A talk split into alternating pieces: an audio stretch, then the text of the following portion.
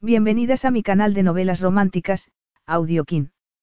Antes de continuar, regálame un minuto de tu tiempo y comparte esta novela con familiares, amigas y conocidas. Me ayudarías a que otras personas conozcan este hermoso trabajo y cada día seguir creciendo. Estaré infinitamente agradecida por tu apoyo y deseando que una lluvia de bendiciones caigan sobre ti.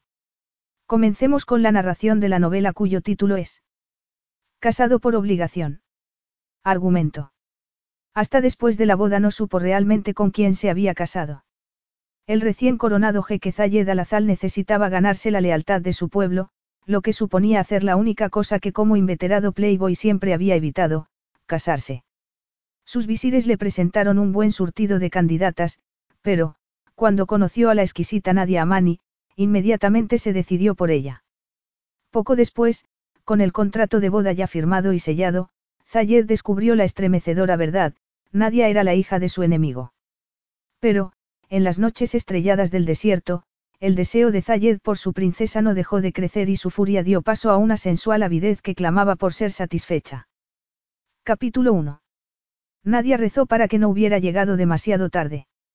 Conforme se acercaba a las puertas del palacio, pudo ver a grupos de chicas jóvenes que ya se marchaban apresuradas, con sus esplendorosos vestidos al viento, como mariposas de colores. En el vestíbulo abovedado se vio atropellada por aquella especie de arena la fuga. Hasta allí habían acudido las más bellas mujeres del reino, todas emperifolladas y enjolladas, ante la presencia del recién coronado jeque Zayed al-Afzal, únicamente para su entretenimiento y placer. Pero al parecer ninguna de ellas le había parecido conveniente. Las habría despachado a todas, en el entendido de que ni una sola había estado a la altura de sus expectativas. A juzgar por la mirada compasiva de los guardas y el tacto con que las estaban guiando fuera del palacio, todo apuntaba a que la cosa había marchado mal para ellas. Bueno, no pasaba nada por intentarlo. Se recogió las vaporosas faldas de su vestido de bailarina del vientre y, procurando pasar desapercibida, avanzó por entre las largas piernas de sus rivales. Tuvo suerte de que la mirada del gigantesco guardaespaldas estuviera ocupada con los encantos de una de ellas. Aquella era su oportunidad, así que empezó a correr como una loca pasillo abajo, con los tacones de sus sandalias resonando en los suelos de mármol. Brazaletes y pulseras, al igual que las perlas y monedas de su cinturón, tintinearon en acelerada cacofonía. Vio una puerta abierta y hacia ella se dirigió, desesperada. Tenía que ver al jeque Zayed al-Afzal como fuera. Deteniéndose al fin, se encontró en medio de un suntuoso salón. Y allí, sentado al fondo en un dorado trono sobre un estrado, estaba el jeque Zayed. Se miraron el uno al otro. Jadeante, Nadia se resentía de la presión del sujetador que, de paso, hacía destacar sus senos. Sus abdominales se contraían rítmicamente, además, bajo el piercing de su ombligo. Por mucho que detestara aquella sensación de desnudez, de vulnerabilidad, de traición a sus propias convicciones, lo cierto era que había conseguido atraer su atención, podía sentir los ojos del jeque recorriendo su cuerpo semidesnudo. Aquella era su oportunidad. Pero, aún así, titubeó, porque el jeque Zayed no se parecía en nada al que había imaginado. Era alto y tremendamente guapo. Lucía un traje de corte occidental con fluida elegancia. Sus manos, observó, se cerraban con fuerza sobre las garras de león de los apoyabrazos del trono, en aparente contraste con lo relajado de su actitud.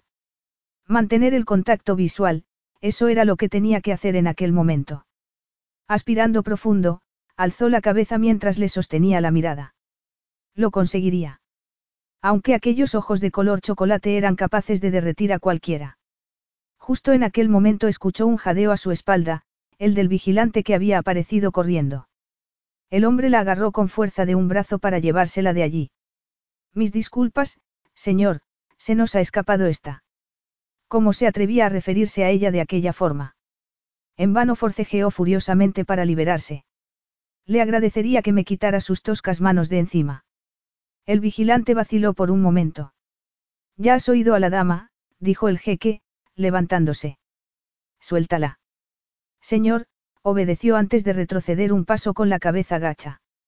Y en el futuro, espero que mis órdenes se apliquen de la manera más civilizada. Di a los demás que no toleraré trato brutal alguno. Majestad. Nadia se volvió para lanzar al vigilante una mirada altiva al tiempo que se frotaba las marcas que le había dejado en el brazo.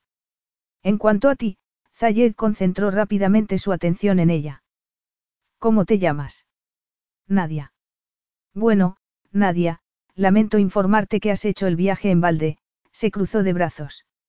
No tengo por costumbre escoger mis compañías de la manera que has visto tú misma esta noche. Te debo una disculpa. Aquello sonaba más a reprimenda que a disculpa. Pero, Majestad, batió pestañas, seductora. Dado que ya estoy aquí, no me permitiréis actuar ante vuestra presencia. Y sin esperar respuesta, empezó a contonear lentamente las caderas, de la misma manera que había visto hacer a las bailarinas que habían actuado en su propio palacio, en beneficio de su padre y de su hermano. Las había estudiado concienzudamente desde su escondite en las sombras de palacio, para luego practicar los movimientos en la intimidad de su dormitorio. Una vez allí, solía quitarse los velos sin dejar de bailar hasta quedar en ropa interior, mirándose durante todo el tiempo en el espejo. En aquel momento solo necesitaba recordar lo que había aprendido. Alzó los brazos por encima de la cabeza, dibujando en el aire con los dedos, al tiempo que movía provocativamente las caderas en un tintineo de pulseras. Zayed había bajado del estrado y se encontraba en aquel momento ante ella, altísimo e intimidante. Pero Nadia continuaba bailando, con sus ojos a la altura de su ancho pecho y sus brazos agitándose frenéticamente ante su rostro. Obviamente no me he explicado bien, de repente le agarró los brazos y se los bajó, sin dejar de contemplar su acalorado rostro. Luego, tomándola de los hombros, la obligó a girarse con suavidad pero con firmeza. Allí tienes la puerta. Zayed la observó alejarse pasillo abajo, escoltada por el guardia. Parecía aliviada de marcharse, caminando apresurada con su larga y negra cascada de rizos bamboleándose a su espalda, y su respingón trasero contoneándose sensualmente bajo las vaporosas faldas. Pero el resto de su postura era de una fría altivez, lo que contrastaba con su ardiente actuación de apenas unos minutos antes. Una estupenda actuación, por cierto. No cabía duda alguna de que Nadia era toda una belleza. Si las circunstancias hubieran sido diferentes, si se hubiera tropezado con ella en un bar, por ejemplo, se habría permitido el enorme placer de llegar a conocerla mejor, en el más amplio sentido de la palabra. Pero no allí, ni de aquella forma. Una cosa era seducir a una mujer y otra permitir que un puñado de bellezas fueran pastoreadas de aquella forma en su beneficio, como si estuvieran en una feria de ganado. Lo que no entendía era por qué una mujer como Nadia se había dejado tratar así. Aquello no parecía ir con ella. Frunciendo el ceño, se quitó la chaqueta y se la colgó del hombro. De pie en el centro de la suntuosa habitación, miró a su alrededor. ¿Qué le había sucedido a su vida? Apenas un par de meses atrás había estado ocupado expandiendo su imperio comercial, viajando por el mundo, pero de repente todo había cambiado de la manera más dramática posible cuando su madre le anunció, para su sorpresa, que tenía que regresar a casa, al reino de Gazvillá. Porque él, Zayed, iba a ser coronado nuevo jeque de Gazvillá, él y no su hermano mayor, Azed. La decisión había sumido en la consternación a los dos hermanos. Era algo que nunca había esperado y que, ciertamente, no había querido nunca. Pero ahora era el recién coronado jeque Zayed al-Afzal, supremo gobernante de Gazvillá, el reino fabulosamente rico del desierto, quien estaba contemplando en aquel momento aquel vasto salón con un gesto de amargura. Iba a tener que hacer algunos cambios en palacio, y rápido, antes de que se viera sometido a debacles como la que acababa de presenciar aquella noche. Un harén en su casa. Por Dios. Ojalá hubiera podido pararles los pies a aquellas pobres mujeres antes de que llegaran. Pero el anuncio hecho por uno de sus mensajeros de que las más bellas mujeres del reino estaban esperando en palacio a que eligiera las que fueran más de su gusto, lo había tomado por sorpresa. Momentáneamente estupefacto, se había quedado contemplando pasmado cómo el salón se llenaba de despampanantes mujeres. Cuando, recuperado de su asombro, ordenó su marcha, estaba tan enfadado como indignado. En aquel momento no pudo menos que avergonzarse de la expresión de susto que había visto en los ojos de aquellas jóvenes. Pero en los ojos de aquella última, Nadia, no había visto susto ni miedo alguno. Aspirando profundamente, se volvió para abandonar el salón. Estaba perdiendo el tiempo pensando en aquellas cosas cuando tenía asuntos mucho más importantes de los que preocuparse. Nadia se estremeció violentamente al contacto del frío aire de la noche en su piel acalorada. ¿Y ahora? El gorila la había acompañado fuera de palacio y cerrado con fuerza la puerta. Iba a tener que idear otro plan. Una cosa era segura, no estaba dispuesta a ceder. No iba a hacerlo ahora, desde luego, cuando había conseguido llegar ante el jeque. La mirada de disgusto que le había lanzado antes de despacharla del salón todavía le hacía encogerse por dentro. Pero, junto con la sensación de humillación, no cabía duda de que el formidable jeque le había dejado una impresión de lo más inesperada. Alto, fuerte y dominante, esa era la primera imagen que se había llevado de él. Pero había habido más, una expresión de serena inteligencia que, añadida a su aire de sofisticación y a la impresionante belleza de sus rasgos, constituía una combinación mortal. Cruzando los brazos sobre el pecho, se frotó los hombros desnudos mientras contemplaba el vasto palacio que, en aquel momento, estaba fuera de su alcance. Era el epítome de una extravagante opulencia, recortada su enorme cúpula azul contra la noche estrellada, con sus medias lunas iluminadas, de aspecto tan irreal como una brillante nave extraterrestre que hubiera aterrizado en pleno desierto. La vida de palacio no le era extraña a nadie, de hecho, era la única vida que había conocido. Nacida como princesa Nadia Amani de Arid, se había pasado los 28 años de su vida como virtual prisionera en su palacio, confinada por las arcaicas reglas del protocolo y las igualmente arcaicas normas de su padre y de su hermano. Pero su palacio parecía casi humilde en comparación con el suntuoso edificio que tenía delante. Tenía que encontrar una manera de volver a entrar. Estaba a punto de comenzar su búsqueda cuando una de las ventanas de la cuarta planta llamó su atención. Oculta por las sombras, vio que se abrían las puertas del balcón para dar paso a la silueta del propio Zayed, recortada contra la luz del fondo. Serían aquellos los aposentos privados del jeque. Nadie contó una, dos, tres, cuatro ventanas desde el pórtico. El corazón le dio un vuelco en el pecho. Estaba a punto de cometer el más valiente, el más peligroso y, posiblemente, el más estúpido acto de su vida. Pero primero tenía que encontrar una manera de entrar. Apoyado en la barandilla del balcón de su dormitorio, Zayed aspiró el aire perfumado de la noche. Ante él se extendía el reino, su reino. Los impresionantes rascacielos de construcción reciente se alzaban al fondo. Aquel había sido el sueño de su hermano, convertir el reino de Gazvilla en un jugador de primer nivel, no solo en el próximo Oriente, sino en la arena mundial. Sí, pero, ¿a qué precio? Aced era un hombre decidido e implacable y Zayed sospechaba que, de haberse coronado jeque, no se habría detenido ante nada ni ante nadie en su proyecto de convertir a Gazvilla en una superpotencia.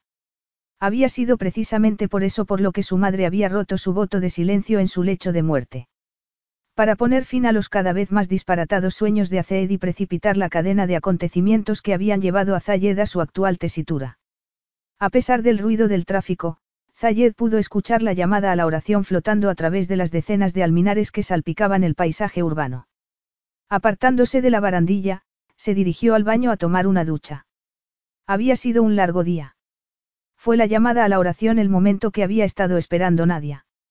Había rodeado el perímetro del palacio hasta la parte trasera, solo para descubrir que las puertas eran tan altas como las de la fachada, cuando de repente apareció un grupo de hombres, con sus blancas chilabas destacando en el cielo del atardecer.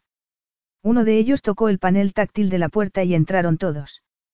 Nadie tuvo el tiempo justo de entrar sigilosamente tras ellos antes de que las puertas volvieran a cerrarse, sin que la vieran. Con el corazón en la garganta, se internó en el palacio en penumbra y atravesó los cuidados jardines con sus largas filas de palmeras, así como el vasto patio lleno de fuentes, hasta que se encontró cerca de las cocinas. Allí se detuvo, agachándose tras un granado mientras decidía el próximo curso de acción. Una voz masculina la alertó, era un solitario vigilante hablando por el móvil a las puertas de la cocina, que estaban abiertas. Solo necesitaba distraerlo. Un plan empezó a cobrar forma en su cabeza. Levantándose, arrancó una granada y la sopesó en la mano. Después de quitarse pulseras y brazaletes para no traicionar su localización, la lanzó con todas sus fuerzas a los pies del vigilante, con la intención de distraerlo y poder así penetrar sigilosamente en la cocina. El resultado fue mejor de lo que había esperado. Nadie se había dado cuenta y ya estaba dentro. Miró a su alrededor, las cocinas parecían estar completamente vacías. Atravesó una habitación tras otra hasta que dio con la escalera de servicio y empezó a subirla a toda velocidad. Para cuando llegó a la cuarta planta, estaba casi agotada por el esfuerzo. Se asomó a un largo corredor. Todo parecía tranquilo y silencioso, aunque resultaba difícil de decir con el retumbar de su pulso atronando sus oídos. Intentó orientarse, cuatro ventanas a partir del pórtico de la fachada. Si seguía el pasillo hasta el final y contaba las puertas. Tenía ya la mano en el picaporte de la cuarta puerta. Si sus cálculos no eran errados, estaba a punto de entrar en el dormitorio del jeque Zayed al-Afzal. Lenta, muy lentamente, fue girando el pesado picaporte de bronce. Ya no había vuelta atrás. Zayed se estaba secando cuando oyó un ruido procedente de la habitación contigua. Se quedó paralizado, con la toalla en la mano. Alguien estaba allí, estaba seguro. Aguzó los oídos, pero no volvió a escuchar sonido alguno. Había cerrado la puerta con llave. No, claro que no. Pese a las advertencias de su equipo de seguridad, no podía cambiar de hábitos tan fácilmente. En aquel momento se arrepintió de haber desoído su consejo. Revisó el baño en busca de un arma, cualquier cosa que pudiera utilizar para defenderse, pero no encontró nada. Tendría que enfrentarse a su agresor con las manos desnudas. Era fuerte y ágil, además de que contaba con el factor sorpresa. Después de anudarse la toalla a la cintura, se preparó para el ataque. Nadia se asomó al dormitorio y contuvo el aliento, aterrada. Tenía antes y una enorme cama de dosel, con las cortinas cerradas. Estaría ya acostado. Acercándose sigilosamente, se atrevió a descorrer unos centímetros la cortina, la cama estaba vacía. Debía de estar en el baño. Solo entonces soltó el aliento que había estado conteniendo. Ya estaba. Todos sus cuidadosos planes la habían llevado hasta ese momento. Descalzándose, subió a la cama sin hacer el menor ruido posible. Una vez tumbada, intentó adoptar una postura vagamente seductora y cerró los ojos con fuerza. Estaba preparada para aceptar su destino. De repente oyó un ruido, una especie de gruñido animal. Y de inmediato se vio aplastada contra la cama por el considerable peso de un poderoso cuerpo masculino, casi desnudo y cargado de adrenalina. Capítulo 2. ¿Quién eres y qué quieres? Le espetó Zayed casi al oído. No podía hablar, ni respirar siquiera, con el rostro oculto por sus largos rizos.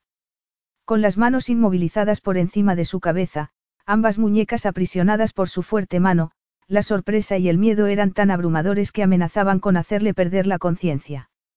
Lenta, deliberadamente, intentó girar la cabeza, con la esperanza de que una vez que Zayed viera que era ella, Nadia, la soltara y le diera una oportunidad de explicarse.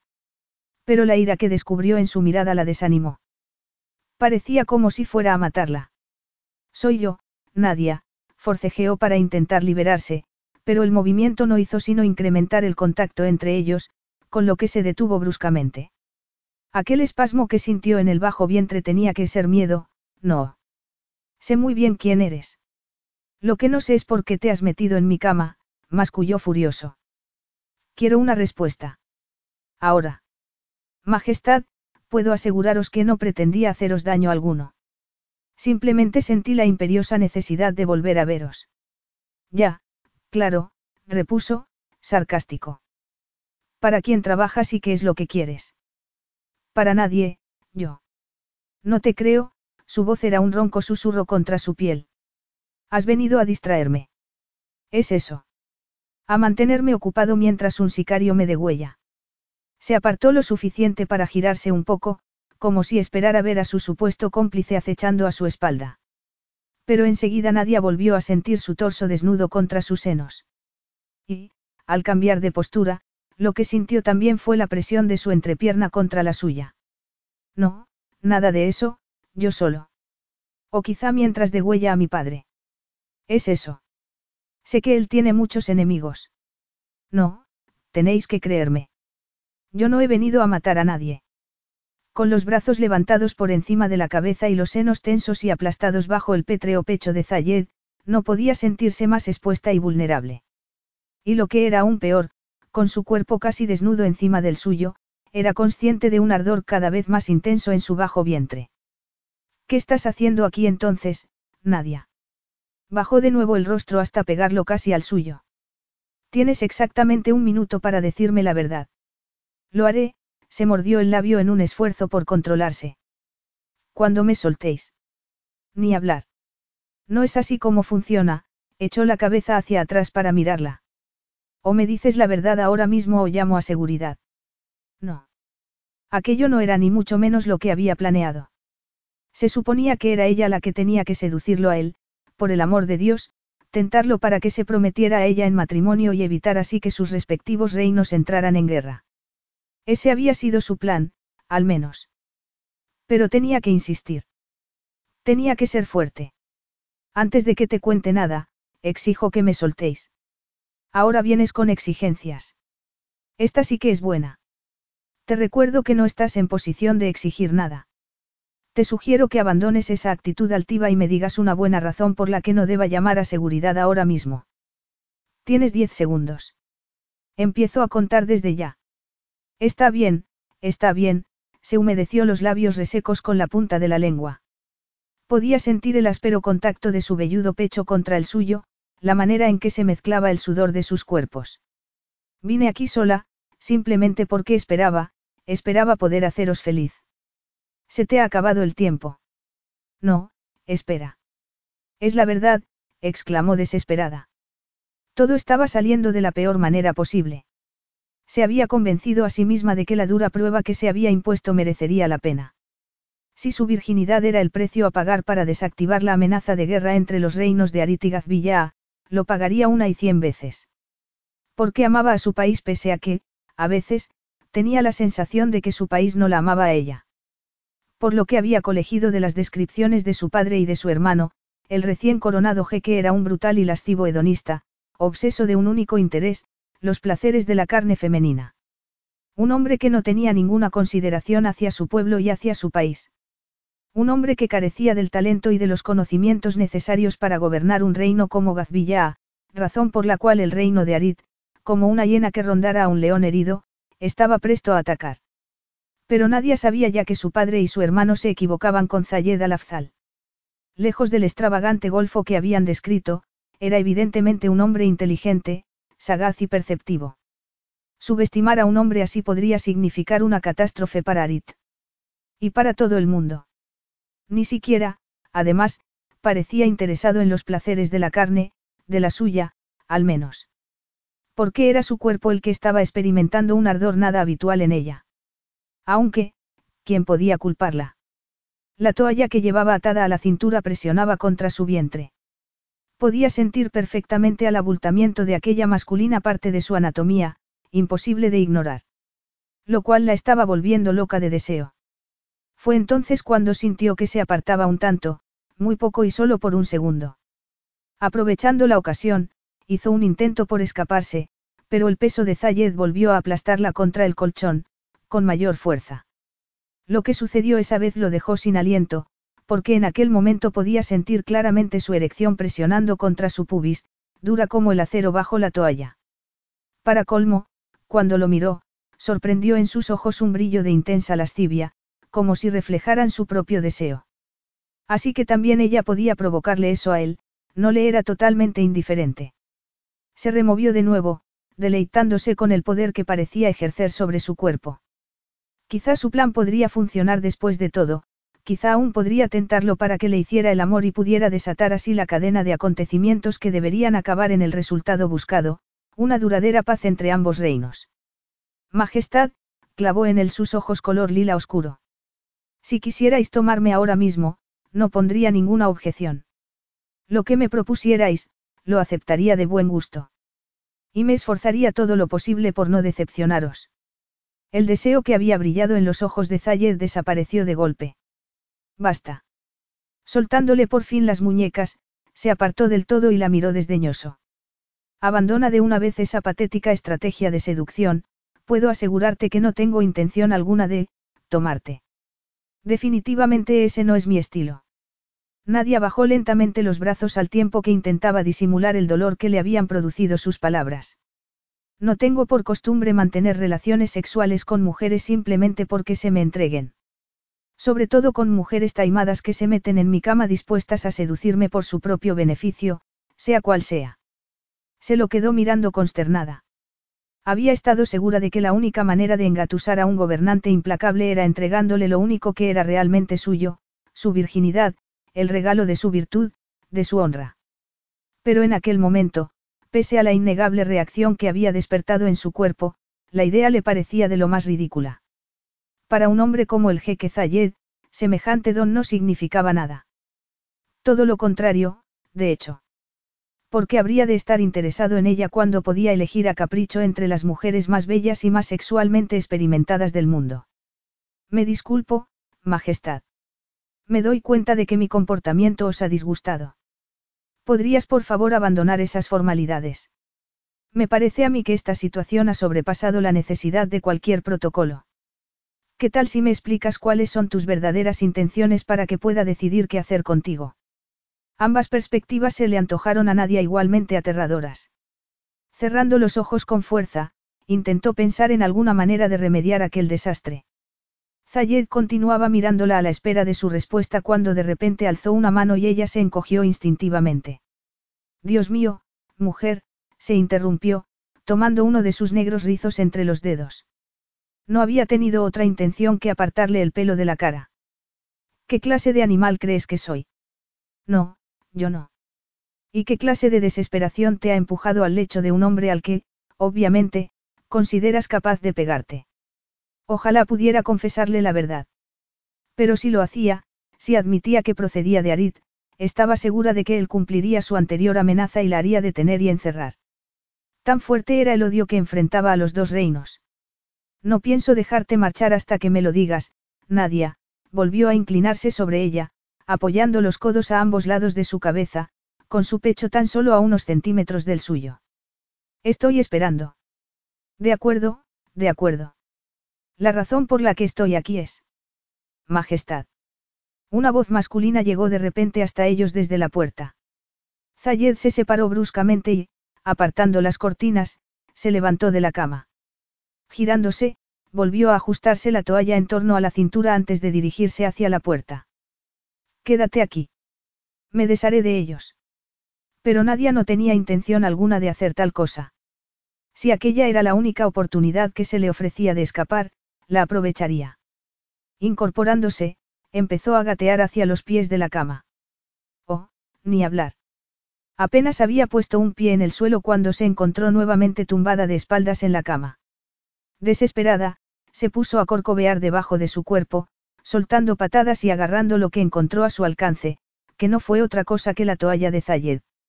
En el instante en que, inadvertidamente, se la arrancó de las caderas, alcanzó a vislumbrar unas apretadas nalgas antes de que su cuerpo volviera a cernerse sobre el suyo. Ejemplo. Se oyó una cortés tosecilla, alertando de la presencia de alguien en la habitación. Disculpad, Majestad, pero. Fuera. Ladró Zayed, furioso, antes de volver a fulminar a Nadia con la mirada. Me disculpo, Majestad, pero he venido a traerle un mensaje de su padre. Al parecer, es de suma importancia. Nadia se sobresaltó al oír el sonido de la llave en la cerradura y rápidamente se volvió hacia la puerta, con las manos detrás de la espalda. Había pasado más de media hora desde que Zayed la había dejado encerrada en su cámara. Después de ponerse unos vaqueros y una camiseta, se había marchado y había cerrado la puerta con llave. El primer pensamiento de nadie había sido buscar alguna escapatoria. Pero después de probar en vano todos los picaportes y de palpar todas las paredes con la esperanza de encontrar alguna puerta secreta, había tenido que renunciar. Descolgarse por la ventana, a cuatro plantas del suelo, tampoco había constituido una opción. Así que había terminado paseando de un lado a otro, furiosa e impotente por el desastre en que se habían convertido sus planes. Sus pasos la habían llevado ante el gran escritorio con adornos de bronce que se alzaba en una esquina de la sala. Su superficie estaba llena de aparatos electrónicos, un smartphone, un ordenador portátil, una tableta. Pero lo que más cautivó su atención fue la fotografía modestamente enmarcada que descubrió. Alzándola, Nadia estudió a los cuatro atractivos jóvenes ataviados con togas y birretes que posaban sonrientes ante la cámara. El día de su graduación. Allí estaba Zayed, el segundo por la izquierda con los brazos apoyados en los hombros de sus amigos, varios años más joven y arrebatadoramente guapo. El corazón le dio un vuelco en el pecho. ¿Qué estás haciendo? Nada, se volvió rápidamente para mirar a Zayed antes de colocar torpemente la foto en su sitio. Poca cosa puedo hacer aquí, encerrada como una presa. ¿Y de quién es la culpa? Masculló mientras se pasaba una mano por su oscuro pelo con gesto cansado. Tienes suerte de que no haya avisado a seguridad, aún. Nadia sintió de nuevo sus ojos recorriendo su cuerpo, desde su sujetador hasta sus largas y bien torneadas piernas, perfectamente visibles bajo las faldas de gasa, pasando por su vientre desnudo con el piercing en el ombligo. Se removió visiblemente y el carraspeó. La pregunta es, ¿qué voy a hacer contigo? Nadia no supo qué replicar. Pese a su anterior determinación por escapar, no tenía la menor idea de lo que haría si acaso la dejaba libre. Sobre todo vestida con aquel odioso atavío. Volver a Arit estaba descartado. Sabía que a esas alturas, su desaparición habría desatado una operación de búsqueda por todo el país, y que su padre y su hermano estarían furiosos de que les hubiera engañado con el viaje de compras, que supuestamente había emprendido aquella mañana. Estaba segura de que su madre estaría mortalmente preocupada, algo que no podía lamentar más. Le habría encantado haber podido confiar en ella, hablarle de su atrevido plan, pero no había tenido más remedio que escondérselo. Años de persecución por parte de su marido y de su hijo la habían convertido, de la joven animada e inteligente que había sido, en la mujer nerviosa y temerosa que ahora era. Nadie la había visto languidecer poco a poco, impotente. Pero de una cosa estaba segura, jamás dejaría que alguien le hiciera eso a ella. Todo lo cual la había impulsado a huir. Acompañada de su carabina, una joven llamada Hannah con la que secretamente había llegado a intimar, había partido después de anunciar a su familia que deseaba comprar, las ropas más finas para su ajuar. El dinero que su familia le había entregado para ese gasto había sido extremadamente generoso y, sumado a sus propios ahorros, había supuesto una pequeña fortuna. En realidad, Hannah y ella solo habían hecho una compra, la del atavío de bailarina del vientre que, riendo nerviosas, habían elegido. Luego, después de comprar el billete de avión para Gazvilla, nadie había insistido en que su amiga se quedara el resto del dinero y las dos se habían despedido con un emotivo abrazo. Había sido entonces cuando había empezado su particular aventura, la de huir de su familia para ejecutar su plan. Zayed había atravesado la habitación para detenerse ante uno de los balcones con los brazos cruzados sobre el pecho. Sabes que dispongo de todo el tiempo del mundo para intentar averiguar qué es lo que estás haciendo aquí y por qué has irrumpido de esta manera en mi cámara, suspiró. Pero la verdad es que ni siquiera me importa. Majestad. No, Nadia, alzó una mano para interrumpirla. Me niego a escuchar tus falsas explicaciones. Pero, por mucho que me gustaría deshacerme de ti ahora mismo, no pienso hacerme responsable de lo que pueda ocurrirte si sales ahora mismo a la ciudad vestida de esa guisa, señaló su atuendo con gesto desdeñoso. Así que te quedarás a pasar la noche en palacio, cuando ella abrió la boca para protestar, le espetó, es una orden. Zayed se acercó a la repisa de mármol de la chimenea para servirse una generosa copa de whisky. Luego, sacando una silla, se dejó caer pesadamente en ella, estiró las piernas y cruzó las manos detrás de la cabeza. Aquella noche se estaba revelando como una de las más extrañas de su vida, por utilizar un eufemismo. Cuando descubrió que él, y no su hermano Aceed, iba a ser coronado jeque de Gazvilla, supo inmediatamente que su vida iba a cambiar dramáticamente y para siempre.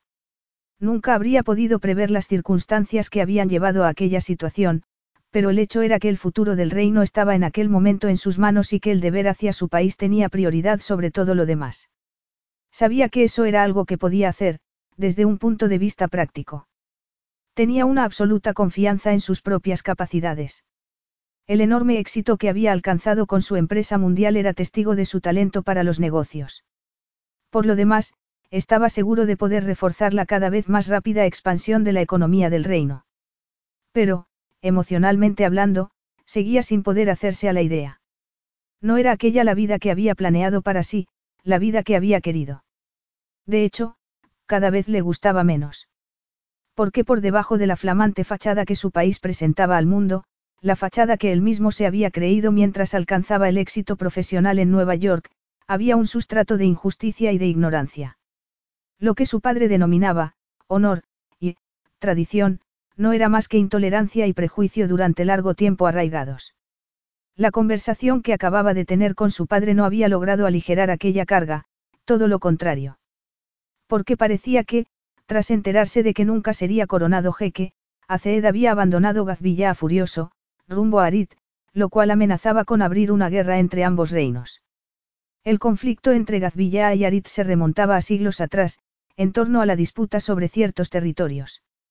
La animosidad mutua entre ambos reinos estaba demasiado enraizada. Zayed era consciente de que su primera labor tendría que ser la de impulsar una iniciativa de paz antes de que aquella absurda amenaza de guerra se hiciera realidad. Solo entonces podría dedicarse a resolver otros problemas. Se bebió la copa de un trago y flexionó los músculos del cuello para relajar la tensión. Si mis amigos pudieran verme ahora, pensó, irónico. Se imaginó encontrándose con Stefan, Rocco y Christian en algún bar elegante y contándoles el increíble episodio que había vivido aquella noche, los cuatro de Columbia. Así era como los llamaban debido a que habían estudiado en dicha universidad, fieles cada uno a su manera al lema que habían adoptado, memento vivere, acordaos de vivir. Aquel año prometía ser ciertamente una dura prueba para todos, ya que sus tres amigos se habían ido casando en rápida sucesión. La última boda, la de Stefan, había tenido lugar apenas un mes atrás. En aquel momento, en su calidad de único soltero restante, le habría correspondido a Zayed divertir a los demás con el relato de, por ejemplo, lo ocurrido aquella tarde. La belleza de ojos color lila que había encontrado en su cama, la manera en que se había lanzado sobre ella, cubierto tan solo con una exigua toalla, podía imaginarse sus risotadas y sus bromas. Solo que Zayed no estaba ni para risas, ni para bromas ni para celebraciones. Algo en la manera que había tenido Nadia de mirarlo mientras abandonaba su cámara escoltada por un sirviente no dejaba de hostigarlo. Seguía sin tener la menor idea sobre las razones de su aparición. ¿Qué habría podido mover a una mujer como ella a hacer algo tan bajo y degradante, tan extremado y tan peligroso? Volvió a llevarse la copa a los labios, pensativo. Cuanto más pensaba en ello, más seguro estaba de que Nadia no era en absoluto lo que parecía ser. Al día siguiente lo averiguaría. Y, con un sobresalto de sorpresa, se dio cuenta de que ya estaba anhelando ese momento. Por muy irritante que fuera, Nadia era una joven tan bella como sensual, algo que una parte muy masculina de su ser se negaba a ignorar. Capítulo 3. Nadia se despertó a la mañana siguiente en una suntuosa cama de dosel dorada, que no era la de su habitación del palacio de Arid, sino otra enclavada en algún rincón del palacio de Gazvilla, el reino rival. No por mucho tiempo, pensó, ya que no tardarían en escoltarla hasta la puerta para largarla de allí. Tenía que asumir el fracaso de su misión. Su intento de seducir al jeque Zayed, de entregarle su virginidad para luego obligarlo a casarse por honor, había fracasado miserablemente. Lejos de construir el escenario que pudiera llevar la paz a las dos naciones, lo único que había conseguido era enemistarse con el jeque y, de paso, avergonzarse a sí misma. En cuanto a su familia, le resultaría todavía posible regresar y ocultarles lo que acababa de hacer. Inventarse alguna disculpa plausible de su ausencia. Tendría que aferrarse a aquella última esperanza. Porque de una cosa estaba segura, si su padre y su hermano llegaban a enterarse de que se había metido en la cama del jeque de Gazvilla, la matarían. Literalmente. Alguien le había preparado la ropa, un discreto conjunto de blusa de seda color crema y falda oscura hasta la rodilla. No era la que habría elegido, pero ciertamente era mucho más adecuada que su vestimenta del día anterior. Estaba terminando de vestirse cuando llamaron a la puerta y entró una sirvienta. Traigo un mensaje de Su Majestad, anunció la mujer, bajando respetuosamente la mirada. Su Majestad desea hablar con usted. Yo la acompañaré hasta sus aposentos. Nadie vaciló. Para ser sincera, había supuesto que sería la última persona a la que él querría ver. A juzgar por la mirada que le lanzó antes de despacharla de su dormitorio, solo el miedo a que pudieran dañarla o asesinarla en plena noche le había impedido echarla directamente de su palacio. Por lo demás, el sentimiento era mutuo. Por favor, informe a Su Majestad de que tengo otros planes, se alisó la falda y se arregló el cuello de la blusa. Me temo que esta mañana no va a ser posible.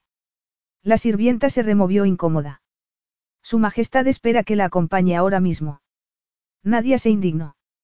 Aunque no tenía deseo alguno de meter en problemas a aquella mujer, tan menuda y lo suficientemente mayor como para ser su abuela, no estaba dispuesta para nada a ceder. Pero justo cuando el pensamiento estaba cobrando forma en su mente, dos fornidos vigilantes aparecieron de repente detrás de la mujer. Al parecer, no le iba a quedar otro remedio que resignarse.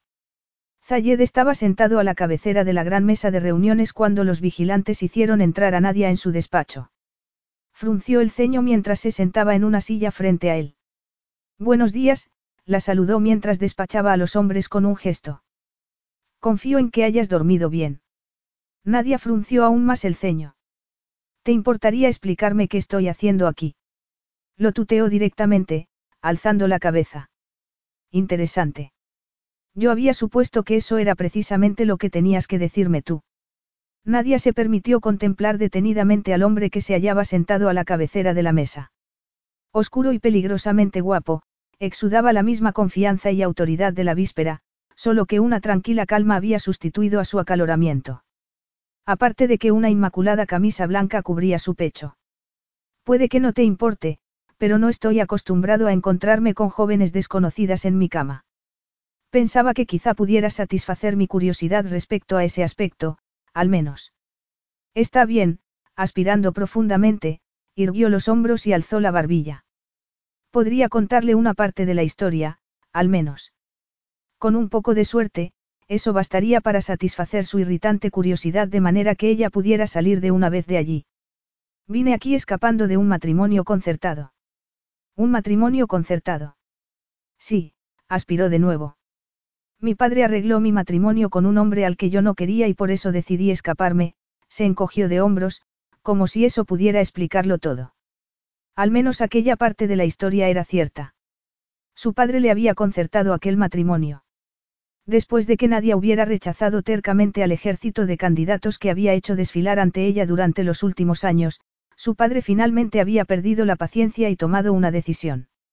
Su hija se convertiría en la segunda esposa del jeque de un reino vecino, un hombre casi 30 años mayor. Su desesperación había alcanzado por entonces tal punto que, por fin, había tomado conciencia de que tenía que hacer algo con su vida antes de que fuera demasiado tarde. Y para ello tenía que hacer uso de la única arma que tenía a su disposición, su cuerpo virginal. Un plan había empezado a cobrar forma en su mente. Si tenía que casarse, que sirviera para algo. Usaría su matrimonio para salvar la brecha que dividía a los reinos de Aritigazvilla y evitar así la guerra. Discúlpame si estoy pecando de estúpido, pero si eso es verdad, entonces no entiendo qué sentido tenía escapar de un matrimonio concertado para meterte luego en mi cama. Porque tú, Herbio, si lo hubiéramos, hecho, entonces habrías tenido que casarte conmigo y yo no me hubiera visto obligada a desposarme con otro hombre. Vaya.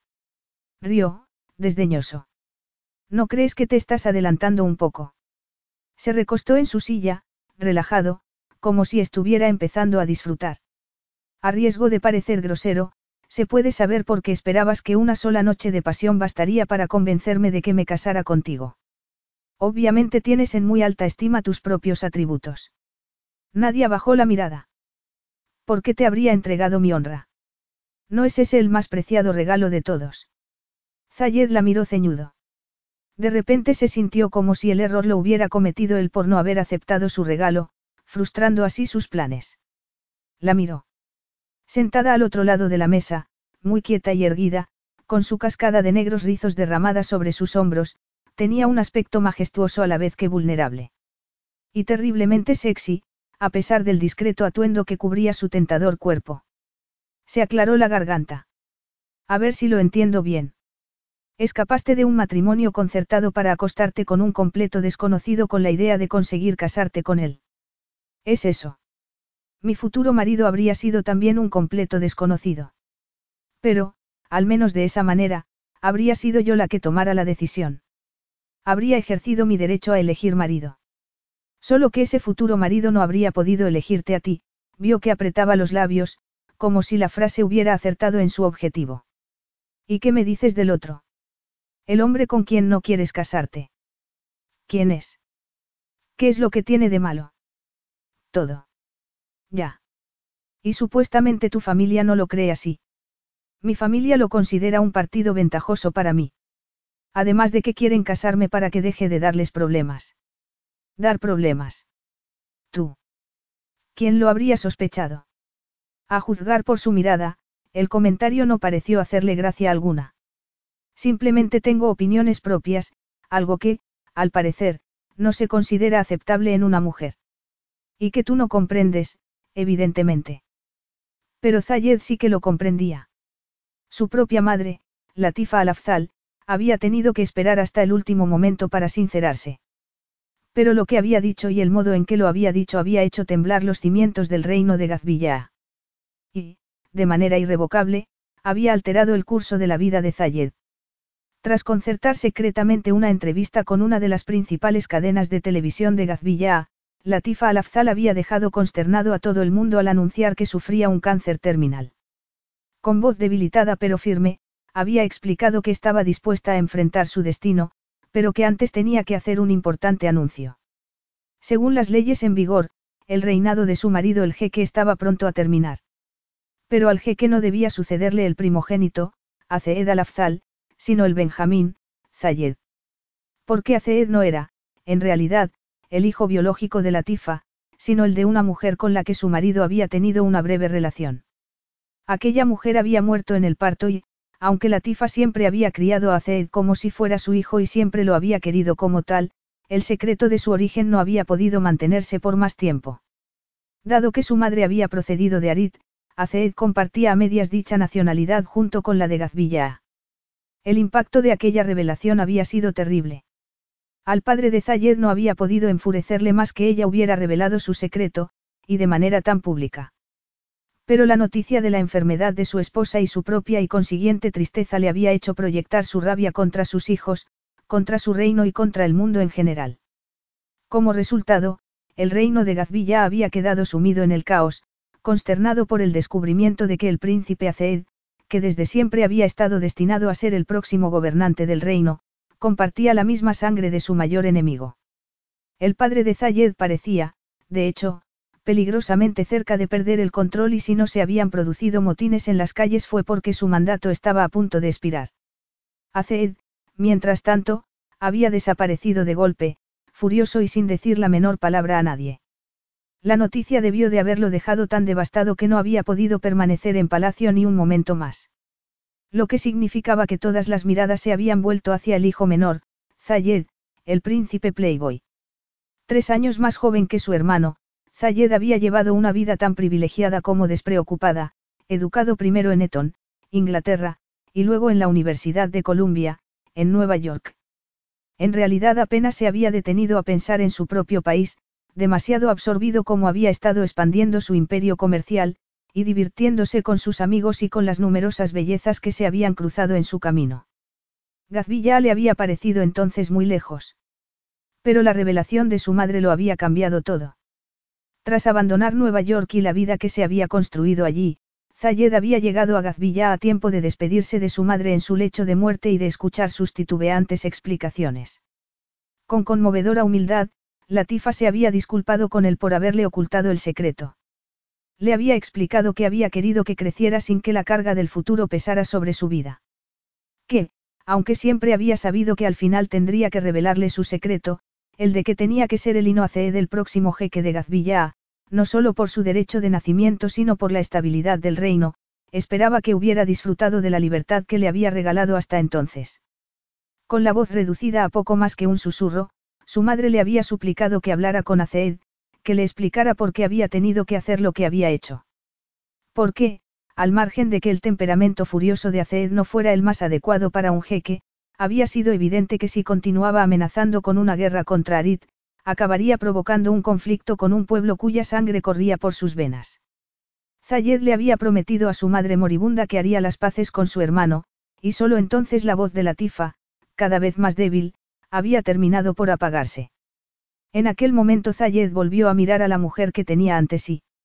Era tan vivaz, tan vibrante, podía sentir su determinación, la fuerza de su voluntad, sus denodados esfuerzos por empuñar las riendas de su propio destino y evitar así la misma oscura y triste vida a la que su propia madre había tenido que resignarse. La admiraba por ello. Eso demostraba que tenía agallas, lo cual, unido a su indudable belleza, constituía una fascinante combinación.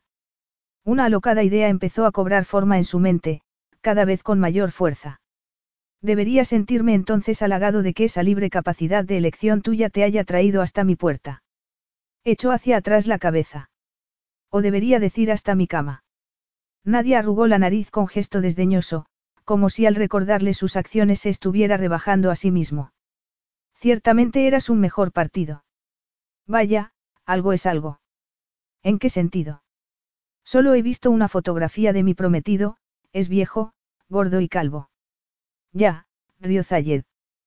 Ten cuidado con lo que dices, Nadia. A este paso, lograrás que me envanezca. Sospecho que es demasiado tarde para eso. Otro zarpazo. Como el de una gatita altiva y elegante, pero inofensivo en sus efectos. Se sorprendió de descubrir que estaba disfrutando con la situación. Aquella mujer tenía algo que le elevaba el ánimo, que lo llenaba de vida, una sensación que no había experimentado mucho últimamente. Aquella misma mañana había tenido que soportar otra de las broncas de su padre. Al parecer había circulado el rumor en palacio de que el nuevo jeque había sido sorprendido en la cama con una desconocida belleza. Dada la fama de Playboy que lo precedía, aquello venía a confirmar las sospechas que albergaba todo el mundo, que el jeque Zayed era un empedernido mujeriego. Lo cual confirmaba que, al contrario que su hermano Azeed, nunca sería un firme gobernante y que, por lo tanto, el reino de Gazvilla estaría abocado a hundirse en el lodazal de depravado hedonismo de su occidentalizado jeque. Zayed no se había molestado en intentar explicar su inocencia. O en señalar que su padre había tenido buena parte de responsabilidad en la actual situación, dada su afición a las mujeres. Bueno, por mucho que me gustara pensar que fueron mis atractivos los que te trajeron hasta mí, no puedo evitar pensar que el hecho de que sea jeque de un reino extremadamente rico bien pudo haber pesado en tu decisión. Yo no tengo interés alguno en tus riquezas. Otra vez aquella actitud altiva, pero la creía. Por alguna razón, estaba seguro de que ella no era una cazafortunas. Y ahora, si ya has terminado de lanzarme comentarios insultantes, puedo marcharme.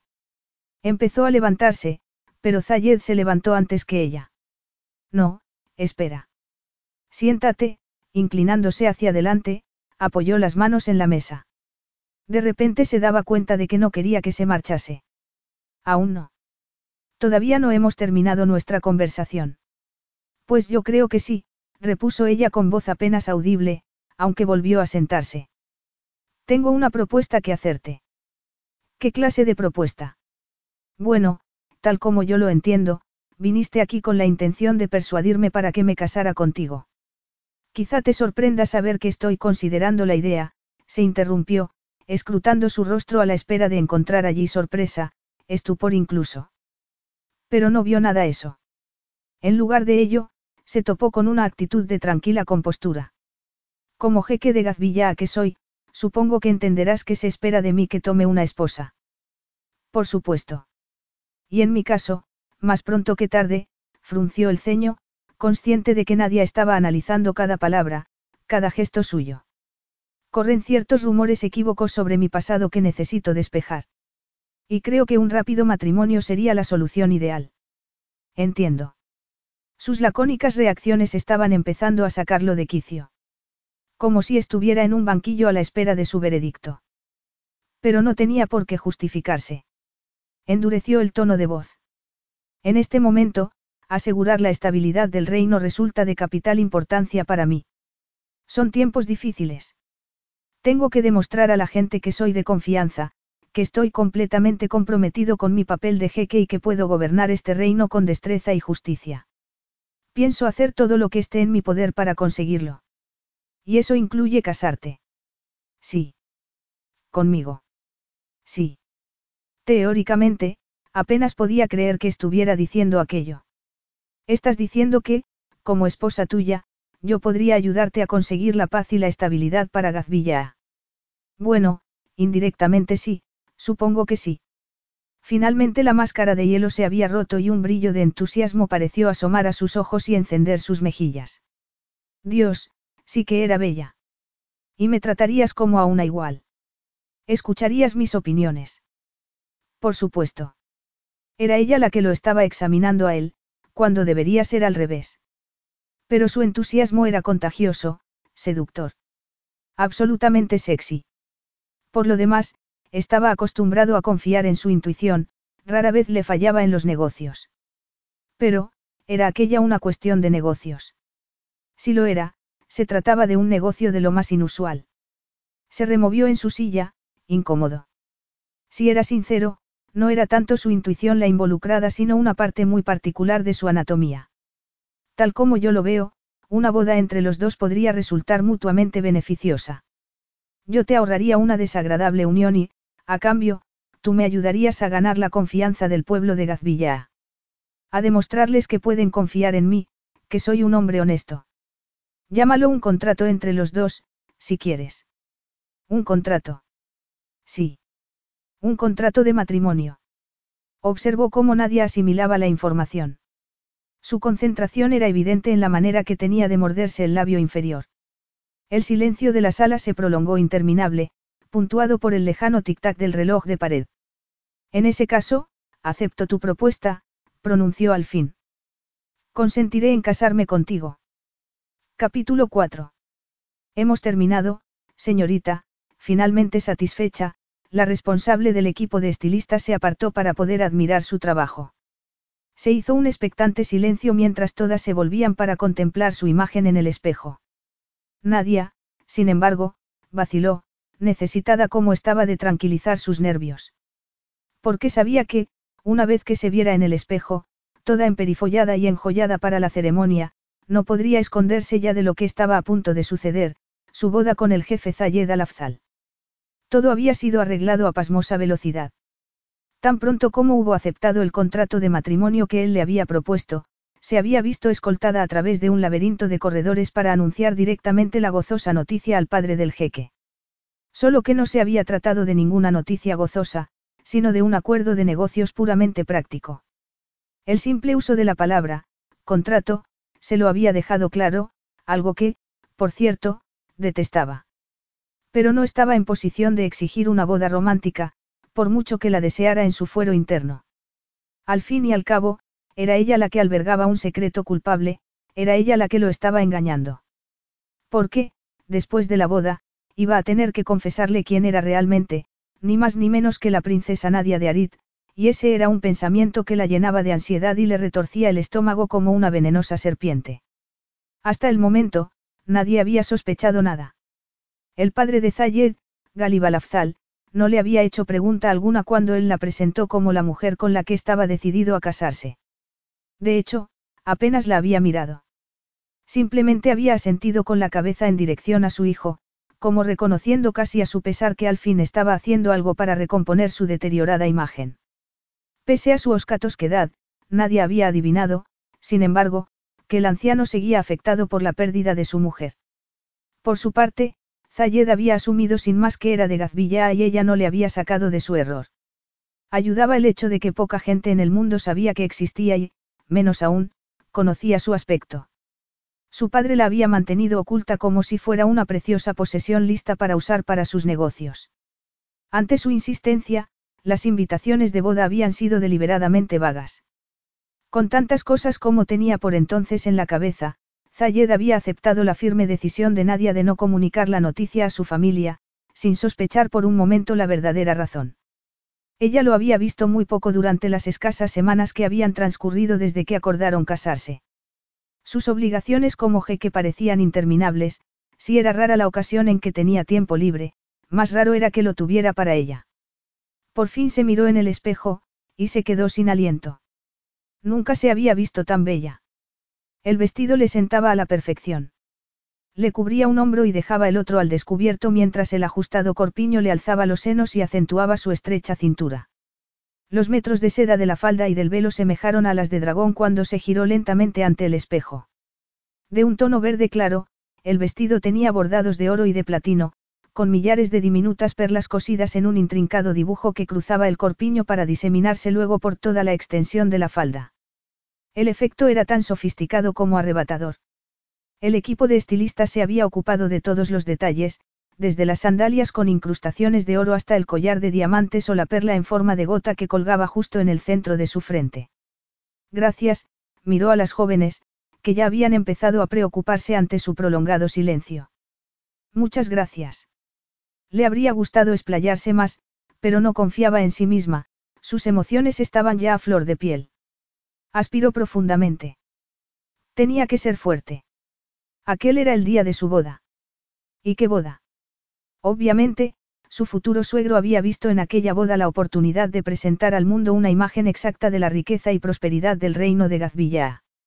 Nadia se había quedado anonadada al ver el palacio entero convertido en una suntuosa sede nupcial, salones y más salones con filas de sillas blancas para los invitados a la ceremonia, con un estrado dorado al fondo con tronos dorados para los novios. Solo su vista le había provocado un escalofrío de alarma.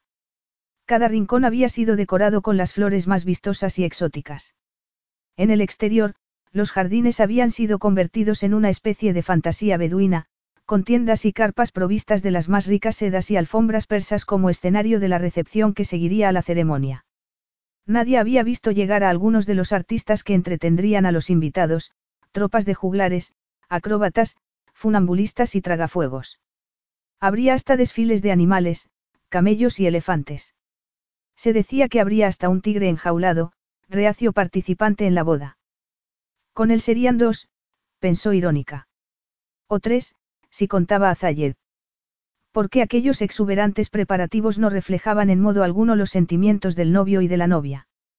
Por lo que a ella se refería, aquello no era más que un medio para el fin necesario de la conservación de su reino. Si para ello tenía que participar en aquella ridícula charada, lo haría sin dudarlo. O acostarse con él, claro. Sacrificios que tendría que hacer por un bien necesario. Aunque el pensamiento de acostarse con Zayed no se le antojaba en absoluto un sacrificio. Todo lo contrario. Por las noches se había descubierto cada vez más obsesionada con la idea de lo que sería eso.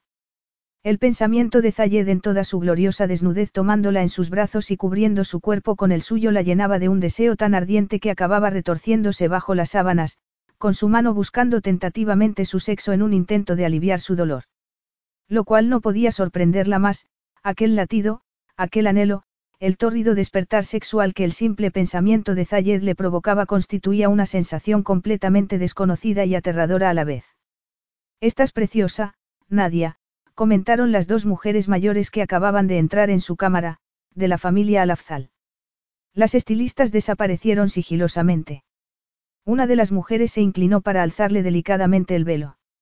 Ahora sí. Ya estás lista. Nadia asintió, incapaz de hablar.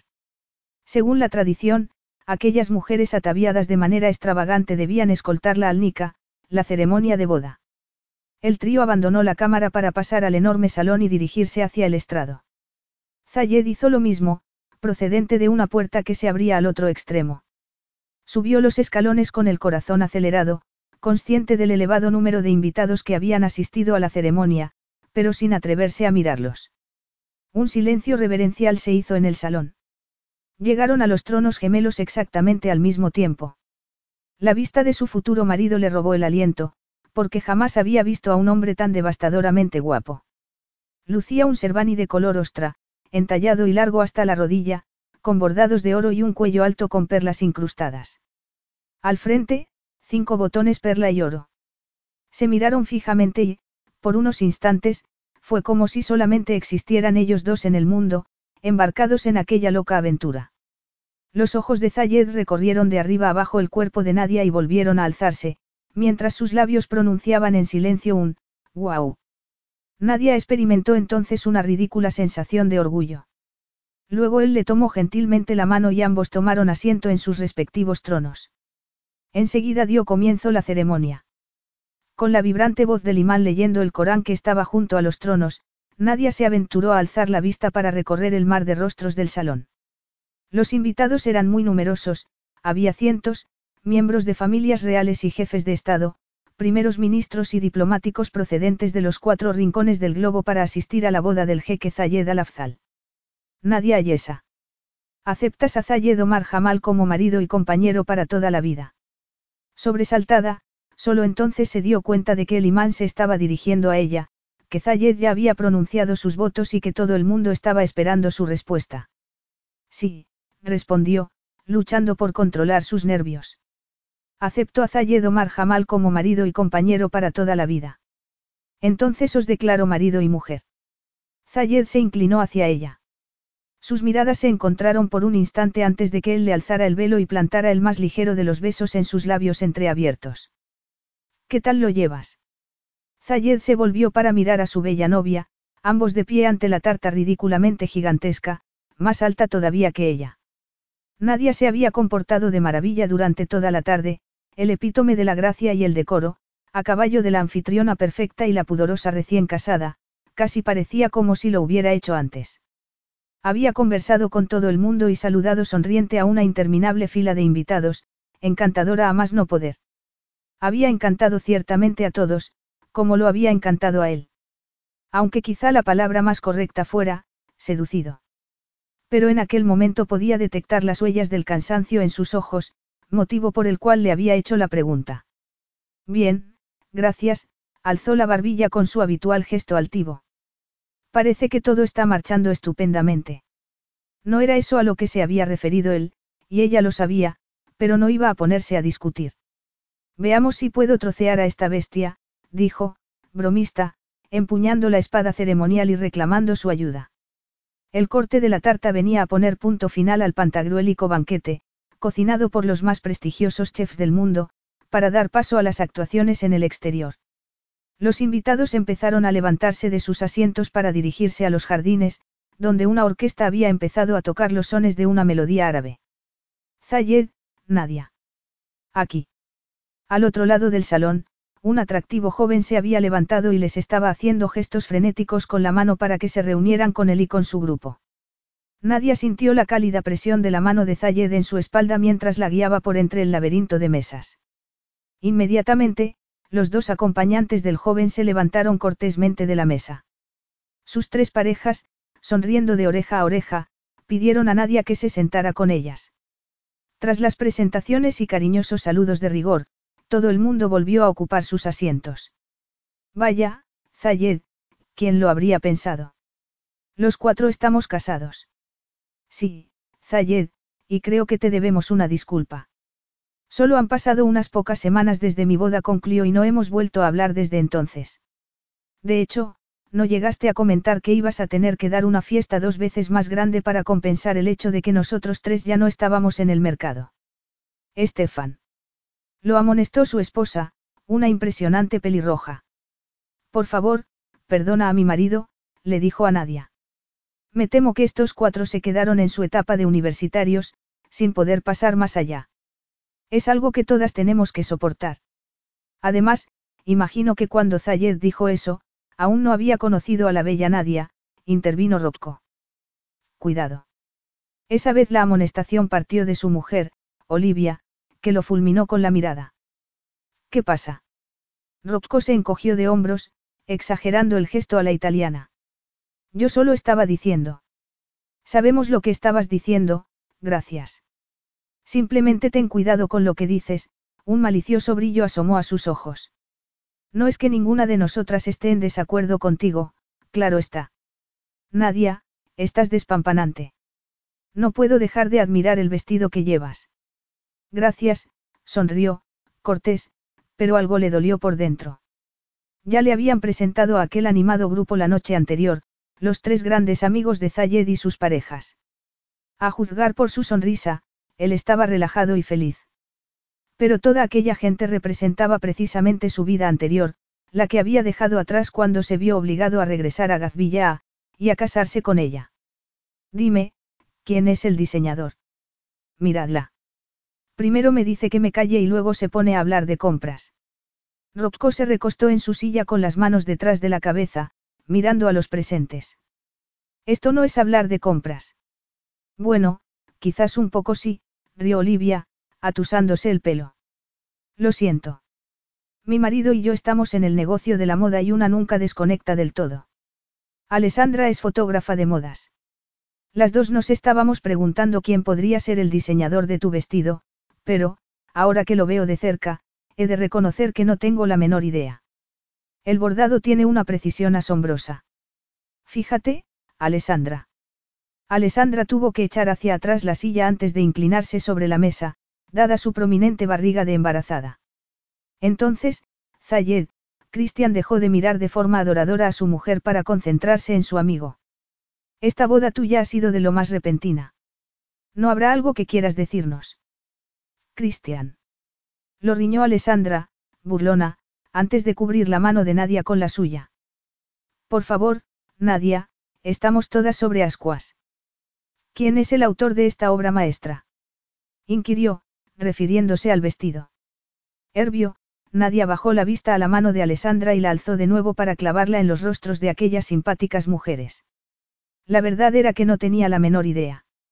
No le había parecido importante. Pero, de repente, sí se lo pareció. Quería pertenecer a aquel grupo tan feliz de gente. Los hombres estaban ocupados con otra conversación. Pudo oír a Rocco preguntar a Zayed si su hermano había acudido a la boda, y la respuesta de este explicando que había declinado su invitación. Lo siento, se disculpó Nadia, vacilante. No recuerdo el nombre del diseñador. Qué estúpida soy, y todavía más estúpido fue el doloroso nudo que le subió de pronto por la garganta.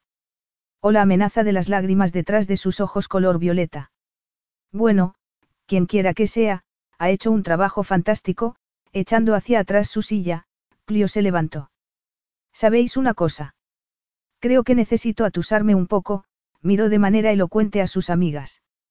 Serías tan amable de enseñarme dónde está el baño, Nadia. Yo también me apunto, se levantó Alessandra, acariciándose la tripa. Este pequeño y yo nunca rechazamos una visita al baño. Por último, Olivia se levantó también y, segundos después, estaban las cuatro ante el gran espejo del lavabo. Tienen razón cuando lo llaman, el gran día, ¿verdad? Comentó Clio mientras se pasaba un cepillo por su melena rojiza, al tiempo que estudiaba el rostro de Nadia en el espejo. Es una buena oportunidad para dejar que te mime tu familia y los tuyos. Había sido un comentario inofensivo, pero la tensión que se dibujó en el rostro de Nadia fue inmediatamente percibida por las tres mujeres. No tengo ningún familiar aquí, lo dijo tan a la defensiva que sonó fría, hasta antipática. Pudo leer la sorpresa en los ojos de las tres. No tengo contacto con mi familia. Oh, bueno, nosotras seremos ahora tu familia, ¿verdad, chicas? Olivia le pasó un brazo por los hombros, intentando animarla. Zayed y tú formáis la pareja perfecta. Estoy segura de que vais a ser muy felices, ¡Ey! ¿Qué pasa? Cuando las lágrimas empezaron a rodar por sus mejillas, Olivia la estrechó cariñosamente contra su pecho. Enseguida se sumaron Clio y Alessandra. Venga, un abrazo en grupo. Sé lo que se siente. Es como si tuvieras todas tus emociones cambiadas de sitio, ¿verdad? Pero estás haciendo un gran trabajo y Zayed es un hombre fantástico. Has hecho la elección adecuada. ¿Eso creéis? Preguntó Nadia, sorbiéndose la nariz. No lo creemos, lo sabemos. Al igual que todos los cientos de otras mujeres que fracasaron en el intento de llevarlo hasta el altar. Ahora en serio, Nadia, intervino Clio. Yo conozco bien a Zayed. Fuimos juntos a la universidad y él hizo de padrino en mi boda, me ayudó cuando más lo necesitaba. No encontrarás un hombre mejor. Y que sepas que no estás sola, añadió Olivia. Puedes contar con nosotras. Las cuatro tenemos que permanecer juntas. Necesitamos de toda la solidaridad posible para poder soportar a todos esos machos alfa. Completamente cierto, aprobó Alessandra. El truco consiste en hacerles pensar que se salen con la suya cuando, en realidad, solo están haciendo lo que nosotras queremos que hagan. Eso requiere cierta práctica, pero te ayudaremos. Gracias. De repente Nadia se descubrió sonriendo y tomó un pañuelo de la caja que le ofreció Olivia. Muchísimas gracias. Ya me siento mejor. Es que todo eso me ha superado un poco. No te preocupes. Aún queda lo mejor. Liv. ¿Qué pasa? Es verdad. Disfruta, Nadia. La noche de bodas es especial. Aprovechala a tope. Puede que nuestros maridos se tengan por sendos regalos divinos para el género femenino, pero Zayed es un hombre muy afortunado de tenerte. Asegúrate de que se entere. De acuerdo, gracias por el consejo. Y por el apoyo. Significa mucho para mí, ya recuperada, se volvió de nuevo hacia el espejo. Oh, No. Estoy hecha un desastre. Absurdo. Estás terriblemente guapa, aunque se te ha corrido un poco el rímel. Nada que un par de minutos en las manos de unas expertas como nosotras no pueda remediar. Vamos, chicas. Sacad vuestros trastos de maquillaje. Para cuando regresaron al salón del banquete sus maridos ya lo habían abandonado, así que salieron las cuatro a los jardines para sumarse a la fiesta, agarradas del brazo. Un grupo de jóvenes estaba dando vítores a voz en grito y, en cuanto se acercaron, descubrieron el motivo. Zayed estaba siendo manteado. Y los principales responsables eran sus grandes amigos, Rocco, Christian y Stefan. Por primera vez en aquel día, Nadia se descubrió riendo. Sobre todo cuando Olivia se inclinó hacia ella para comentarle con tono conspirador. Ya te lo habíamos dicho. Son como niños grandes. Conforme se prolongaba la tarde Nadia empezó a relajarse, incluso a disfrutar. Resultaba difícil no hacerlo dada la calidad de las actuaciones. Un grupo de cantantes y tañedores de la UDI de tambor aparecieron entre las fuentes iluminadas, animando a los invitados a levantarse y a bailar bajo las gigantescas arañas que colgaban del techo de una inmensa carpa. De vez en cuando Nadia descubría a sus nuevas amistades, divirtiéndose a más no poder. Zayed, mientras tanto, ejercía de perfecto anfitrión, siempre atento y solícito con todos, aprovechando a fondo la oportunidad que se le presentaba. Nadia no había esperado nada menos de él, por supuesto, pero la fluidez y pericia con que lo veía evolucionar por la carpa la hizo sentirse mal. En realidad estaba representando un papel, al igual que ella, y, por alguna razón, eso le dolía. De cuando en cuando aparecía a su lado para presentarla a algún dignatario extranjero y a su esposa, antes de desaparecer de nuevo. Finalmente se acercó la hora de la clausura. Mientras los invitados eran acompañados al exterior para disfrutar del espectáculo de fuegos artificiales, Zayed se presentó de nuevo para tomarla de la cintura y acompañarla fuera. Aquí estamos, esposa mía. Sí, para su sorpresa, le gustaba que la llamara así. Al igual que le gustaba la manera que tenía de acercarla hacia sí, pequeñas punzadas de deseo acribillaron su piel cuando aspiró su aroma a colonia. Aquí estamos, efectivamente. Una sucesión de estallidos reverberaron a su alrededor mientras el cielo se llenaba de resplandores plata y oro. Ambos contemplaron el espectáculo en silencio. Creo que aún no te había dicho lo muy bella que estás. Gracias, Nadia continuó mirando al cielo. Podía sentir el calor de su cuerpo presionando contra su costado. Lo digo en serio. No habría podido pedir una novia más hermosa. Hoy has estado increíble, Nadia, y sé que no ha debido de resultar fácil. Quiero que sepas lo muy orgulloso que estoy de ti. Nadia se tensó. No quería que él se sintiera orgulloso de ella, no de aquella forma, al menos. Como princesa Nadia de Arit, ejercer de perfecta anfitriona había sido la única habilidad que todo el mundo había esperado que adquiriera. Estar guapa, comportarse con decoro y, lo más importante, guardarse las opiniones para sí misma. Todo lo cual no era precisamente algo de lo que buscara elogios o reconocimiento. Lo que siento es que tu familia no haya estado presente. Y que tú no te sintieras capaz de avisarles de nuestra boda. Nadie volvió a tensarse. Se habría enterado de la verdad. No había vuelto a tener contacto alguno con su familia desde que abandonó Arit, aparte de algún que otro mensaje para hacerle saber que se encontraba bien. No tenían ni idea de que se encontraba en Gazvilla y, ciertamente, menos aún de que acababa de casarse con el jeque Zayed al-Afzal. Como excusa, le había dicho a Zayed que no había podido comunicárselo porque su familia nunca le habría perdonado su fuga de un matrimonio concertado. Pero esa había sido una excusa menor, Nada comparado con el lío que se montaría una vez que les dijera la verdad, algo que no podría hacer hasta después de que se hubiera desactivado la amenaza de guerra entre los dos reinos.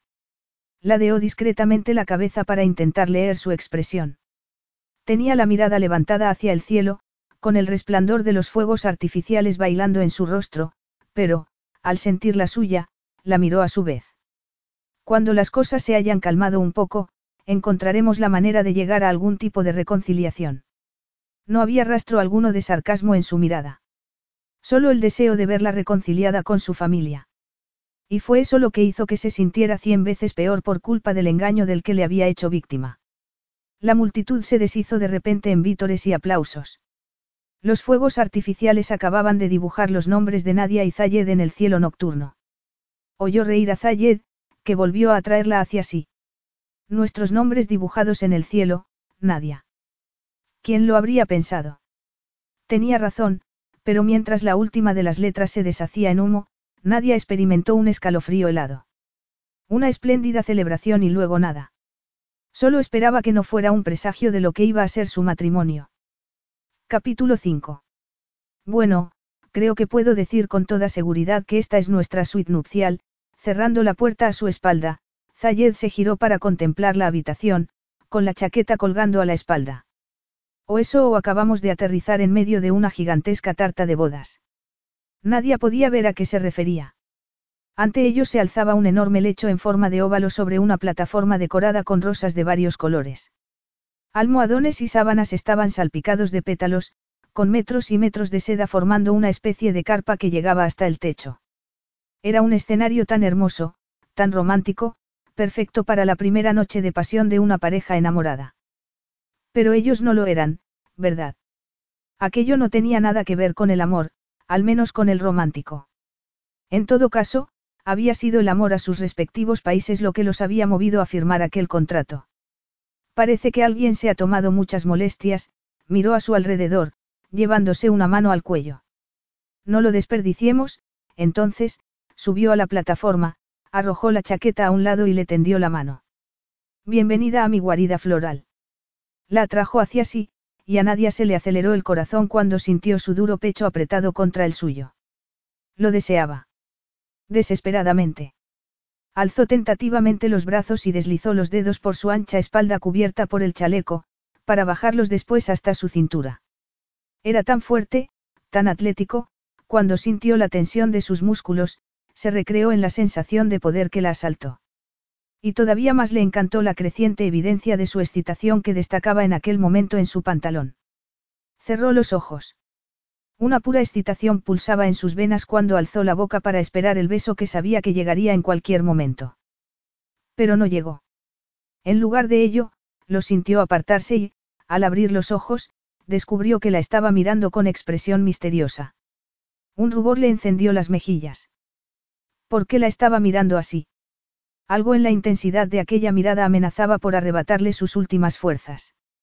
Agotada después de haber representado el papel de novia perfecta durante todo el día, empezó a flaquear. De repente se sintió sola, vulnerable. Ante la enormidad de lo que había hecho, una ola de pánico la barrió por dentro. Estaba atrapada en un matrimonio sin amor con un hombre al que apenas conocía.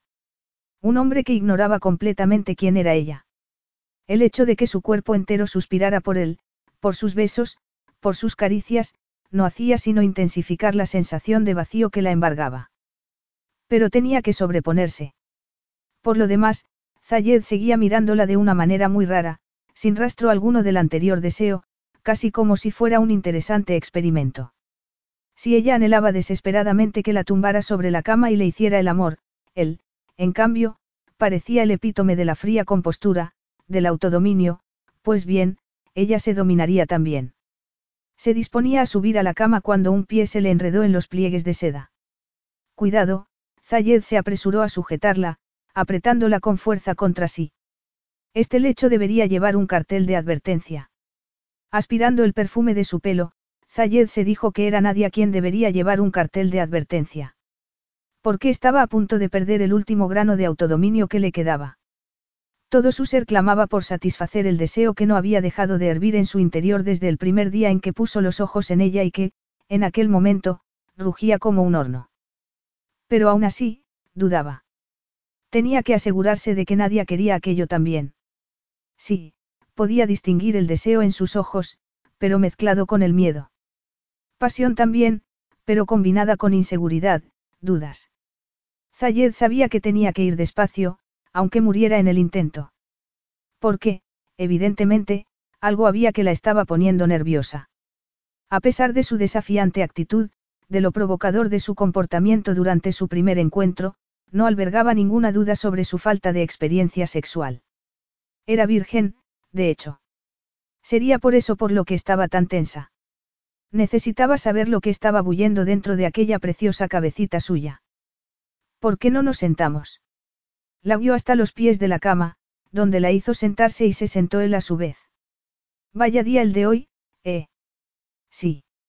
Espero que no haya resultado demasiado duro. No, por supuesto que no. Lo he disfrutado mucho, la tensión de su tono desmentía sus palabras. Pero seguro que estarás cansada. No, estoy bien. Mira, Nadia, tomó de nuevo su mano y le volvió la palma hacia arriba, como si pudiera leer allí la respuesta a su enigma.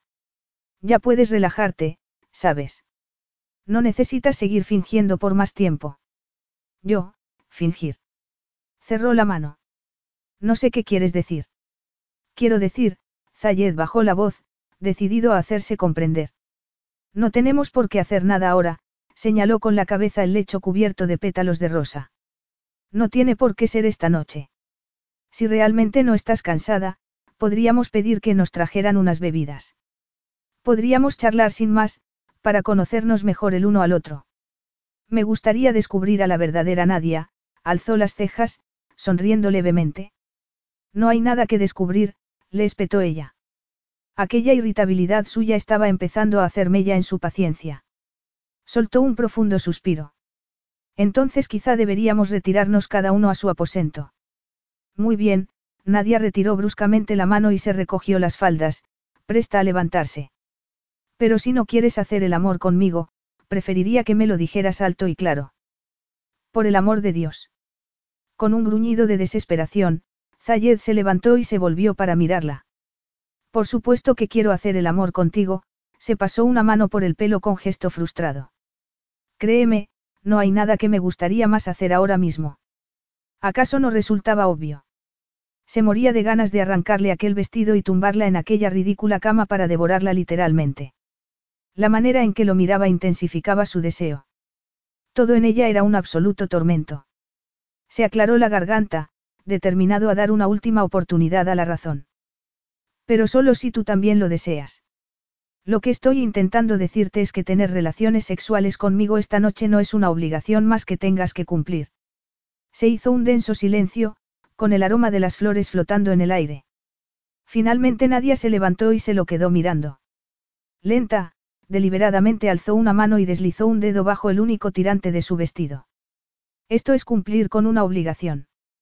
Con un sobresalto casi físico, Zayed vio cómo el tirante se deslizaba por fin sobre la blanca piel de su hombro. Sus oscuras pupilas se dilataron hasta volverse negras como el ébano. ¿O esto? En ese momento se estaba bajando la cremallera lateral del vestido, sin dejar de mirarlo a los ojos. Zayed tragó saliva. El corpiño cayó hasta la cintura, revelando un corsé rígido que resultaba tan casto como increíblemente sexy. Los bultos de sus senos asomaban por encima de las copas. ¿Te importaría ayudarme con el resto del vestido? Nadia bajó la mirada a la aparatosa falda, que ya había empezado a recogerse. No quiero estropearlo. Así lo hizo Zayed, aunque ansiaba arrancárselo del cuerpo con una urgencia que a él mismo lo asustó. ¿Qué le pasaba? Le temblaban las manos. Nunca antes mujer alguna había ejercido un efecto semejante sobre él. Le fue bajando el vestido por las caderas hasta que cayó al suelo. Intentó decirse en todo momento que podía detenerse cuando quisiera, que solo estaba ayudando a su novia a quitarse el vestido, pero cuando la vio salir del mismo y agacharse para recogerlo y dejarlo a los pies de la cama, supo que estaba perdido, a merced de la implacable garra del deseo. De la cintura del corsé partían sendos ligueros hasta sus medias de seda, con una diminuta braguita blanca debajo. Cualquier resolución que hubiera tenido antes de resistírsele aquella noche se evaporó de golpe. Como si se estuviera moviendo a cámara lenta, alzó las manos hasta su pelo y le retiró las horquillas, su negra melena se derramó en glorioso desorden sobre sus hombros. Enterró luego los dedos en su sedosa suavidad, retirando la joyería que decoraba sus rizos y soltándole el collar y los pendientes con dedos temblorosos. Exploró sus carnosos labios, lentamente al principio y luego con mayor firmeza, tocando y saboreando, acariciándolos provocativamente con la lengua hasta que ella los abrió para franquearle el acceso a la dulce humedad de su boca. Un deseo furioso empezó a latir en sus venas como una droga, urgiéndolo a continuar. Colgada de su cuello, nadie lo oyó gemir contra sus labios. Era aquella la más exquisita sensación que había experimentado nunca. Todos sus sentidos parecían haber caído en una trampa. Su contacto, su sabor, su masculino aroma, el áspero roce de su barba, todo ello, combinadamente, se había apoderado por completo de su cerebro, apagando todo lo que no fuera el arrebatador anhelo que pulsaba en su cuerpo. Zayed volvió a reclamar su boca al tiempo que acentuaba la presión de sus manos a lo largo de sus hombros desnudos, para continuar por la espalda de su corsé y acabar cerrándose sobre sus nalgas. Esa vez fue ella quien gimió a la vez que se arqueaba hacia atrás, presionando su pubis contra él como animándolo a que profundizara sus caricias. Pero el gemido se convirtió en jadeo cuando sintió su excitación dura como la roca presionando contra su abdomen, tan grande y poderosa que disparó toda una serie de espasmos internos que amenazaron con hacerla caer. Aferrándose con mayor fuerza a su cuello, se puso de puntillas para poder sentir su erección justo allí donde más necesitaba sentirla. Te deseo tanto, no supo exactamente quién de los dos lo había dicho, y ni siquiera si había llegado a pronunciar las palabras en voz alta. Con un solo movimiento, Zayed la levantó en brazos y la depositó sobre la cama. Empezó a quitarse la ropa a toda velocidad. Desde su posición, Nadia contempló cómo se despojaba del chaleco y del pantalón, mientras se preguntaba si debería quitarse a su vez la ropa interior. Finalmente los boxers volaron a un lado y quedó gloriosamente desnudo ante ella. Se lo quedó mirando de hito en hito. Había leído antes sobre sexo. Había creído saberlo todo sobre el tema aún sin haberlo experimentado. Pero nada la había preparado para aquello, su tamaño, su longitud, su grosor, sería posible que aquello cupiera en su interior. La idea la atraía y asustaba a la vez. ¿Has cambiado de idea? Le preguntó él de pronto. No, respondió con la garganta reseca. No es eso. Nunca habías visto antes un hombre desnudo. No, no sé, yo. No voy a negarlo, Nadia. Te deseo con locura. Pero si has cambiado de idea solo tienes que decirlo y yo. No, no he cambiado de idea, reforzada por aquella confirmación de su deseo, añadió, recostándose en la cama a modo de tácita invitación, supongo que no esperaba que eso, quiero decir, tú, fuera tan grande. Qué halago, los ojos de Zayed brillaban de humor, pero su voz había adquirido un timbre gutural. Segundos después estaba tumbado sobre ella, apoyados los codos a ambos lados de su cabeza, contemplándola fijamente. Seré lo más tierno que pueda. De nuevo reclamó sus labios mientras su maravilloso cuerpo se fundía con el suyo, aplastándole los senos bajo el corsé, con su erección presionando contra ella. Nadia sintió la convulsa tensión de sus músculos internos, la creciente humedad de su sexo. Quizá deberíamos desembarazarnos de esto, apartándose para bajar una mano hasta sus caderas, rompió un tirante de su braguita y la arrojó al suelo. Deslizando por un instante la mano por la piel desnuda de su muslo, bajo el liguero, la dirigió hacia los húmedos pliegues de su sexo. Con un experto dedo se dedicó entonces a acariciar y provocar cierta delicada parte que ni siquiera sabía que existía, y que le provocó la más exquisita sensación de placer que había experimentado nunca. No tardó en sentir cómo se acercaba a lo que sabía que debía ser un orgasmo, el primer orgasmo de su vida. Hundiendo las uñas en su espalda, empezó a gemir y a gimotear presa de gozo, sobre todo cuando Zayed le susurró al oído. Todavía no, cariño. Resérvate. Resérvate para mí. Retirando el dedo, lo reemplazó con la punta de su miembro que empezó a frotar firmemente contra su sexo, provocándole violentos espasmos de éxtasis. Luego, cambiando de posición, comenzó a empujar. Lentamente al principio, como probando, y después con mayor firmeza, aunque con suavidad. El descubrimiento de su humedad le arrancó un ronco gemido, de manera que empezó a hundirse cada vez más en ella. Nadia perdió el aliento y volvió a clavarle las uñas en la espalda, tanto que temió hacerle sangre, aferrándose a él. Nadia. La voz parecía llegar desde muy lejos. Sí. Apenas podía hablar, así que su cuerpo habló por ella mientras acudía a su encuentro con un violento movimiento de pelvis que le arrancó otro gruñido gutural. Dios mío, Nadia, había empezado a moverse con fuerza, rítmicamente, cada embate más potente que el anterior, más intenso y abrumador. Creo que no podré aguantar mucho más tiempo. Justo cuando acabó de pronunciar la frase, Nadia sintió un tremendo estremecimiento que nació del lugar donde se juntaban sus cuerpos, pero que se extendió hasta la última fibra de su ser, llenándola de un exquisito éxtasis. Con un gruñido animal, se dio cuenta de que Zayed había alcanzado el orgasmo al mismo tiempo y juntos habían ardido en la misma fiebre de anhelo, sudor y goce físico. Durante varios minutos permanecieron muy quietos, con Zayed derrumbado sobre ella y su corazón atronando fieramente contra su pecho. Finalmente rodó a un lado y la atrajo hacia sí. ¿Estás bien? No he sido demasiado brusco. Le preguntó, apartándole el pelo de la cara. No, ha sido increíble. Tú has estado increíble. Vaya, gracias, le delineó los labios con un dedo. Tú también. De repente Zayed tomó conciencia de que aquella mujer, su esposa, de la que sabía tan poco, acababa de regalarle una experiencia absolutamente insólita. Soy consciente de que tengo mucho que aprender. Créeme cuando te digo que estaré más que encantado de enseñarte, riendo, volvió a estrecharla en sus brazos e inmediatamente experimentó una nueva punzada de deseo. La culpa la tenía el bendito corsé, se dijo mientras recorría los ligueros con las manos hasta llegar a sus nalgas. ¿Cómo podía un hombre resistirse a aquello? Sus dedos tropezaron entonces con un pétalo de rosa pegado a su piel desnuda. Despegándolo, se lo plantó, bromista, en la punta de la nariz. Nadie arrugó la nariz, con un brillo divertido en los ojos. No me mire usted así, joven dama, gruñó él. Si no quiere pasar la noche en vela. No estoy muy segura de no quererlo, apartándose, se estiró para recoger el edredón de satén, que sacudió con fuerza. Como resultado, cientos de pétalos se alzaron en el aire para caer luego lentamente sobre sus cuerpos. Yo tampoco. Creo que dormir está sobrevalorado. Algo, pensó Zayed, que nunca podría decir de nadie. De hecho, estaba empezando a pensar que quizá había subestimado seriamente a una mujer tan extraordinaria. Nadia contempló al hermoso ejemplar masculino que dormía plácidamente a su lado. La primera luz de la mañana se filtraba por las ventanas, proyectando curiosos dibujos en el suelo salpicado de piezas de ropa y pétalos de rosa. Con el necesario sigilo para no despertarlo, se acercó para poder verlo mejor. Aquella noche había sido increíble.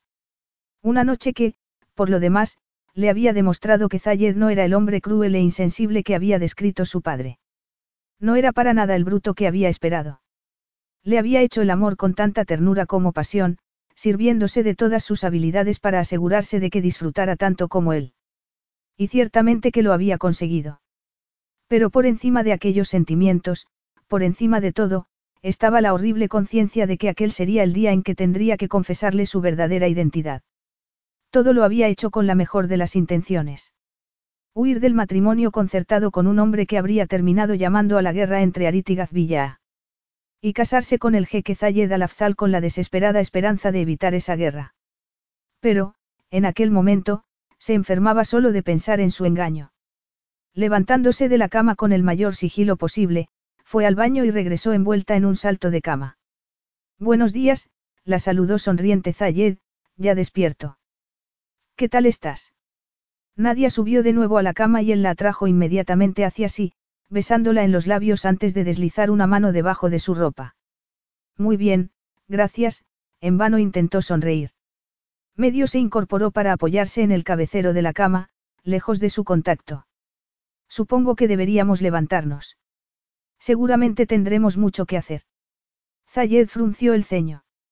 Retiró la mano de debajo de su camisón para pasársela por la cara, que presentaba ya una sombra de barba. Pues yo creo que, la primera mañana de nuestra luna de miel, bien podríamos excusar nuestras obligaciones. Sí, por supuesto, forzó una carcajada que no pudo sonar más falsa. ¿Qué te pasa? Se la quedó mirando fijamente.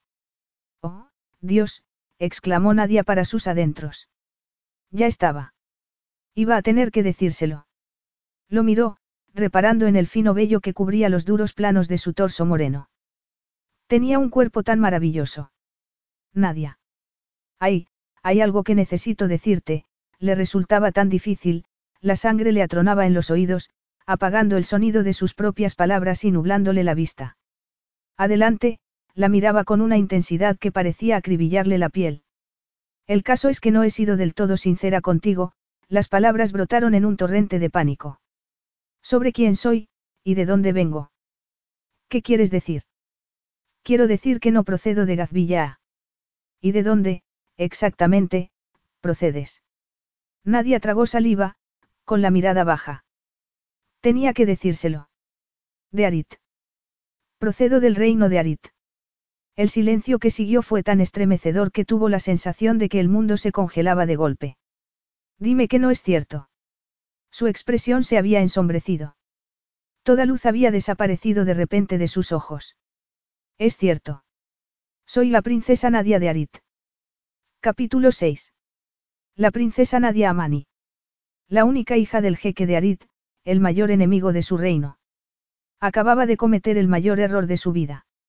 Apartando bruscamente el edredón, Zayed recogió su pantalón del suelo y se lo puso. Levántate. Zayed, no es lo que tú crees. He dicho que te levantes. Se volvió, furioso. Siempre se había enorgullecido de su instinto, de su intuición, pues bien, esa vez se había equivocado de medio a medio. Zayed, se había plantado frente a él envuelta en su salto de cama, con los negros rizos derramados sobre sus hombros y un brillo en sus ojos color violeta. Deja que te explique. Que te explique qué. Que eres una mentirosa manipuladora que se ha metido en mi vida con el objetivo de provocar el mayor caos posible. Ya me ha quedado claro, gracias. No, no es eso, yo. O que tu plan ha funcionado de maravilla, el del ingenuo jeque que se tragó por completo la historia de la chica deseosa de escapar de un matrimonio concertado. Esa historia también me la sé, exclamó, cerrando los puños de rabia. Puede que me hayas engañado para que me case contigo, Nadia, pero aquí terminan las falsedades. Te quiero fuera de mi vida. Ahora mismo. No. Lo observó alejarse, con las manos en las mejillas encendidas. O te marchas por ti misma o aviso a seguridad, buscó su chaqueta, sacó su móvil y lo alzó como si fuera una bomba de tiempo. Pero estamos casados.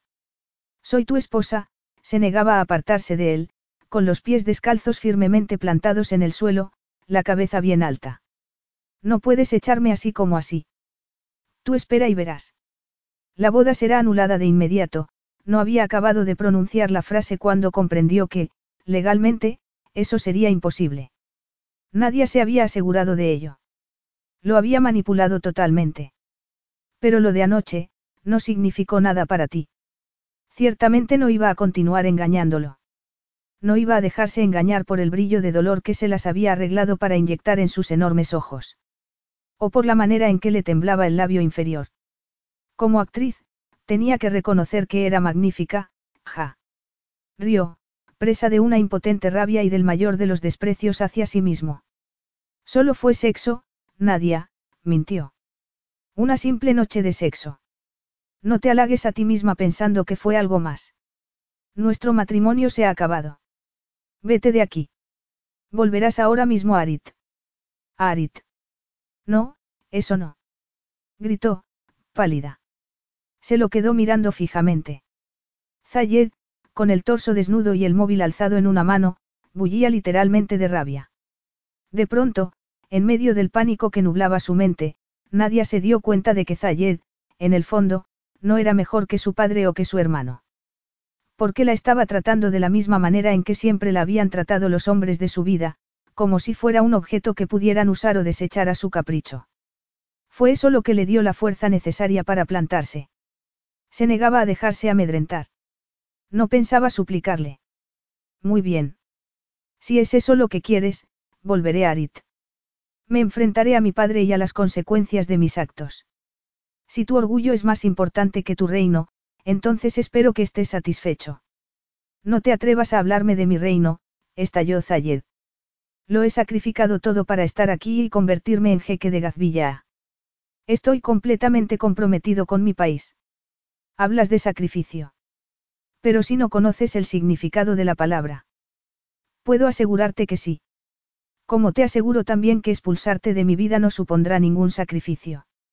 Aquel comentario la hirió, tal y como había pretendido. Pero nadie se negó a revelar su dolor. Y ese compromiso con tu país incluye empujarlo a la guerra. Mancharte las manos con la sangre de las dos naciones. Porque eso será lo que sucederá una vez que mi padre se entere de que me he casado contigo, de que el matrimonio ha sido consumado y de que luego me has devuelto a la fuerza a Arid, mancillada por las manos de su mayor enemigo. Quizá deberías haber pensado en eso antes de meterte en mi cama. Antes de montar esta traicionera charada, cruzó los brazos sobre el pecho desnudo. Tú eres la única culpable, Nadia. Por supuesto que lo pensé. Pero no me quedó otra opción. Cuando me enteré de que tú ibas a convertirte en jeque en lugar del belicista de tu hermano, supe que tenía que aprovechar la oportunidad. Que esa era, con toda probabilidad, la única oportunidad que tendría de actuar, de hacer que mi voz fuera escuchada. Por muy grande que fuera mi sacrificio y el peligro que tuviera que correr. Muy noble por tu parte. Y esa voz tuya que querías que fuera escuchada, ¿qué pretendía decir exactamente? ¿Informar acaso a tu padre de todo lo que pudiera resultarle útil para provocar una guerra contra Gazvilla? No. ¿O son sacarme información confidencial que pudiera serviros para atacarnos? No, no tienes ni idea de lo que estás diciendo. Yo no soy ningún espía. Mi padre ignora completamente que estoy aquí. De haberse enterado, nuestros dos países ya estarían en guerra. Me estás diciendo que tu boda conmigo, el recién coronado jeque de uno de los estados más ricos del mundo árabe, fue el premio de tanto riesgo. Que mereció la pena incurrir en la ira de tu propia nación para convertirte en la esposa del gobernante de Gazvilla por la vida de lujos y privilegios que conllevaba ese título. La indignación la impidió hablar. ¿Cómo podía haber sentido algo por aquel hombre? ¿De verdad te consideras un premio tan valioso como para que yo arriesgara mi propia vida y la de mis conciudadanos para conseguirlo? Le lanzó una mirada de absoluto desprecio, cerrando los puños de rabia. Quizá un día deberías asomarte al borde de la montaña de tu propio ego y echar una mirada alrededor. No tienes ni idea de cómo gobernar un reino como Gazvilla para evitar una catastrófica guerra. Y tú sí, supongo. Sí. Al menos estoy dispuesta a hacer todo cuanto esté en mi poder para intentar encontrar la paz. Es por eso precisamente por lo que estoy aquí, Zayed. Por eso me metí en tu habitación y por eso quise convertirme en la esposa del jeque de Gazvilla. Porque pensé que solamente desde el corazón de este reino podía influir en las decisiones necesarias que garantizarían el futuro del mío, se interrumpió, jadeante. Así que ya lo ves, no tengo interés alguno ni en tu riqueza ni en tu extravagante estilo de vida. De hecho, todo eso no puede importarme menos. Porque ahora puedo ver el hombre en que te has convertido gracias a ello, un hombre vano y egoísta, cuyo orgullo es más importante para él que su propio pueblo. Basta. Zayed alzó una mano para acallarla, con su voz resonando en la habitación. No te permito que me hables así. Hablaré como yo quiera. No puedes infligirme mayor castigo que enviarme a Arit. Mi delito será castigado con la muerte. Te mancharás las manos con mi sangre, Zayed, pero lo que es aún peor, también con la sangre de nuestras respectivas naciones. Se hizo un denso silencio. Zayed se la quedó mirando fijamente después de aquel violento estallido de furiosa indignación.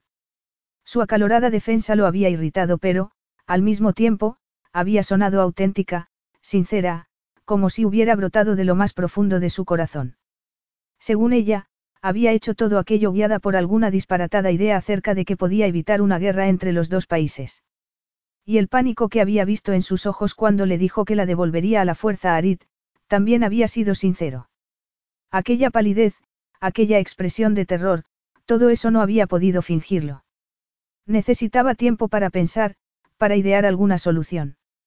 Pero, para eso, antes necesitaba perderla de vista. Porque, a pesar de todo, a pesar de la amargura, de la traición y de la furia que sentía contra sí mismo por haber sido tan estúpido, solo tenía que verla allí plantada frente a él para encenderse de deseo.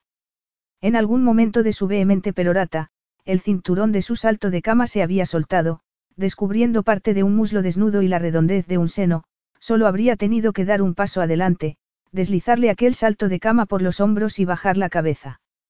Cielos. Cuando se había vuelto tan débil. Maldiciendo para sus adentros, volvió a alzar su teléfono y llamó a seguridad. Sí. En la suite nupcial. Rani y Ahmed. Ahora mismo. Se volvió de nuevo para mirar a Nadia, y allí estaba otra vez, el fugaz brillo de terror en sus ojos antes de que volviera a esconderlo detrás de una máscara de desafío. Majestad. Los vigilantes entraron en la cámara, listos para la acción. Por un momento se quedaron sorprendidos ante la escena, la cama revuelta, la esposa desarreglada, a medio vestir, y el jeque, rígido de tensión, escoltada a mi esposa hasta sus aposentos. Y una vez allí, vigilad que no salga hasta nueva orden. Los vigilantes miraron incómodos por un momento a Nadia, como si no supieran qué hacer. Ella, a su vez, les lanzó una mirada de desafío. Llevaosla. Ahora, Zayed gruñó las palabras y los hombres se pusieron inmediatamente en acción. Agarrándola cada uno de un brazo y levantándola en vilo, se la llevaron hacia la puerta. No hace falta. Ya voy sola, desafiante hasta el final, pataleó en el aire con gesto furioso. Antes de desaparecer, lanzó a Zayed una última y venenosa mirada. Créeme, nadie podría persuadirme de que me quedara aquí por propia voluntad. Porque ahora sé cómo eres realmente, jeque Zayed al-Afzal. Pese a tu pose y a tus buenas palabras, no eres mejor que mi padre y que mi hermano. Nadia paseaba nerviosa de un lado a otro por la suite que había sido suya desde que llegó a Gazvilla. Desde que, de alguna milagrosa manera, se había encontrado de repente comprometida en matrimonio con el jeque, esperanzada con que su plan pudiera funcionar al fin. Pero, en aquel momento, su plan había saltado por los aires, junto con el resto de su vida, o lo que quedara de ella. No había exagerado cuando le habló a Zayed del castigo que la esperaba en Arit. Porque no solamente había traído la mayor de las vergüenzas al reino de Arit, si huir de un matrimonio concertado no hubiera sido por sí solo suficientemente malo, se había casado además con su mayor enemigo para ser desflorada y repudiada luego por él. Y aunque sabía que su pobre madre pediría clemencia por su vida, sus palabras caerían en oídos sordos. Sentándose en el borde de la cama, apoyó la cabeza en las manos, desesperada. Al otro lado de la puerta montaban guardia los hombres de Zayed, a la espera de nuevas órdenes. No había nada que pudiera hacer salvo esperar su destino.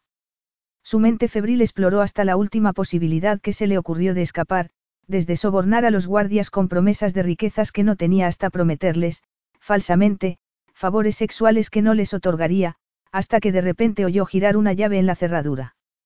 Ya estaba. Si no tenía más remedio, marcharía al menos a su destino con la cabeza bien alta. Nadie parecía ridículamente pequeña flanqueada por los dos hombres que la habían llevado de nuevo hasta su presencia. Pero aquello que le faltaba en estatura, lo compensaba sobradamente en coraje. Allí estaba, con la cabeza bien alta, mirándolo con indisimulado odio. Tras despachar a los vigilantes, le indicó que tomara asiento en uno de los grandes cojines que rodeaban una mesa baja, en la terraza sombreada. Había necesitado salir al exterior, respirar un poco de aire puro después de descubrir la enormidad de lo que había hecho. La preciosa vista que se divisaba desde aquella terraza también lo había ayudado. Había escogido un lugar bien alejado del escenario de las celebraciones de la noche anterior, rodeados de extensos prados bien cuidados con fuentes, estatuas y palmeras. Al fondo se alzaban las montañas Arabat, de un suave color morado que destacaba contra el cielo abrasador, y, entre medias, la vasta planicie del desierto. Había tomado una decisión. No confiaba en nadie, jamás volvería a confiar en ella.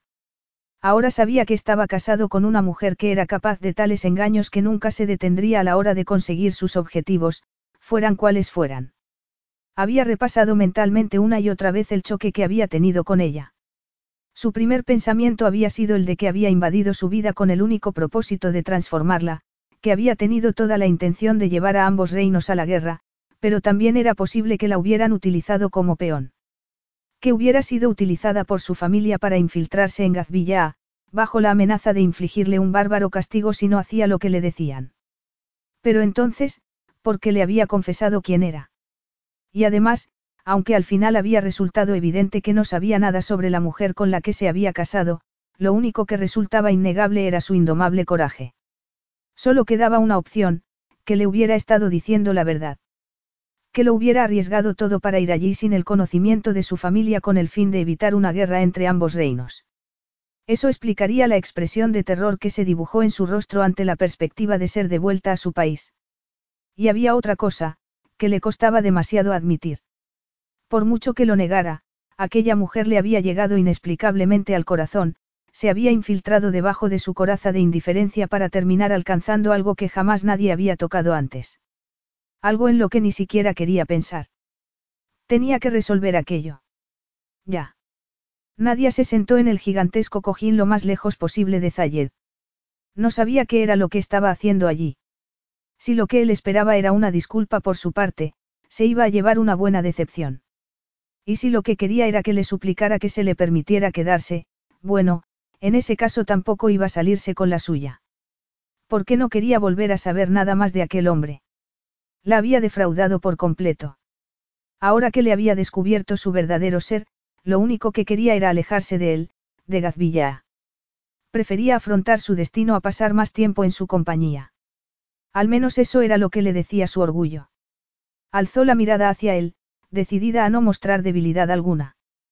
Pero era una debilidad de un tipo distinto la que atravesaba su cuerpo. Porque el hecho de verlo allí sentado, sirviendo tranquilamente dos tazas de café de la cafetera de bronce, removió algo indefinible, primario, en su interior. Solo habían transcurrido unas horas desde que habían pasado la noche juntos, desde que habían compartido tan increíble intimidad, casi podía sentir aún su duro y musculoso cuerpo sobre el suyo, oír su acalorado jadeo, el gruñido de su orgasmo. Pero en aquel momento eran dos desconocidos. Con actitud distante, reemplazada su furia anterior por una máscara de fría tensión, le entregó una taza de café. ¿Y bien? inquirió ella después de dejar la taza sobre la mesa con dedos temblorosos. ¿Para qué me has llamado? Si esto es algún tipo de despedida, no necesitas molestarte. Si necesitas aliviar tu mala conciencia, permíteme que te diga que estás perdiendo el tiempo, yo. Te he traído aquí para comunicarte que voy a permitirte que te quedes. ¿Que me quede? Sí, aquí, en Gazvilla. Por el momento, al menos. No volverás a Arit. Oh, Nadia experimentó un inmenso alivio que su orgullo le obligó a esconder. ¿Y si yo no deseo quedarme? Zayed se inclinó entonces hacia adelante y la miró con ojos entrecerrados. Parecía un tigre a punto de saltar. Dejemos una cosa clara, de acuerdo. Tengo cero interés en lo que desees o en lo que dejes de desear. Me proporcionaría un gran placer echarte de Gazvilla y expulsarte de mi vida de una vez por todas. Pero tus actos han colocado a nuestros dos países en una situación de enorme peligro. Si se corriera la noticia de que el jeque de Gazvilla se ha casado con una princesa de Arid, la consecuencia inevitable sería la guerra.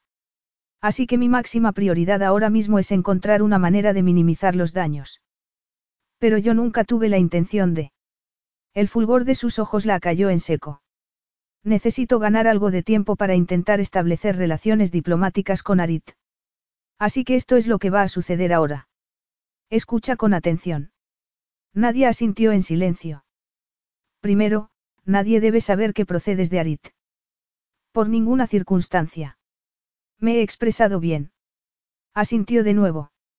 Tenemos que mantener oculta tu identidad durante el mayor tiempo posible.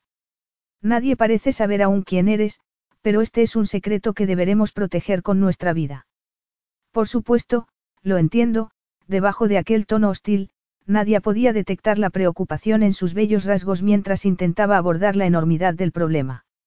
Un problema que, en aquel momento, ella simplemente había exacerbado. No diré una palabra a nadie sobre mi verdadera identidad. Eso espero. Por tu propio bien tanto como por el de tu país. Ya lo sé, repuso, irguiendo los hombros. No necesitas deletreármelo. Bueno, quizá haya algunas cosas que sí necesite deletrearte. A partir de ahora, Nadia, tú y yo vamos a representar el papel de la pareja perfecta. A ojos del mundo exterior, el jeque y su nueva esposa están locamente enamorados, completamente consagrados el uno al otro, y proyectarán públicamente la clase de felicidad que dará pronto como fruto un heredero al trono y la estabilidad que tan desesperadamente necesita este país. Sí, por supuesto, algo en su tono de voz sugería que había algo más. En privado, sin embargo, su voz adoptó un tono de helada autoridad, las cosas serán muy diferentes. Este será un matrimonio solamente nominal, que terminará tan pronto como sea seguro ponerle fin. De puertas adentro, no existirá relación alguna entre nosotros. ¿Ha quedado claro? Sí, Zayed, contestó con voz tan fría como firme. Perfectamente claro. Capítulo 7. Aquí estás. Nadie alzó la mirada cuando Zayed entró en la biblioteca. Llevaba unos vaqueros de cintura baja y una sencilla camiseta blanca que subrayaba su ancho pecho y sus abultados bíceps. No te has olvidado de que esta noche cenamos con el ministro de Asuntos Exteriores y con su esposa, ¿verdad? No, no me he olvidado, Nadia cerró el libro sobre su regazo. Podía pasar horas en aquella biblioteca, hojeando con reverencia sus joyas bibliográficas. Algo de lo cual se alegraba, porque era muy poco lo que podía hacer en la jaula de oro en la que se hallaba encerrada. Es una cena informal, pero obviamente necesitarás tiempo para prepararte, recorrió con la mirada su figura, ataviada con un vestido azul claro. Obviamente, dejó el libro sobre la mesa y se levantó de la butaca. Y, presumiblemente, tú también. Zayed dio un paso hacia ella y se detuvo, mira, Nadia, no tiene sentido comportarse así. Así, ¿cómo? No sabía que me estuviera comportando de ninguna manera. Sabes perfectamente lo que quiero decir. Habían transcurrido ya tres semanas, tres largas y terribles semanas, cada una peor que la anterior. Lejos de acostumbrarse a su falso papel de adoradora joven esposa, Nadia lo encontraba cada vez más frustrante e insoportable. Su relación con Zayed no podía ser más tensa. Como se suponía que iba a seguir con aquella ridícula farsa hasta que él decidiera que ya estaba resuelto el problema de Arit? ¿Y qué sucedería después? La impotencia de su posición la impedía dormir por las noches.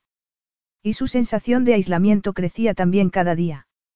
Totalmente desconectada de su propio país y virtualmente ignorada por su marido, empezaba a preguntarse si no habría caído en una especie de universo paralelo donde ella no existía en absoluto.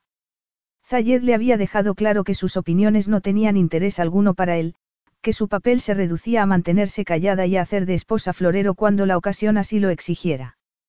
El mismo papel, reflexionó irónica, que le había asignado su padre. Pero junto con la frustración había otra cosa, la cosa que tanto se había esforzado por ignorar, pero que volvía siempre. Zayed. La noche que habían pasado juntos, las cosas que había hecho la acosaban constantemente, tanto de día como de noche. Estar en la misma habitación que él era un tormento. Solo el sonido de su voz bastaba para acelerarle el pulso. Y cuando la tomaba de la cintura o la besaba en público, su traicionero cuerpo reaccionaba de inmediato, a unas sabiendas de que su gesto era totalmente falso. ¿Sabes qué, Nadia? Tus maneras me dejan perplejo. Teniendo en cuenta que fuiste tú quien nos metió en este desastre, no acabo de entender por qué me tratas como si yo fuera el malo de la película. Francamente, en tu posición, yo estaría haciendo todo lo posible para que nuestro arreglo funcionase. Yo hago siempre lo que me dices, le espetó. Es lo que quieres, no. Quiero que cambies tu actitud. Entonces tú deberías cambiar la tuya, poniéndose inmediatamente a la defensiva, se levantó con ánimo desafiante, solo para darse cuenta de que él estaba demasiado cerca. Tuvo que retroceder de nuevo, chocando con el borde de la butaca. Si escucharas lo que tengo que decirte en lugar de tratarme como una paria, si me dejaras. Alto ahí, Nadia, alzó una mano. Cuanto antes te acostumbres al hecho de que estás aquí bajo mis condiciones, mejor irá todo. Mientras vivas bajo mi techo, harás todo lo que te diga. No tienes derechos y tus opiniones no cuentan para nada. Así que guárdatelas para ti misma hasta que regreses a tu amado Arit, el lugar al que perteneces. Nadia tragó saliva y bajó la vista para que no viera el brillo de lágrimas en sus ojos. Lo oyó aclararse la garganta. Entiendo que sigues sin saber nada de tu familia. No, ¿cómo habría podido saber algo? No tienen manera de contactar conmigo. Pero te estarán buscando. Supongo que sí. ¿Crees que podrían tener alguna idea de dónde estás? Bueno, no les he estado enviando precisamente postales, su acre respuesta fue un puro mecanismo de defensa, un intento de evitar el aterrador pensamiento de que probablemente su familia estaría peinando todo Arid para encontrarla. Si mi familia lo hubiera descubierto, a estas horas ya tendríamos noticias suyas. Y Gazvilla sería el último lugar donde me buscarían. Ya. Pero es cuestión de tiempo que lo descubran. Tienes que asegurarte de que no corra la voz antes de que encuentre una solución a este fiasco. Lo sé. No necesitas recordármelo a cada momento. Quizá no tendría que hacerlo si empezaras a mostrarme algo de gratitud. Gratitud. Repitió, asqueada. ¿Es eso lo que quieres de mí, Zayed? Quizá. Sí, ¿Por qué no? Deberías estarme agradecida de que te haya permitido quedarte aquí, en palacio, donde cuentas con protección las 24 horas al día, y puedes disfrutar de todas las comodidades. Sobre todo si piensas en la alternativa que podía haber tomado. Yo diría que te he tratado hasta ahora con considerable tolerancia. Bueno, pues muchas gracias, repuso, sarcástica. Perdóname por no haberme dado cuenta de que tenía que expresarte mi gratitud. Pero quizás si pasaras más tiempo pensando en cómo podría yo ayudar a superar la situación y menos en culparme de ella, podríamos hacer algún progreso. Toda la gratitud del mundo no supondría diferencia alguna. Está bien, Zayed cuadró los hombros. Ya que estás tan dispuesta a ayudar, podrías empezar por hacer el papel de anfitriona y esposa perfecta esta noche, por mucho que eso te duela. Hassan Rouhani es una prominente figura política y necesito asegurarme de que está de mi lado. Bien tratado podría ser un aliado muy útil, pero para eso tengo que convencerle de que Gazvilla está a salvo en mis manos. Y de que tengo bajo control la situación de Arit. Tu trabajo consistirá en entretener a su esposa, Salema. Tienes que asegurarte de que piense que nuestro matrimonio es una roca sólida. Que el futuro de la dinastía está asegurado. Claro, Majestad. ¿Queréis que me ponga un cojín bajo el vestido para simular un embarazo? Eso no será necesario. Zayed se volvió, mordiéndose el labio para reprimir una sonrisa. ¿Cómo podía encontrar divertida esa situación? Nadia era la mujer más irritante que había conocido. Y, sin embargo, allí estaba él, intentando convencer a toda clase de altos dignatarios de que lo tenía todo bajo control, cuando lo cierto era que ni siquiera era capaz de controlar a su propia esposa. Bueno, debo decir que mi corazón se alegra de ver a una joven pareja tan enamorada, aturdida quizá por la copiosa y sabrosa comida, Salema Rouhani se recostó en su silla y miró a sus compañeros de mesa. ¿No te parece, Hassan? ¿Acaso no hacen una maravillosa pareja? Una pareja de lo más encantadora, querida. Hassan Rouhani era un hombre bajo, de mirada inquisitiva y mente sagaz. Nadie había percibido desde el principio que tanto Zayed como ella iban a tener que esforzarse mucho en su actuación para convencerlo.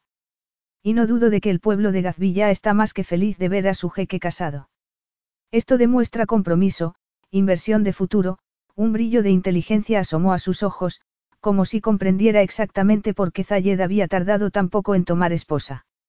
Sobre todo ahora, en este periodo de tanta inestabilidad. Nadia desvió la mirada y bebió un sorbo de agua. Hassan podía pensar que los había calado, cuando en realidad no conocía ni la mitad de la historia. Lo cual me recuerda una cosa. Corren rumores de que Azed se encuentra en Arit. Ha llegado a ponerse en contacto contigo, Zayed. Nadie dio un respingo al escuchar el nombre de Arit. Como resultado, se atragantó con el agua y empezó a toser. Salema se levantó de inmediato para atenderla. Cuando el ataque cesó y pudo volver a respirar de nuevo, se encontró con las insistentes miradas de los dos hombres. Los ojos de Hassan reflejaban un inequívoco interés por la escena que acababa de desarrollarse, mientras que los de Zayed se habían convertido en sendas armas de destrucción masiva. No, no he sabido nada de Azed, respondió al fin Zayed, retomando la conversación. Ha estado ignorando completamente mis intentos por hacer las paces, por abrir incluso un diálogo entre ambos reinos. Bueno, si realmente está en Arit, podría ponerte las cosas difíciles. Cuanta más munición pueda usar Arit contra Gazvilla, más peligrosa se volverá la situación.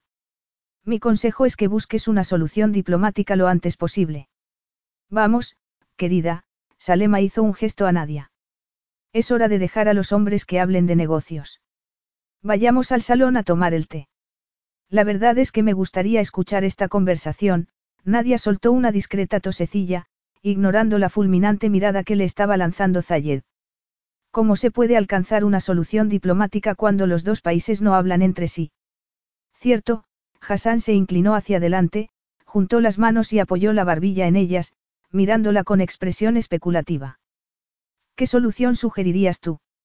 Estoy seguro de que no tiene la menor idea, ¿verdad, Nadia? Intervino Zayed, con los dientes apretados. Pues la verdad es que sí que tengo una idea. Creo que la solución sería que ambos reinos se sentaran ante una mesa con la decisión de poner fin al conflicto. Los problemas y agravios han de ser abordados verbalmente, y no me refiero a golpes de pecho y amenazas de guerra, sino a hablar con lógica e inteligencia. Sería necesario un mediador, pero, lo más importante, los mejores consejeros del reino deberían participar en las conversaciones. Los mejores consejeros, digo, que no burócratas del gobierno encerrados en sus torres de marfil, lo digo sin ánimo de ofender. No ofendes a nadie, sonrió Hassan. Adelante. ¿En qué tipo de consejeros estás pensando? En gente conocedora de la situación, preferiblemente de ambos bandos, gente que conozca los corazones y las mentes de los habitantes de los dos reinos y que esté comprometida con la paz. Gente que pueda persuadir a ambas naciones de que hagan a un lado su orgullo y canalicen esa energía para construir una relación positiva entre Gazvilla y Arit, ahora y de cara al futuro. Una vez soltado su discurso, Nadia se recostó en su silla. Estaba ruborizada y el corazón le martilleaba en el pecho. Se había hecho un denso silencio y el único sonido que podía oírse era el rugido de su pulso en los oídos. Finalmente el silencio fue roto por el aplauso de Hassan, seguido de una gran carcajada. Bien dicho, joven dama, se volvió hacia Zayed, que parecía haberse quedado aturdido. ¿Qué esposa tan magnífica te has buscado, belleza, cerebro y, además, espíritu de lucha? Eres un hombre afortunado. Bueno, desde luego es una caja de sorpresas, la miraba con una expresión tan torva que Nadia no pudo menos que bajar la vista, como si encontrara repentinamente fascinante su pulsera de oro. Perdóname, Salema, se apresuró a disculparse con su invitada. Vamos a tomar ese té, levantándose rápidamente y tomándola del brazo, la guió hacia el salón. Te había dicho ya que el azul de tu vestido me parece precioso. ¿De qué ha ido eso? Zayed había entrado en el dormitorio de Nadia después de llamar rápidamente a la puerta. Estaba furioso. No te había dejado claro que bajo ninguna circunstancia debías mencionar el nombre de Arit. Se había plantado en medio de la habitación con las manos en las caderas. Nadia estaba sentada ante el tocador, vestida con un conjunto de camisola y short de satén, cepillándose el pelo. ¿Sabes qué? Gracias a tu discurso, Rowani se va a poner a averiguar quién eres y de dónde procedes. Solo te faltó lucir un cartel que dijera, mírame, soy de Arit. Bueno, al final le puedo expresar mi opinión sobre algo, repuso mientras se giraba para apuntarle con el cepillo como si fuera un arma. La situación es tan complicada que alguien necesita hacer algo, ¿no te parece? Yo ya estoy lidiando con el problema, Nadia, gruñó Zayed. Ah, sí. Y, exactamente, ¿qué progresos estás haciendo? No tengo por qué darte cuentas de nada, estaba a punto de estallar. ¿Cómo se atrevía a examinarlo cuando había sido ella la que había generado la crisis, y parecía además decidida a agravarla? ¿Y cómo se atrevía a fulminarlo con aquellos preciosos ojos suyos, vestida de manera tan exigua con aquel delicioso conjunto de satén que tan bien destacaba su figura? Tu parte del trato, en caso de que lo hayas olvidado, es guardar un perfil bajo y, lo más importante, mantenerte callada. Pues cuanto más callada me mantenga, más alto se oirán los tambores de guerra. Algo habrá que hacer, Zayed, antes de que empiece a correr la sangre de los dos reinos. ¿Crees que no lo sé? ¿No crees que estoy haciendo todo lo que está en mi poder para prevenir la guerra, para hacer que eso no termine sucediendo? No, no lo creo. ¿Qué? Nadie arrojó el cepillo sobre el tocador y se levantó para plantarse ante él. He dicho que no creo que estés haciendo todo lo posible para traer la paz a los dos reinos, su voz era tranquila y controlada, aunque un leve temblor resonaba en el fondo. Tan ocupado estás organizando reuniones con los mandamases que no ves lo que tienes delante de los ojos, subrayó la última frase con un pisotón de su pie desnudo en la alfombra. Pero Zayed podía ver perfectamente lo que tenía delante de los ojos, la joven más hermosa que había conocido, con su lustrosa melena negra derramada sobre los hombros y las mejillas encendidas de justa y apasionada indignación. Uno de los tirantes de la camisola se le había bajado y, pese a todos sus esfuerzos, Zayed no podía evitar que su mirada se deslizara también por sus senos, con sus erectos pezones destacando bajo el satén. Como tampoco podía evitar el doloroso latido de su excitación. Porque yo soy la mejor consejera que podrías encontrar. Si nadie había advertido el efecto que estaba ejerciendo sobre él, no lo demostró. Yo sé más sobre Arit que cualquiera de los supuestos expertos con los que estás perdiendo el tiempo en hablar. Si solo por un momento pudieras dejar de ser un cretino sexista y chauvinista, dejaras de culparme a mí de todo y empezaras a escuchar lo que yo tengo que decir, juntos podríamos encontrar una solución. Está bien, ya basta. Esta conversación se ha acabado, retrocedió un paso. Se moría de ganas de tumbarla sobre la cama y de hacerle el amor. Mentalmente se veía ya encima de ella, admirando su sensual cuerpo, bajándole el short, o quizá apartando sus pliegues para poder deslizar los dedos por la parte más íntima de su cuerpo, antes de colocarse en posición para hundirse en su maravillosa humedad y, cielos. Furioso consigo mismo, se volvió y alcanzó la puerta en un par de zancadas. ¿Qué le pasaba? No te atrevas a marcharte ahora. La imperiosa voz le hizo detenerse en seco y se volvió para mirarla por encima del hombro. Ha hablado la princesita de Arit, eh. La que da un pisotón en el suelo y me dice lo que tiene que hacer. Ahora mismo no estás en Arit, Nadia. Yo no soy uno de tus lacayos. Cuando tomaste la decisión de venir aquí para, reclamarme, como esposo, renunciaste a ese privilegio. Quizá debería recordarte que ahora eres mi esposa, sobre el papel al menos, y como tal harás lo que yo te diga. Desde el momento en que firmaste ese certificado de matrimonio te convertiste en mí. ¿En qué? Nadie acababa de plantarse frente a él, bloqueándole la salida, toda ruborizada y con los ojos echando chispas. Venga, dilo. Me convertí en tu propiedad. Era lo que ibas a decir, ¿verdad? Que te pertenezco. Que soy una posesión tuya más, de la misma manera en que han sido tratadas las mujeres durante generaciones tanto por tu familia como por la mía. ¿Cómo pude haberme engañado hasta el punto de pensar que tú eras diferente? En realidad iba a decir que te habías convertido en mi responsabilidad, vio que parpadeaba varias veces, momentáneamente confusa. Pero si tanto te gustan las palabras, quizá debería elegir una más acertada. Te convertiste en una carga, Nadia, eso es lo que eres. Una peligrosa carga. Vio que se mordía el labio inferior mientras se esforzaba por dominar el temblor. El hecho de verla así, tan vulnerable y sexy a la vez, fue de repente demasiado para él. Tenía que marcharse. Inmediatamente. Antes de que hiciera algo de lo que pudiera arrepentirse después. Pasando de largo frente a ella, abandonó la habitación. Nunca antes había experimentado una tentación tan poderosa. Capítulo 8. Esta mañana recibí un correo electrónico de Hassan Rouhani. Antes de hablar, Zayed había esperado a que se marcharan los asistentes que les estaban sirviendo la cena. Nadia y él estaban sentados ante una pequeña mesa redonda en un informal comedor de la casa, algo que solían hacer en su esfuerzo por proyectar la imagen de una pareja felizmente casada. Pero aquella noche ese esfuerzo era doblemente difícil después del acalorado enfrentamiento de la noche anterior.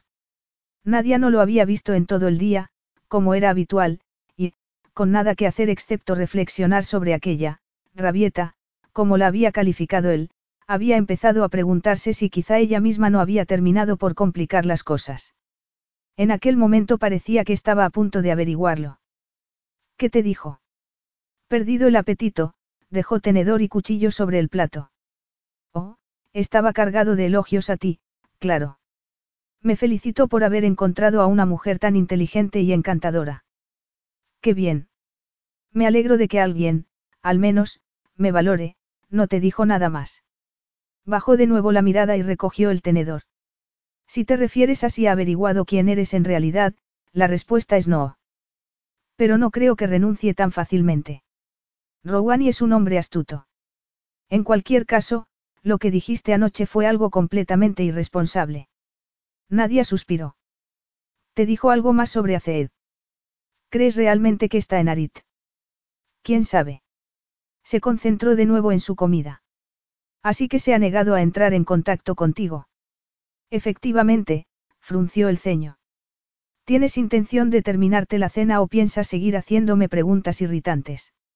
Debe de ser duro para ti, nadie lo ignoró deliberadamente. Que tu hermano te expulsara de su vida sin que tú tuvieras la culpa de nada, quiero decir. Estuvisteis muy unidos de pequeños. No especialmente, la miró. Parecía que no iba a ceder. Recibimos una educación muy distinta.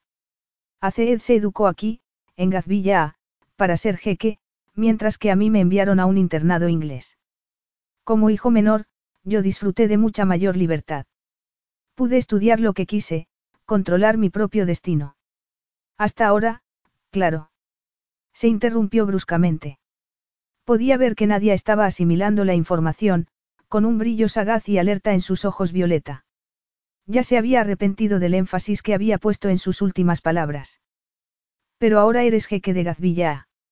Seguro que no concibes mayor honor que convertirte en su gobernante. Pero ese honor tiene un precio. ¿Te refieres a tu relación con tu hermano?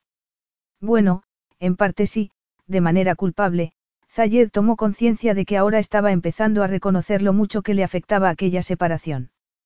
De repente se descubría dolido por la pérdida de Azeed, apenas había tenido oportunidad de conocerlo cuando eran jóvenes y, en aquel momento, él lo había expulsado de su vida.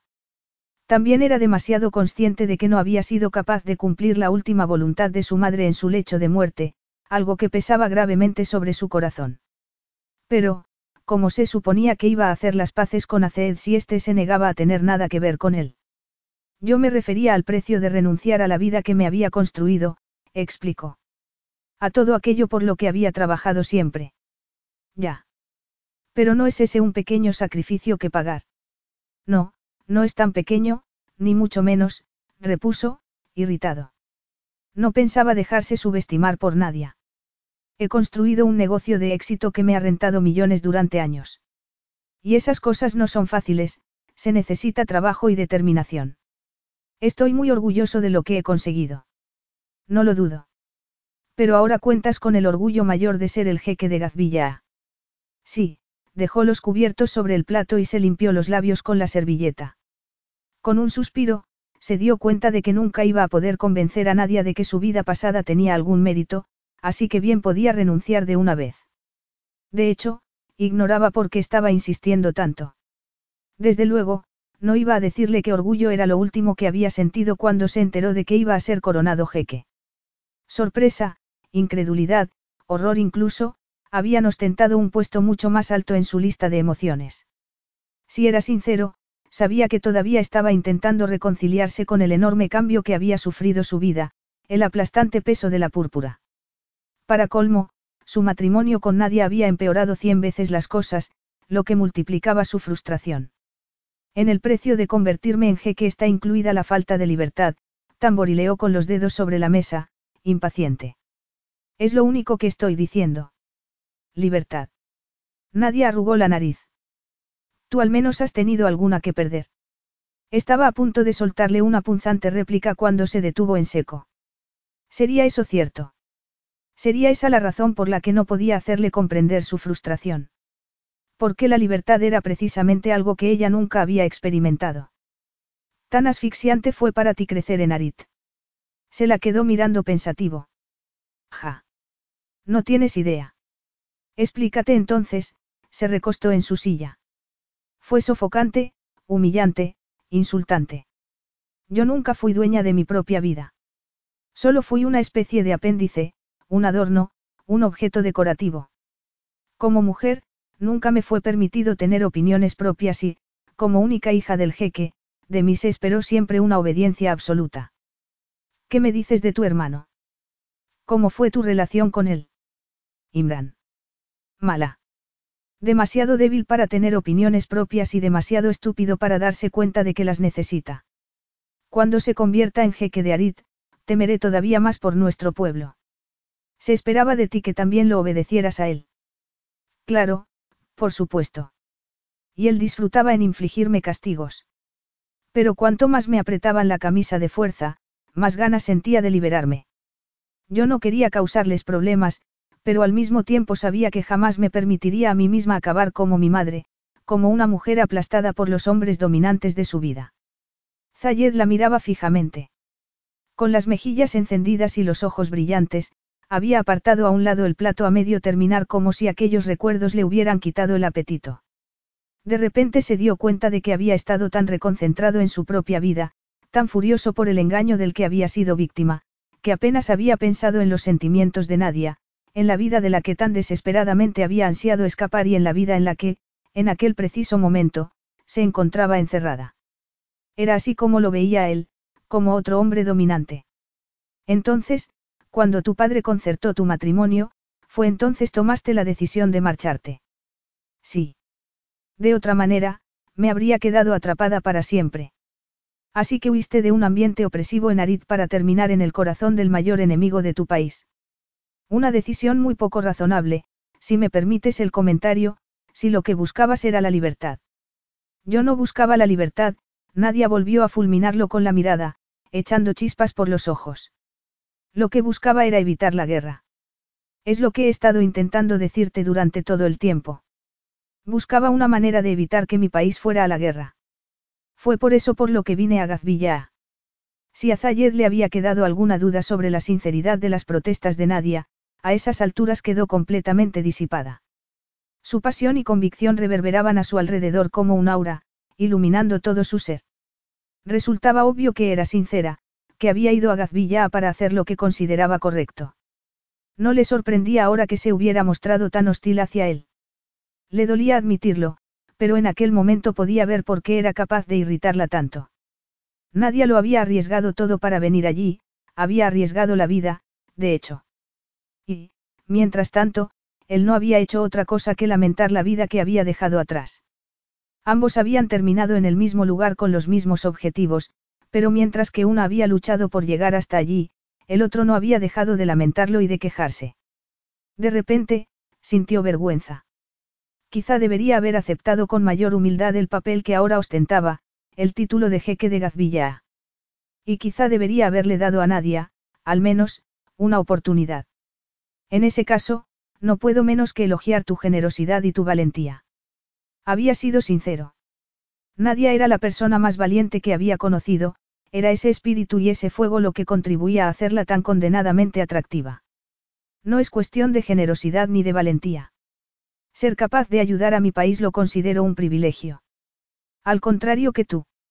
Otra puya. Ahora que había empezado a ver las cosas desde su punto de vista, su actitud despreciativa lo había devuelto a la realidad. Antes que generosa y valiente, era cabezota a más no poder. Bueno, al contrario que tú, yo no considero necesario hacer el papel de mártir. Ambos sabemos que tu sacrificio no conoce límites. No necesitas gritarlo a los cuatro vientos. Pero quizá yo sí necesite señalarte que no eres la única aquí que se está inmolando, y no me refiero al sacrificio de mi vida anterior, sino al hecho de haberme casado contigo. Porque, francamente, ese me parece el sacrificio más grande de todos. Vio que nadie desorbitaba los ojos con un brillo de algo que se parecía sospechosamente al dolor. Bueno, pues ya somos dos, echó la cabeza hacia atrás, desdeñosa. Bien. Me alegro de que nos hayamos puesto de acuerdo en algo. Nadia se había refugiado en uno de sus escondites favoritos, un pequeño patio de columnas provisto de bancos acolchados para sentarse a descansar, con un canalillo de agua que atravesaba el suelo de baldosas. Se envolvió mejor en su chal, ya que la temperatura ambiente estaba empezando a descender, lo que no sucedía con la suya propia, que no parecía bajar del punto de ebullición por culpa de Zayed. Ambos parecían absolutamente incapaces de pasar un mínimo de tiempo juntos sin que terminaran discutiendo. Y Zayed había ganado la última discusión. Su comentario final acerca de que su matrimonio con ella había sido el sacrificio más grande de todos le había atravesado el pecho como un cuchillo, dejándola transida de dolor. Pero al menos se las había arreglado para responderle con su desprecio, disimulando tanto su dolor como la debilidad que seguía sintiendo hacia él. Se odiaba a sí misma por aquella debilidad que la minaba por dentro, que la desestabilizaba, que le hacía cuestionarse sus objetivos. ¿Por qué sus palabras le habían hecho tanto daño? Ambos se habían casado por razones prácticas. Lo que él sintiera al respecto no debería importarle y, sin embargo, le importaba. Mucho. El timbre del móvil de Zayed había interrumpido la amarga discusión. Él le había pedido permiso para aceptar la llamada y ella se lo había dado de buen grado, contemplándolo como una oportunidad para escapar. Mientras abandonaba la habitación, lo había oído pronunciar el nombre de Clio, seguido de una carcajada indicativa del gusto que le había dado oír a su amiga inglesa. Una punzada de celos le había atravesado el estómago. Existía indudablemente una conexión especial entre aquellos dos, nadie lo había percibido el día de la boda. Pero se negaba a pensar en aquel momento en ello. Al fin y al cabo, Clio acababa de casarse con Stefan, uno de los cuatro de Columbia, íntimo amigo de Zayed. Estaba contemplando el cuadrado azul oscuro del cielo delimitado por las arcadas del patio, con las primeras estrellas, cuando entró Zayed. Se dirigía decidido hacia ella con lo que parecía un portátil bajo el brazo. Espero no molestar. Sin darle oportunidad a responder, se sentó en el banco junto a ella y abrió el portátil. La conversación telefónica parecía haberle animado. Se me ha ocurrido una idea y a lo mejor tú podrías ayudarme. Ayudarlo. Ella a él. Vaya cambio. Casi a su pesar, Nadia empezó a sentirse esperanzada. Escucharía finalmente lo que ella tenía que decirle, las ideas que tenía para futuras conversaciones entre Arit y. Ya sabes que estoy dispuesta a ayudar en lo que pueda. La llamada era de Clio, explicó Zayed sin dejar de teclear. Te envía recuerdos, por cierto. ¿Qué tal está? ¿Y Estefan? Bien, distraído, no le ofreció mayor información. Ah, aquí está, acercándose a ella, giró la pantalla para que pudiera verla. El cálido contacto de su pierna le abrasó la piel. No sé si te lo había dicho, pero soy miembro fundador de una sociedad benéfica, los Caballeros de Columbia. La formamos Christian, Stephanie. Rocco. Sí, ya lo sé. Esta es la web. El caso es que su éxito ha superado todas nuestras expectativas, le informó, orgulloso. El problema es que mantenerla requiere trabajo y ninguno de los cuatro tenemos tiempo que dedicarle. Clio acaba de recordarme que si queremos mantener un buen balance tenemos que seguir cuidando a los donantes. Básicamente nos dedicamos a ayudar a niños de familias en apuros, garantizándoles una buena educación. La educación como medio para sacar a los niños de la pobreza, si quieres.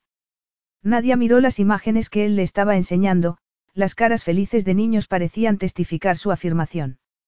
Necesitamos a alguien que haga un seguimiento de los donantes, les recuerde la importancia del trabajo que están apoyando y difundan el proyecto, ese tipo de cosas.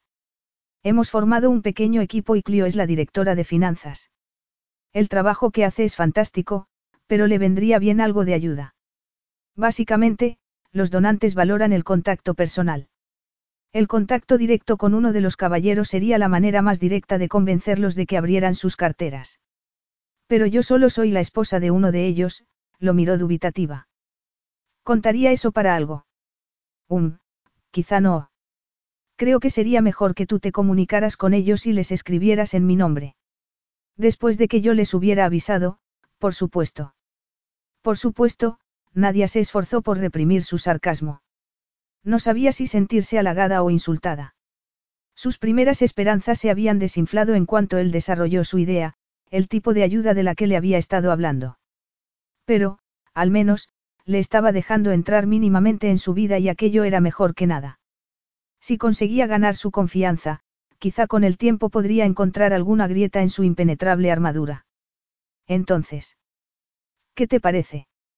Cerró el portátil y se lo ofreció. ¿Lo harás?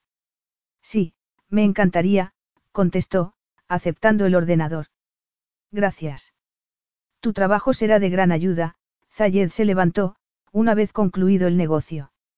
Deberíamos entrar. Está haciendo frío, le tendió la mano y esperó a que ella terminara de envolverse en su chal antes de aceptarla. Tienes la mano helada, comentó, y se la frotó con los dedos. Estoy bien, Nadia se apresuró a retirar la mano y entraron juntos en palacio. Bueno, será mejor que vuelva al trabajo. Gracias. De nada. No dudes en avisarme si necesitas algo, la voz ronca y sensual de Zayed, combinada con la manera en que la miró, le provocó un estremecimiento de excitación. Lo haré. O mejor aún. ¿Qué? Habla con Clio. Esa mujer es sencillamente brillante. Nadia miró el reloj de la esquina de la pantalla, las 23 y 35.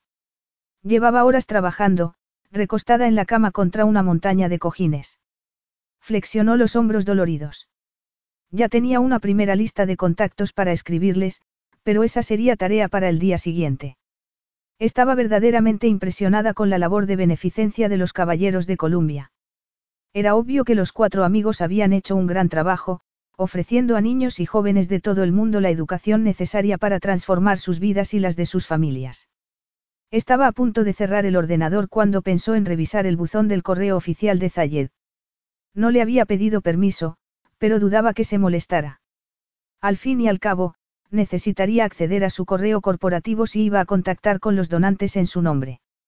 Cuando se encontró ante la montaña de mensajes por leer, un nombre en especial llamó su atención, Aceed Alafzal. Nadie vaciló. No debería curiosear, sabía bien que no debía y, sin embargo, no pudo resistir la tentación y se encontró ante un hilo de mensajes dirigidos por Zayed a su hermano, cada uno más frío y perentorio que el anterior. El primero empezaba con Zayed animándole a que se pusiera en contacto con él, mientras que el último finalizaba así, cuando quieras contestarme, estaré aquí. Ninguno de aquellos mensajes había recibido respuesta. Se lo quedó mirando fijamente. De acuerdo, sabía que no debería haberlos leído, pero ahora que lo había hecho, quizá pudiera ayudar en algo, estaba segura de que ella podía ser mucho más persuasiva.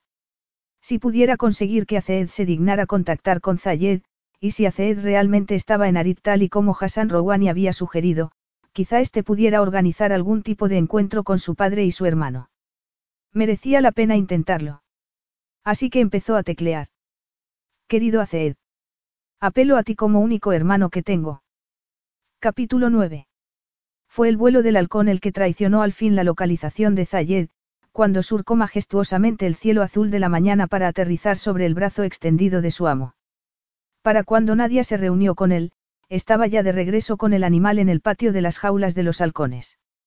No le gustaban aquellos animales, sus afilados picos la ponían nerviosa. Pero la vista de Zayed con el halcón en el brazo le había acelerado el corazón.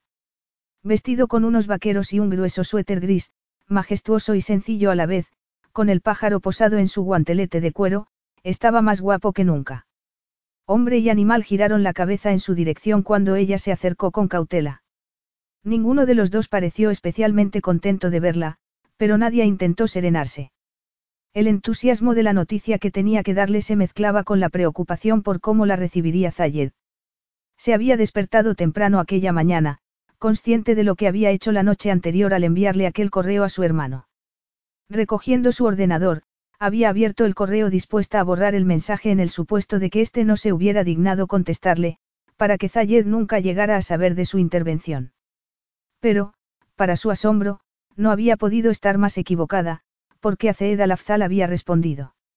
Y lo que había leído había sido aún mejor y más excitante que cualquiera de las expectativas que hubiera albergado. Y ahora tenía que informar a Zayed. Hola. Lo saludó con gesto desenfadado. ¿Qué estás haciendo aquí? replicó él. Obviamente, no estaba de humor para galanterías. Bueno, he venido a decirte, que has recibido un mensaje. ¿Un mensaje? Sí, se obligó a mirarlo a los ojos. Un email. De Aceed. De Aceed. Una expresión mezclada de sorpresa y esperanza desfiló por su rostro. El halcón erizó las plumas. Estaba revisando los correos esta mañana, para mi trabajo para la sociedad benéfica, claro está, cuando me lo encontré. Pensé que te gustaría enterarte inmediatamente. Sí, gracias, la miraba suspicaz, taladrándola con la mirada. El email, cuando llegó. Hervio, esta mañana temprano, creo. Esta mañana temprano. Así que llegó precisamente cuando tú estabas utilizando mi portátil. Sí, qué casualidad, apretó la mandíbula antes de volverse para posar el ave sobre uno de los soportes circulares previstos para ese fin. Te veré dentro de diez minutos en palacio. ¿Qué significa esto? Estaban en el despacho de Zayed, frente a su portátil abierto. El email de Aceed ocupaba la pantalla. Nadie acababa de entrar en el despacho sosteniendo el portátil como si fuera una especie de trofeo, en medio de una varada de perfume a flores y totalmente inconsciente de la sensualidad de sus movimientos. En aquel momento se hallaba de pie a su lado mientras él, sentado, miraba la pantalla al tiempo que se esforzaba por dominarse. Ella todavía llevaba los vaqueros de pitillo que le había visto antes, pero se había quitado la chaqueta, revelando un top ancho, sin mangas, de color rosa. De alguna manera, sin saberlo, se las había arreglado para lucir uno de los conjuntos más sensuales que había visto en su vida.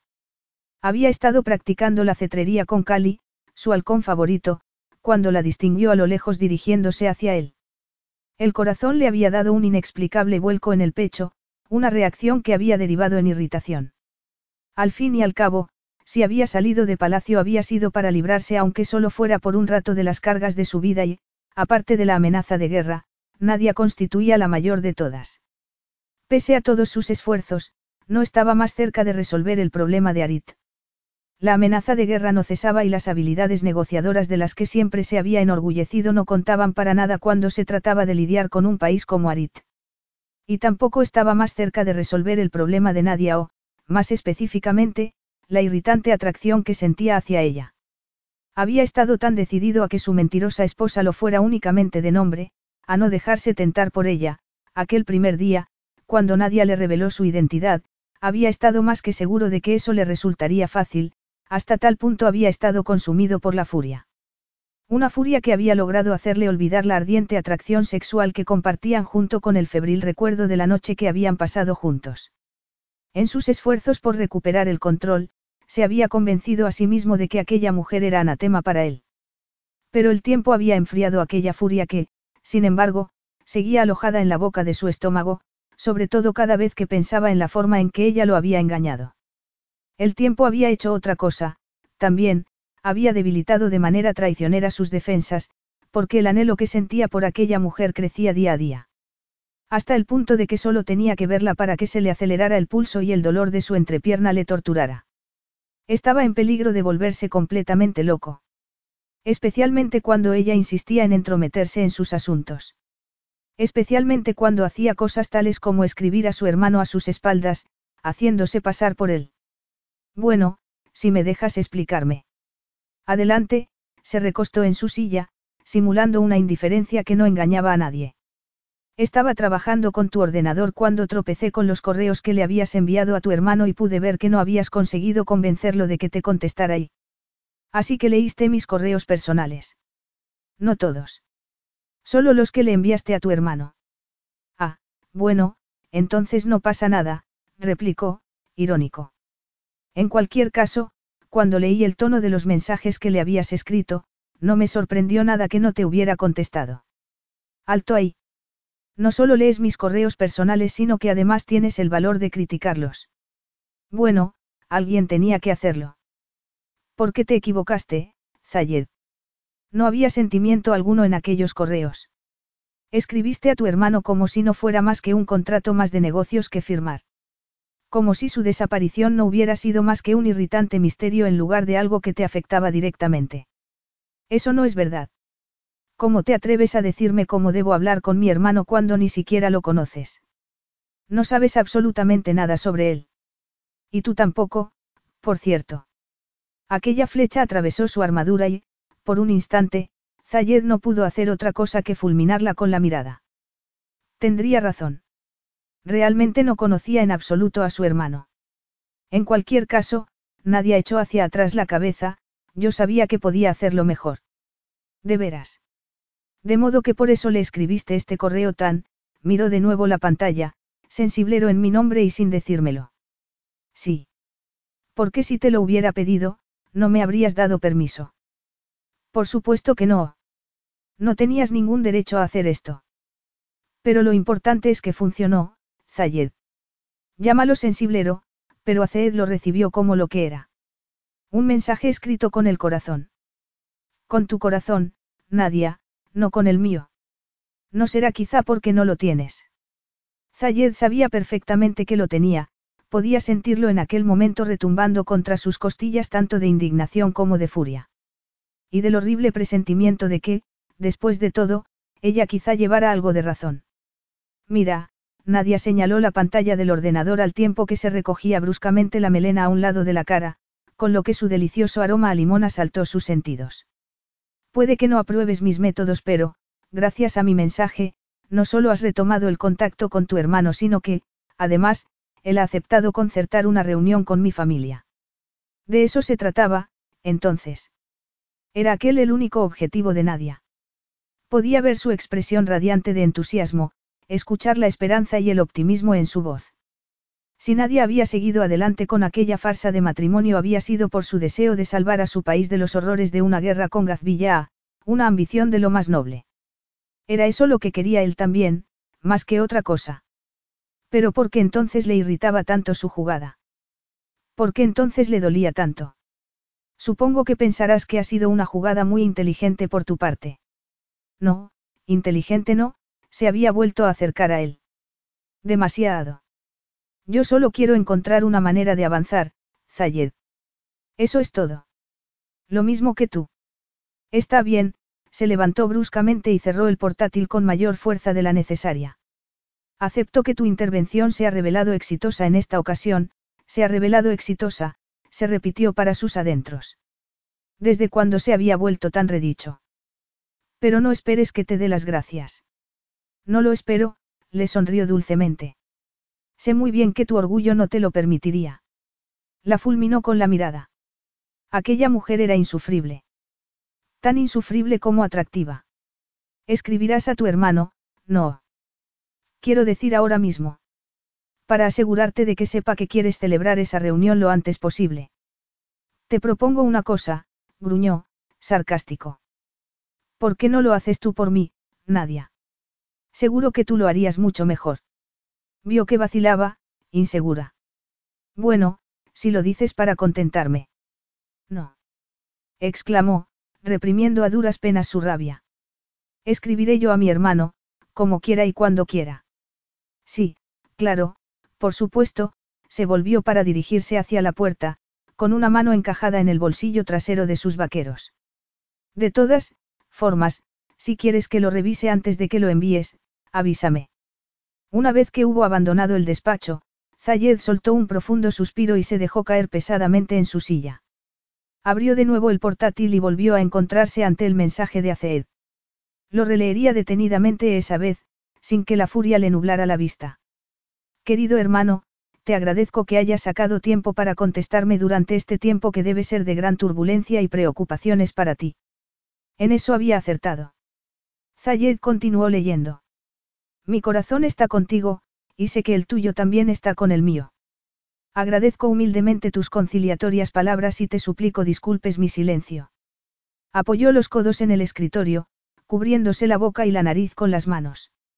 De repente le apetecía una copa, y eso que apenas eran las diez de la mañana. Mi silencio nació de una furia que nunca debió incluirte. Una furia que estaba dirigida hacia mi padre, motivada por el brusco cambio de mis circunstancias. Perfectamente fútil, por supuesto, aunque espero que la comprendas. Sin embargo, la generosidad de tu espíritu me ha hecho ver que ha llegado la hora de mirar hacia adelante. Haré gustoso todo lo que esté en mi mano para facilitarte una reunión con el jeque, tal como me has pedido. Significará para mí un alivio poder utilizar la recién descubierta sangre de Arit que corre por mis venas para hacer algún bien. Tu amante hermano, Azeed. Zayed desvió la mirada de la pantalla y se pasó una mano por la cabeza, presa de un sentimiento mezclado de culpa y de vergüenza. Culpa porque nunca había valorado a su hermano como el hombre que era, porque nunca había intentado conocerlo bien. Y vergüenza porque siempre había estado demasiado ocupado con su propia vida para darse cuenta de ello. Valoraba la amistad, desde luego. Habría dado la vida por sus tres grandísimos amigos, Stefan, Christian y Rocco, los cuatro de Columbia. Pero ¿qué pasaba con su hermano de sangre? ¿Qué había hecho por él? ¿Y qué pasaba con la situación con Arit? Se había equivocado también en eso, como le había recordado Nadia.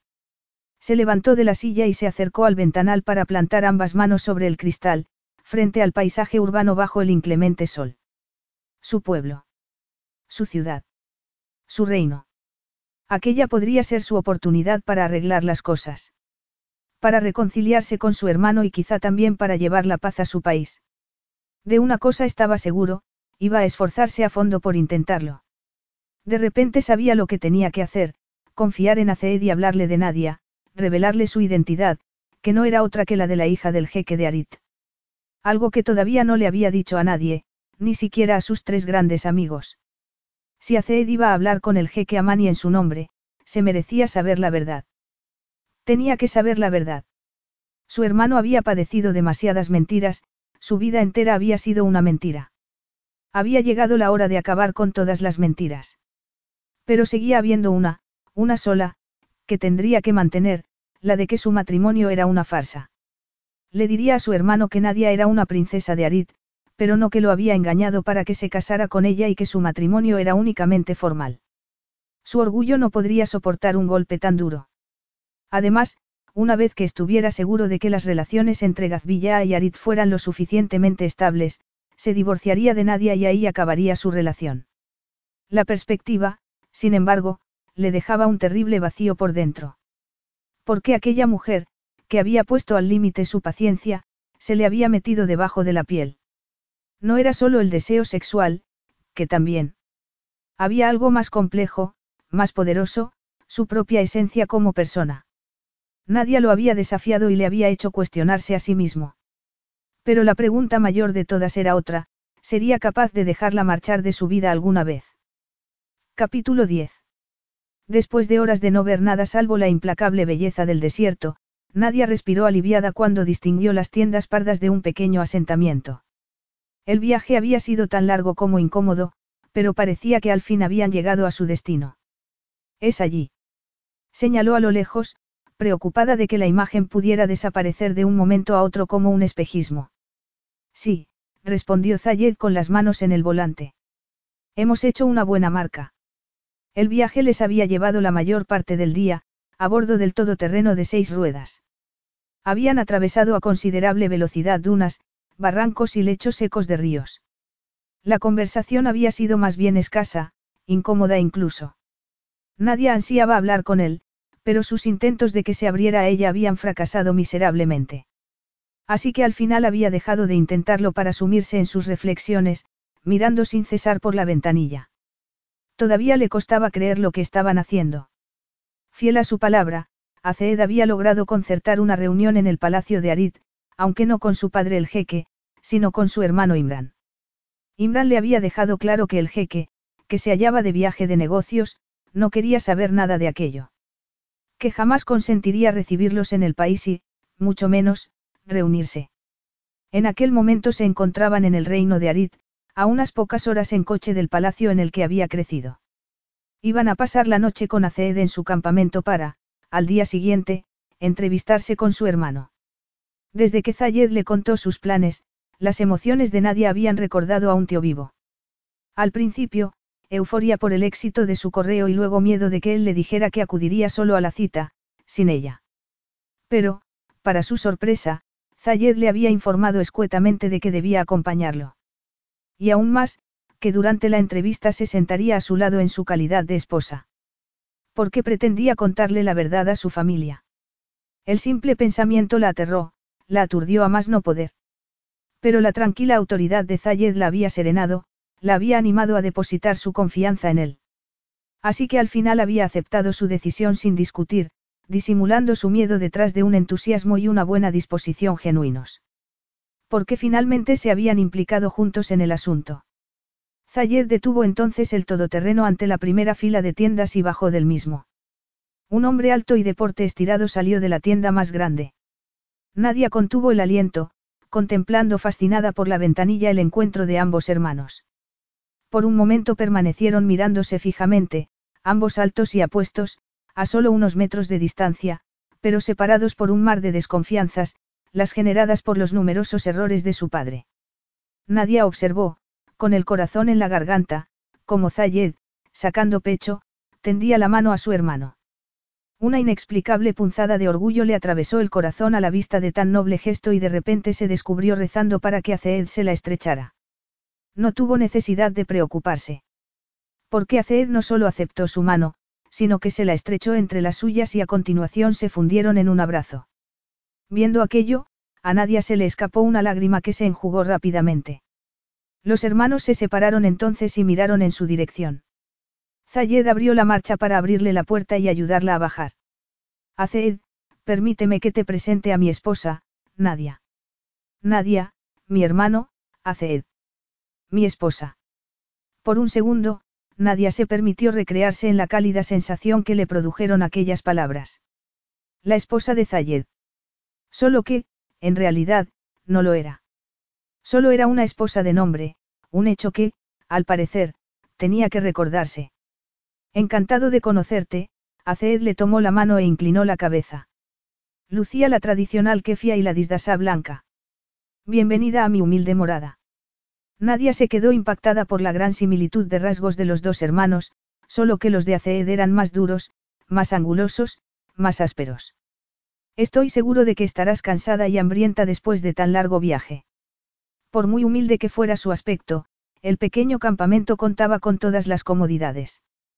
Por lo que nadie podía ver, se componía de cuatro tiendas, una pequeña para las abluciones, dos más presumiblemente para los sirvientes o para los dormitorios y, la última y más grande de todas, en la que Zayed y Aceed la estaban esperando.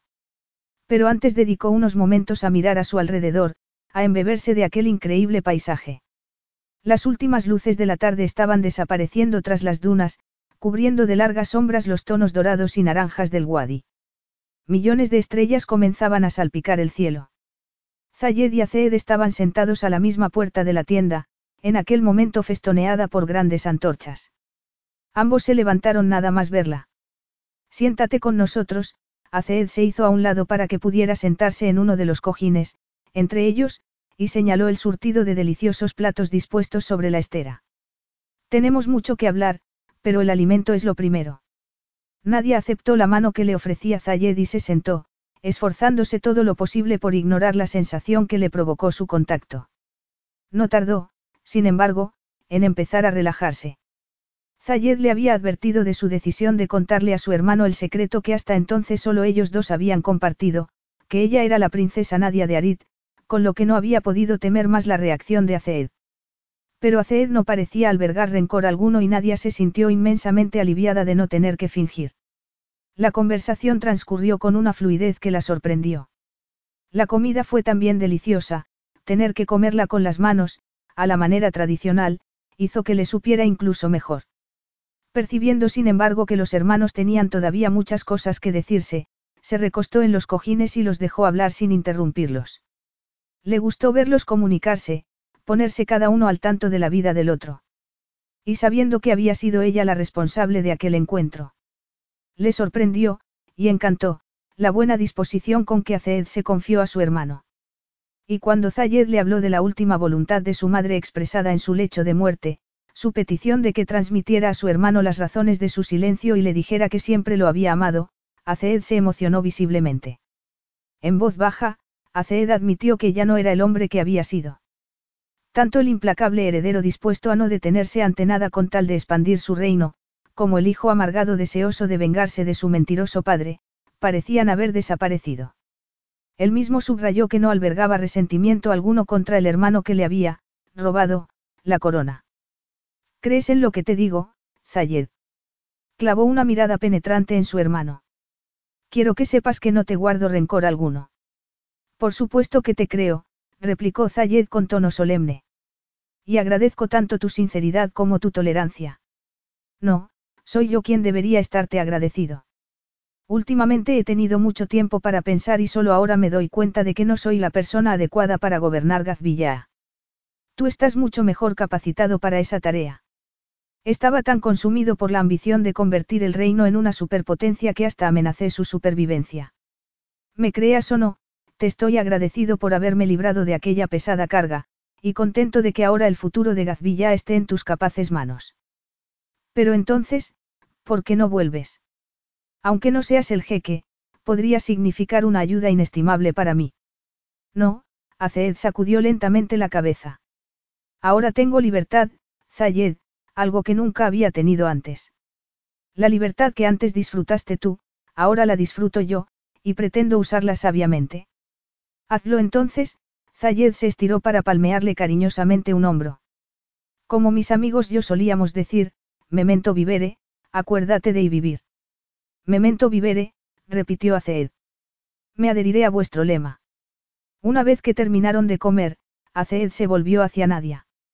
¿Y tú, Nadia, espero me disculpes por no haber asistido a vuestra boda. Por supuesto, utilizó la excusa de lavarse las manos en el pequeño cuenco con agua para evitar la directa mirada de Azed. Había sido un día largo y las sentidas palabras del hermano de Zayed, además, la habían emocionado. No necesitas disculparte. Habéis tenido que lidiar con muchas cosas. Desde luego, repuso él antes de volverse hacia Zayed. Pero ahora estoy contento de afrontar el futuro con nuevos ojos. Os propongo un brindis. Dio una palmada y dos sirvientes aparecieron para llevarse los platos y volvieron con una bandeja con tres vasos de licor. Nadia observó cómo Aceed vertía agua en cada uno. Nadia, tomarás un vaso de arrak. Hervio, vaciló. No bebía alcohol. Pero tenía tantas ganas de formar parte de aquel brindis, de aquel equipo, allí los tres, bajo las estrellas, preparándose para el desafío del día siguiente, que aceptó. Gracias. Por el futuro y por la paz. Entrechocaron los vasos y Nadia bebió un buen trago. El licor anisado le abrasó la garganta y, por un instante, le robó el aliento. Se recordó que debería ser más cauta con el siguiente trago. Y por Nadia y por Zayed, Aceed volvió a alzar su vaso. Por un largo y feliz matrimonio. Brindaron de nuevo. Cuando la mirada de Nadia se cruzó con la de su marido, detectó en sus ojos una expresión intensa, sombría, triste. Ignorando su propio consejo, dio otro gran trago que volvió a dejarla sin aire. Zayed, mirándola, sacudió levemente la cabeza antes de volverse de nuevo hacia su hermano. ¿Cuánto tardaremos en llegar al Palacio Amani desde aquí? Si partimos al amanecer, deberíamos estar allí a mediodía. Sobre todo en un todoterreno tan magnífico como el tuyo, Zayed, señaló con la cabeza hacia la noche, donde se hallaba el vehículo rodeado de dos caballos árabes y varios dromedarios. Sí, la verdad es que, más que correr, vuela por las dunas.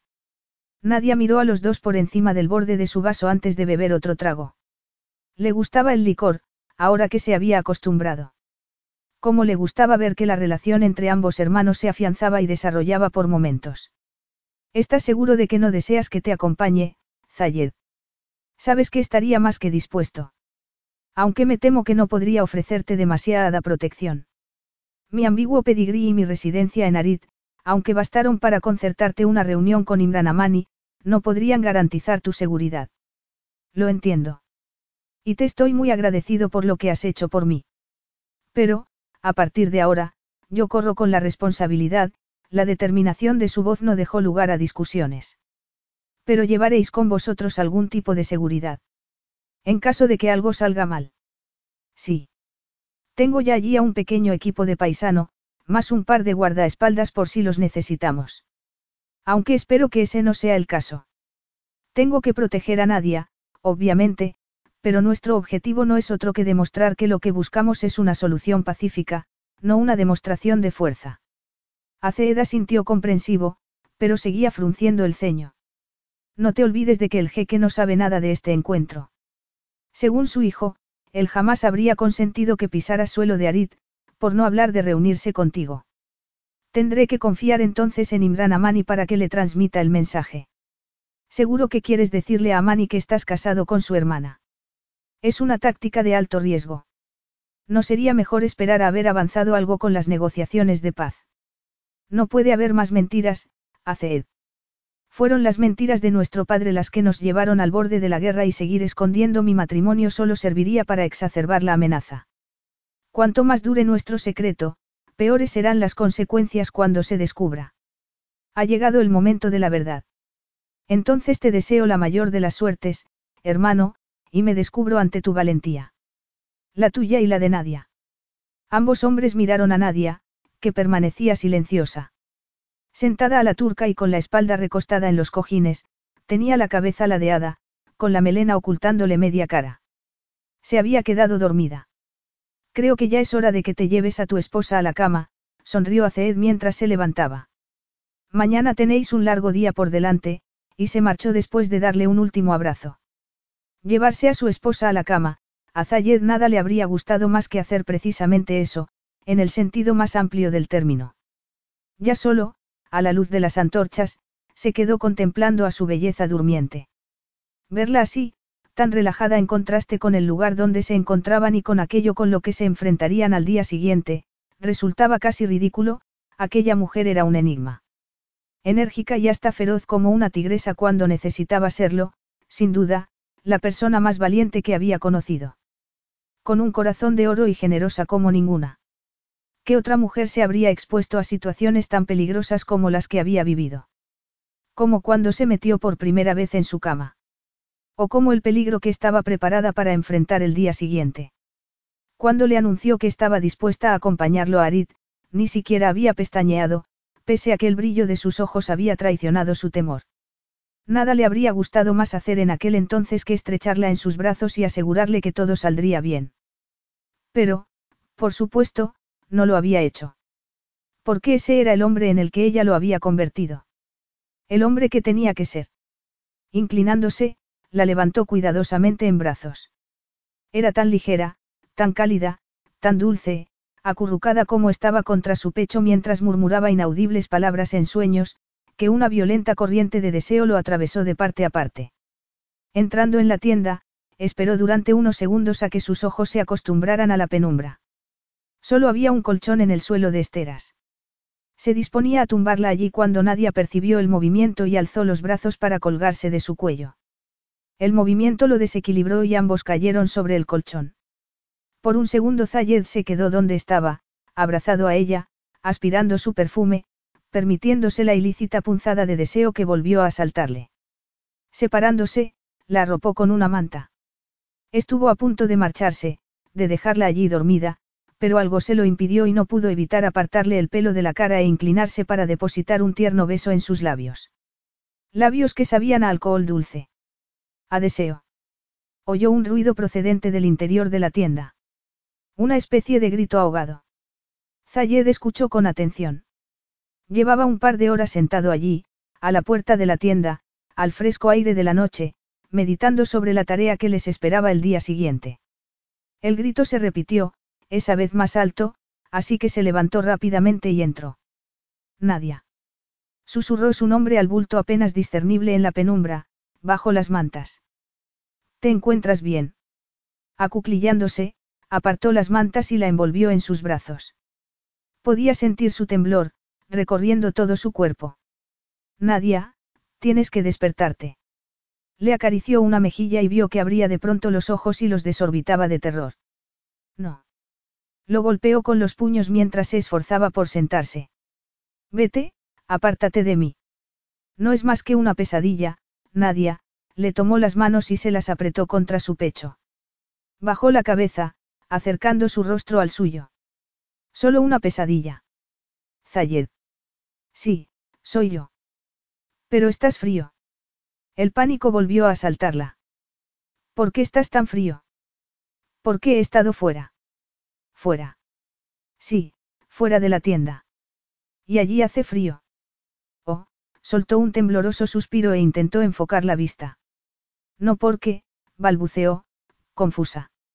Yo creía, creía que estabas muerto. No. Río Zayed. Te aseguro que no lo estoy. Gracias a Dios, se acurrucó contra él. El embriagador aroma de su pelo volvió a asaltar sus sentidos. Fue terrible. Alguien quería matarme, tenía un cuchillo ensangrentado. Ya ha pasado, Nadia, olvídalo. Decía que la sangre era tuya, Zayed.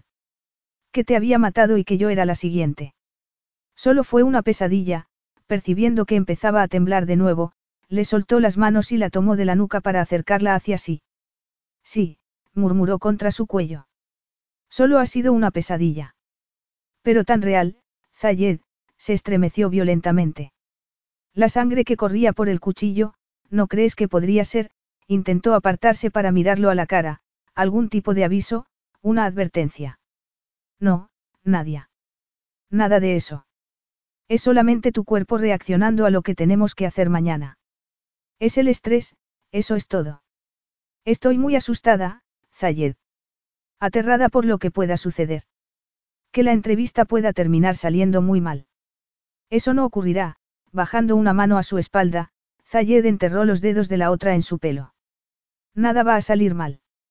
Tal como estaba, con su cabeza apretada contra su pecho, por fuerza tenía ella que oír el acelerado latido de su pulso, pero eso era algo que no podía controlar. Al igual que el deseo que alborotaba sus venas. Me las entenderé con tu hermano, no tienes que preocuparte de nada. Mañana haremos lo que tengamos que hacer y volveremos a Gazvilla. Pero supón, Nadia se removió en sus brazos y se apartó esa vez para mirarlo, con los ojos brillantes de preocupación en la penumbra de la tienda, supón que mi hermano no me deje volver contigo. ¿Qué quieres decir? Quiero decir, tragó saliva, que mi hermano podría decidir retenerme en Arid para castigarme por lo que he hecho. ¿Y crees que yo permitiría que sucediera algo así? No lo sé.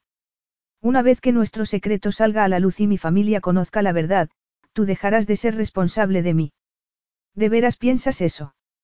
La incredulidad endureció su tono de voz, acabando con su excitación. Que yo sería capaz de entregarte a tu hermano para luego marcharme, dejándote expuesta al bárbaro castigo que podrían aplicarte. Sí, bueno. Gracias entonces por tu voto de confianza, Nadia, masculló. Sé que siempre has tenido una pésima opinión de mí, pero esto rebasa toda medida. Me deja asombrado que pienses que yo podría tratarte así. ¿Y tengo yo la culpa? inquirió, angustiada, apartándose del todo. Nunca me has escondido el hecho de que deseas deshacerte de mí y esta podría ser tu oportunidad. Nadia, para. Le acunó el rostro entre las manos. Una punzada de anhelo lo atravesó a la vista de su arrebatada expresión, con sus labios entreabiertos a punto de formular una protesta. Yo nunca dejaría que te sucediese nada malo. Jamás. ¿Te ha quedado claro? Por un instante no se movió, simplemente se lo quedó mirando con fijeza, sopesando obviamente la verdad de sus palabras. Hasta que al final asintió con la cabeza. Sí, gracias, supongo que estoy siendo una estúpida, suspiró. Pero el hecho de estar aquí de vuelta, en tierra de Arid, supongo que me ha afectado más de lo que me imaginaba. Entiendo. Pero no te asustes. No te pasará nada, Nadia. Te lo prometo. Gracias. No necesitas darme las gracias. Al fin y al cabo, eres mi esposa. Sí que lo soy, ¿verdad? Alzó la cabeza para mirarlo. El terror de sus ojos dejó paso a una emoción más peligrosa, al menos para él. Tu mujer. Aquel delicioso puchero que hizo con los labios, fue deliberado. Era consciente nadie del efecto que ejercía sobre él. En cualquier caso, sabía que tenía que resistirse. Y, dado que eres mi esposa, mi deber es protegerte. Tu deber. Sí, claro. Bueno, debo irme, se echó hacia atrás, decidido a levantarse, a apartarse de la tentación. Necesitas dormir. ¿Pero qué pasa contigo? ¿Has dormido tú algo? Vaciló con un nudo en la garganta mientras veía cómo Nadia se desplazaba al otro lado del colchón y empezaba a arreglar las mantas. Seguro que tenía que darse cuenta de que, en aquel momento, dormir era lo último que tenía en la cabeza. No, todavía no. Entonces, ¿por qué no te echas aquí? Señaló el tentador lugar a su lado, que antes había estado ocupando ella. No creo que sea una buena idea, ladeó la cabeza para mirarlo mejor a los ojos. ¿Te gustaría dormir conmigo? Nadia. Por favor. Antes de que Zayed tuviera tiempo de esquivar el anzuelo de la seducción, ella había levantado un brazo para acariciarle la mejilla y deslizar eróticamente un dedo por sus labios. Por favor, repitió en su susurro. Yo quiero que lo hagas. ¿Cómo se suponía que iba a resistirse a eso? El dique de sus defensas no podía resistir más. Tomándole la mano, la presionó contra su boca abierta y la miró a los ojos mientras se apoderaba de su pulgar para chupárselo. Nadie soltó un gemido. Lo deseaba. Ella misma le confirmó su deseo al inclinarse hacia adelante para tirar de él y tumbarlo en el colchón. Zayed anheló desesperadamente sentir su boca contra la suya. Aquella boca tan condenadamente sensual, que llevaba semanas tentándolo con sus pucheros y moines y que sabía que encajaba tan bien con la suya. Y que podría encajar igual de bien en otras partes de su cuerpo, también.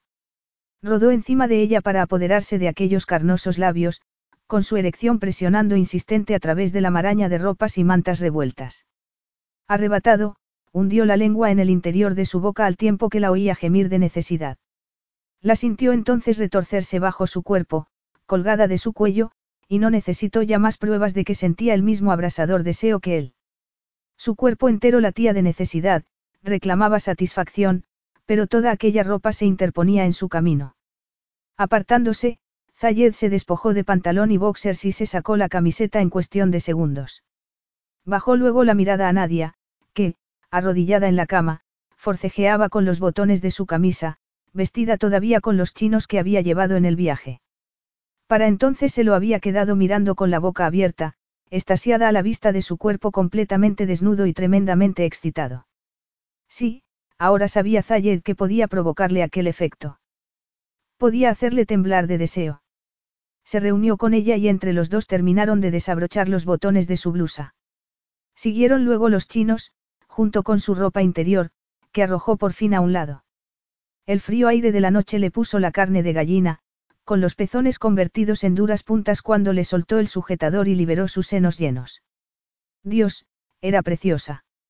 Tumbándose de nuevo sobre ella, se apoderó de cada pezón por turnos, chupándolos y mordisqueándolos hasta hacerle gemir de placer. Nadia arqueó entonces la espalda y enterró los dedos en su pelo para acercarlo todavía más hacia sí.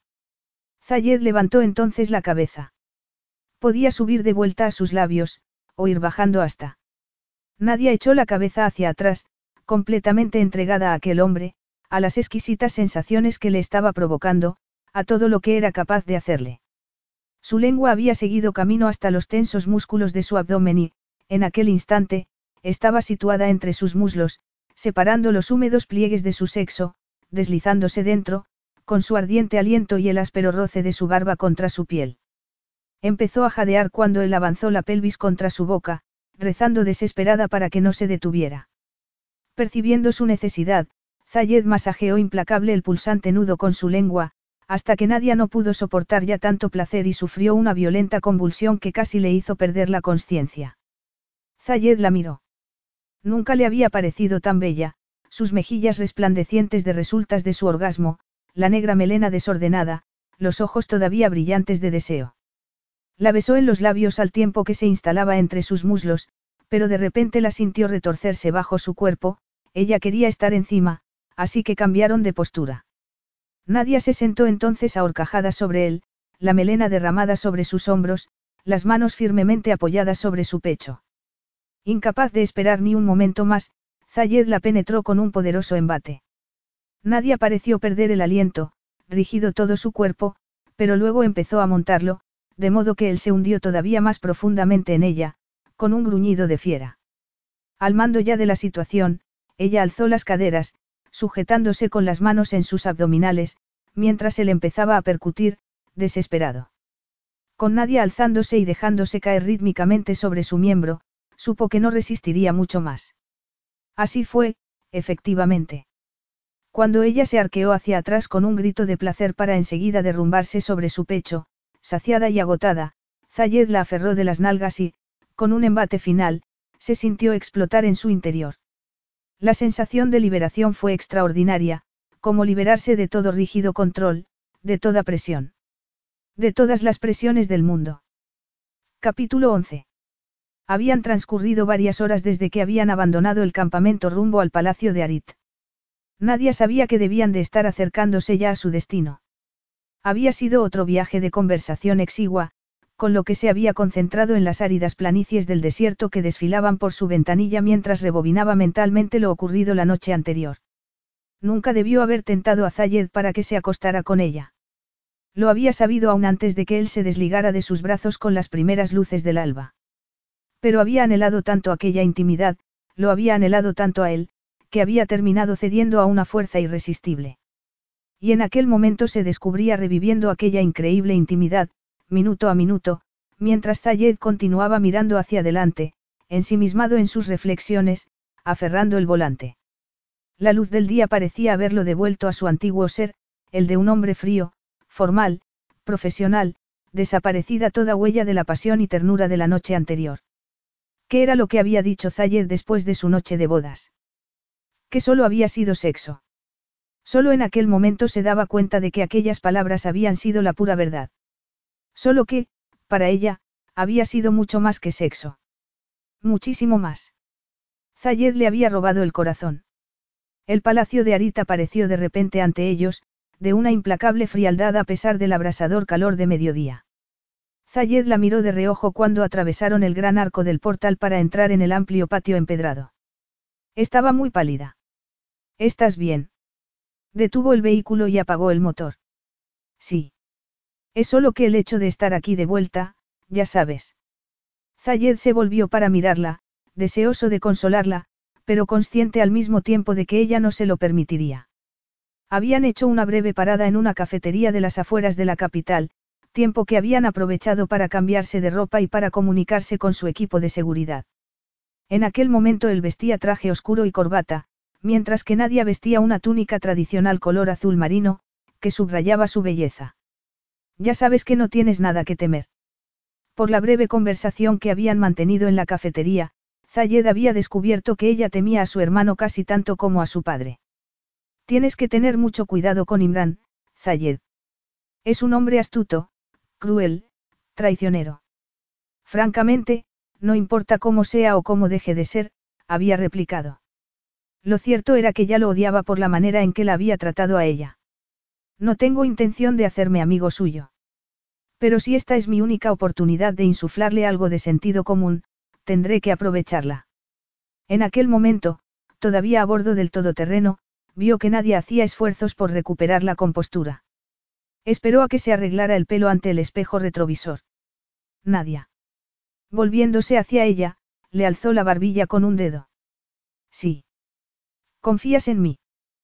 Quería una respuesta sincera.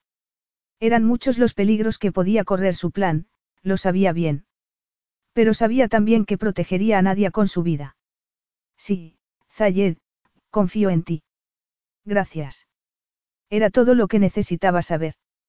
El palacio estaba muy silencioso. Un sirviente los guió hasta el amplio vestíbulo y continuó luego por un laberinto de corredores embaldosados, hasta que finalmente se detuvo ante una puerta de madera tallada. ¿Lista? Le preguntó Zayed en voz baja mientras alzaba una mano. Una vez logrado su asentimiento, llamó a la puerta con los nudillos. Imran Amani se hallaba sentado ante un escritorio de madera en medio de una sobria habitación de altos techos de bóveda. Cuando los vio, echó su silla bruscamente hacia atrás y se levantó. ¿Qué significa esto? Miró a una y a otro, con una expresión de perplejidad en sus rasgos de halcón. ¿Qué está haciendo ella aquí? Príncipe Imran, empezó Zayed. Gracias ante todo por haber aceptado esta reunión. ¿Dónde la has encontrado? Señaló a Nadia con un dedo tembloroso. ¿Qué clase de truco es este? No te alarmes. No estoy alarmado. Eres tú quien debería estarlo.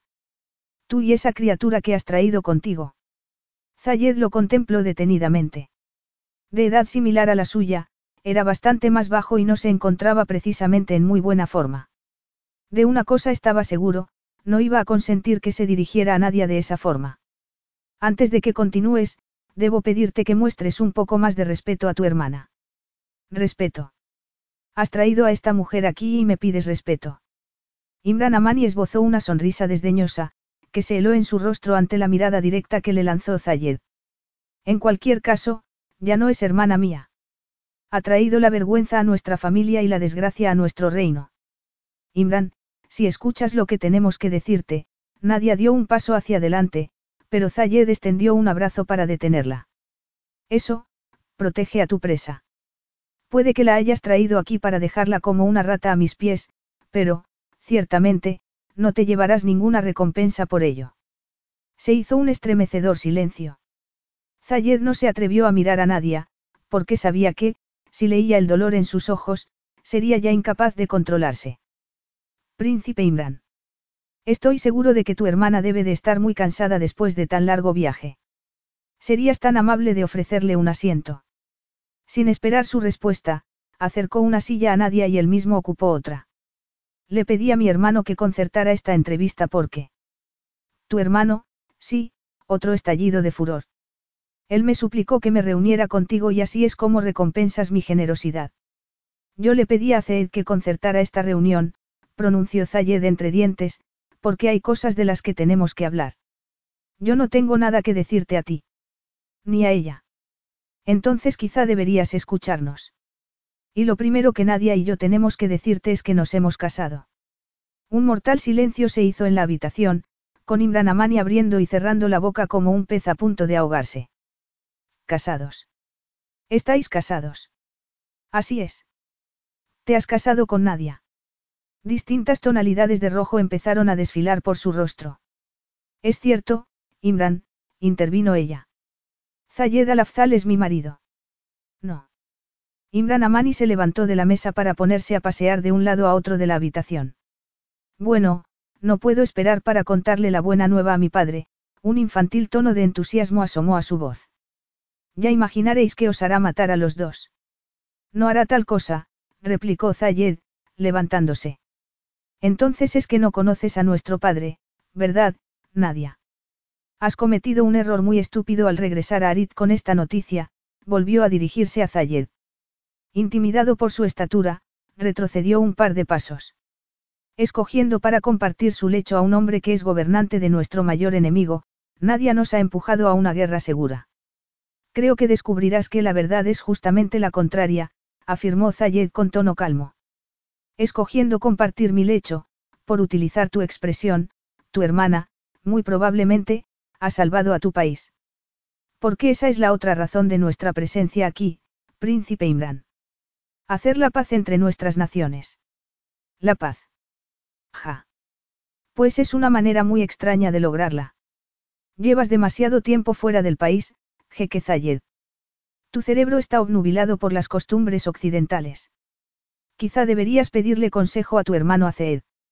Él tiene coraje y espíritu, cosas de las que tú careces. Al contrario que tú, no le teme a la guerra. Tienes razón, yo temo a la guerra. Porque detestaría ver derramarse la sangre de mis conciudadanos en una. Pero, más todavía, si temo a la guerra es por tu país. El reino de Arit es fiero y noble. Nunca nos acobardaremos. El reino de Arit está al borde del colapso económico. Si fueras a la guerra con Gazvilla, una guerra que nunca podrías ganar, el resultado sería no ya una lamentable pérdida de vidas, sino la ruina económica. ¿Qué mentiras estás diciendo? Volviendo a su mesa, desvió la mirada hacia Nadia. La culpa la tiene la víbora que está junto a ti. Zayed se inflamó. Aquel hombre aborrecible estaba pidiendo a gritos una paliza. Pero justo en aquel momento sintió la mano de Nadia en el brazo, obligándolo a refrenarse. Mi especialidad son las finanzas, le espetó. Sé reconocer cuando un país se encuentra en graves dificultades económicas. Imran Amani se pasó una mano por la frente. Puede que no tengamos riquezas, dijo al fin. Pero tenemos coraje. Algo que tú ni sabes lo que es. El coraje es algo más que darse golpes en el pecho en un vano intento por demostrar poder. La verdadera medida del coraje es afrontar la verdad de una situación difícil y tener arrestos para lidiar con ella. Va. Has venido hasta aquí, escondiéndote detrás de tu mujer, y te atreves a darme lecciones de coraje. Mi esposa es de Arit. Es por eso por lo que estamos aquí. Pero, más que eso, Nadia es mi igual y yo respeto sus opiniones. Te sugiero que hagas lo mismo. Y, por cierto, ella tiene mucho más coraje en su dedo meñique que tú en todo tu patético y flácido cuerpo. Tu esposa no es más que una vulgar mujerzuela. Aquello fue la gota que colmó el vaso. Zayed se lanzó sobre Imran, lo agarró de las solapas y lo levantó en el aire. Zayed. No. Había cerrado ya una mano sobre el cuello de Imran. Pero nadie se plantó inmediatamente para tirar de la manga de su chaqueta.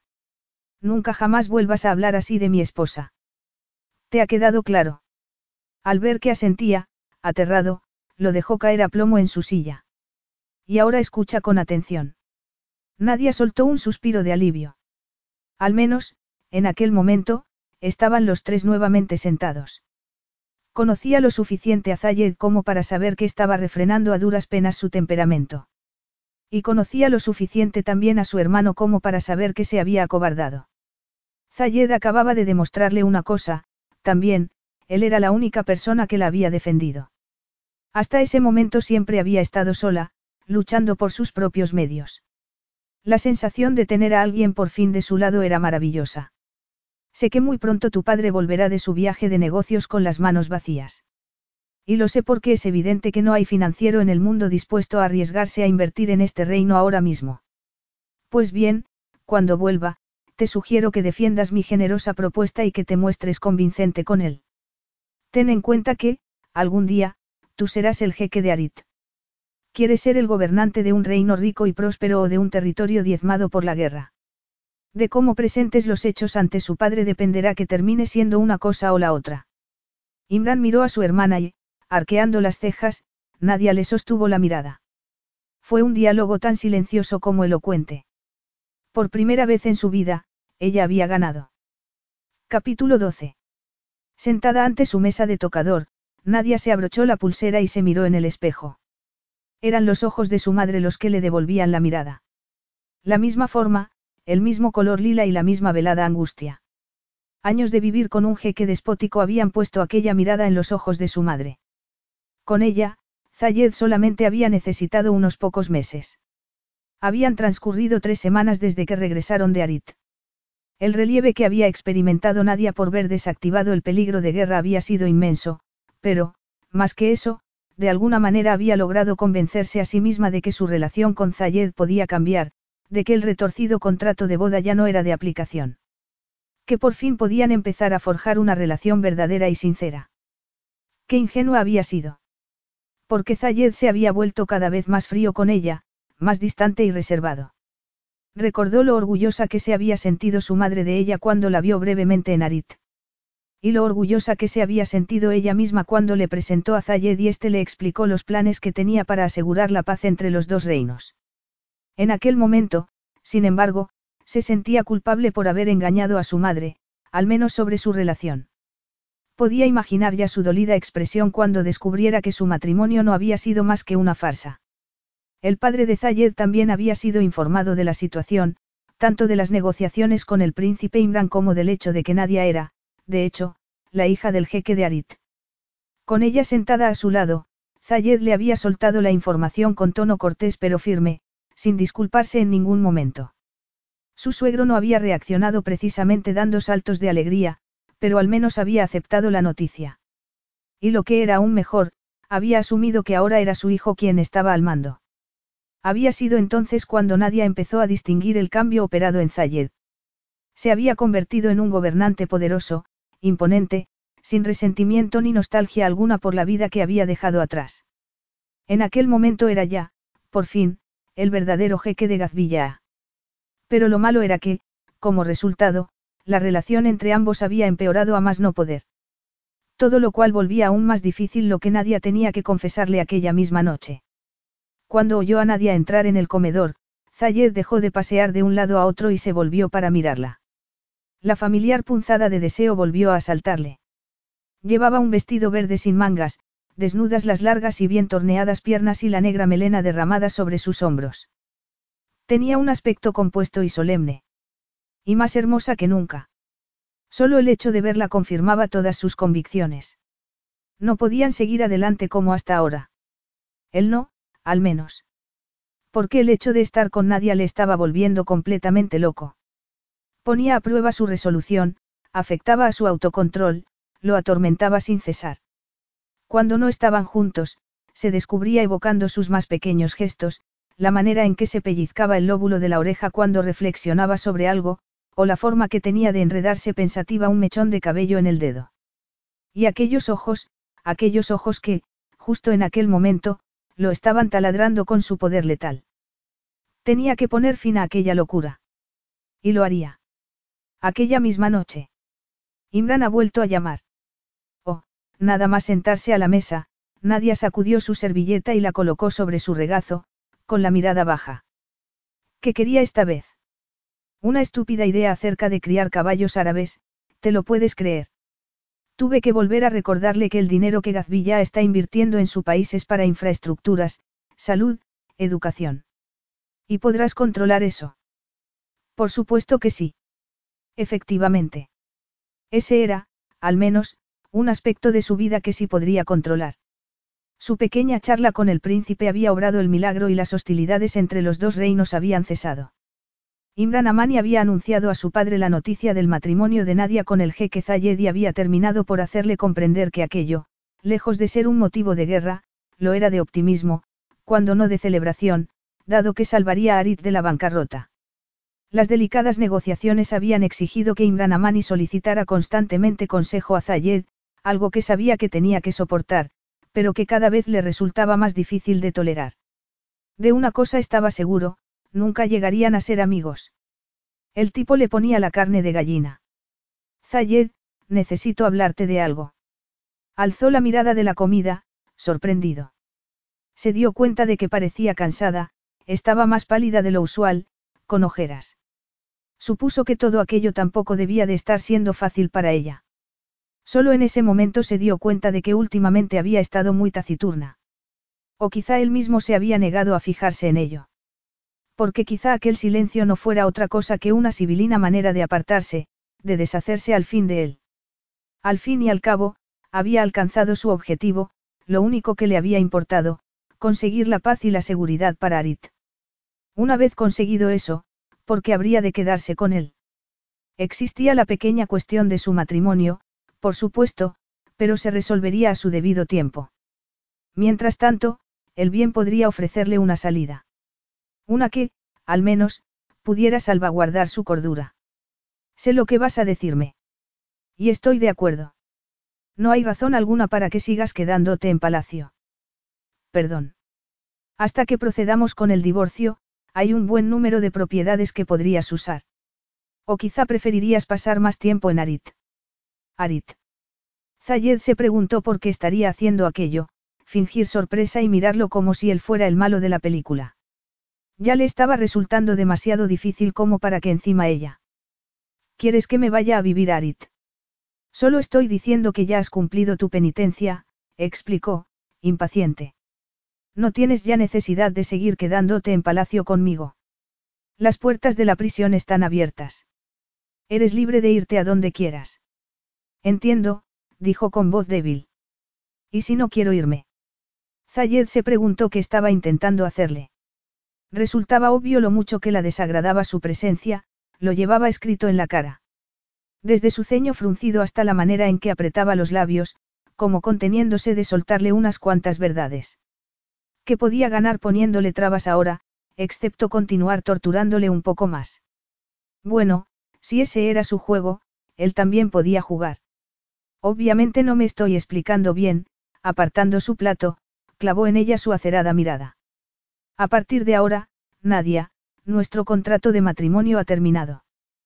Quiero que salgas de palacio y de mi vida. Se hizo un estremecedor silencio.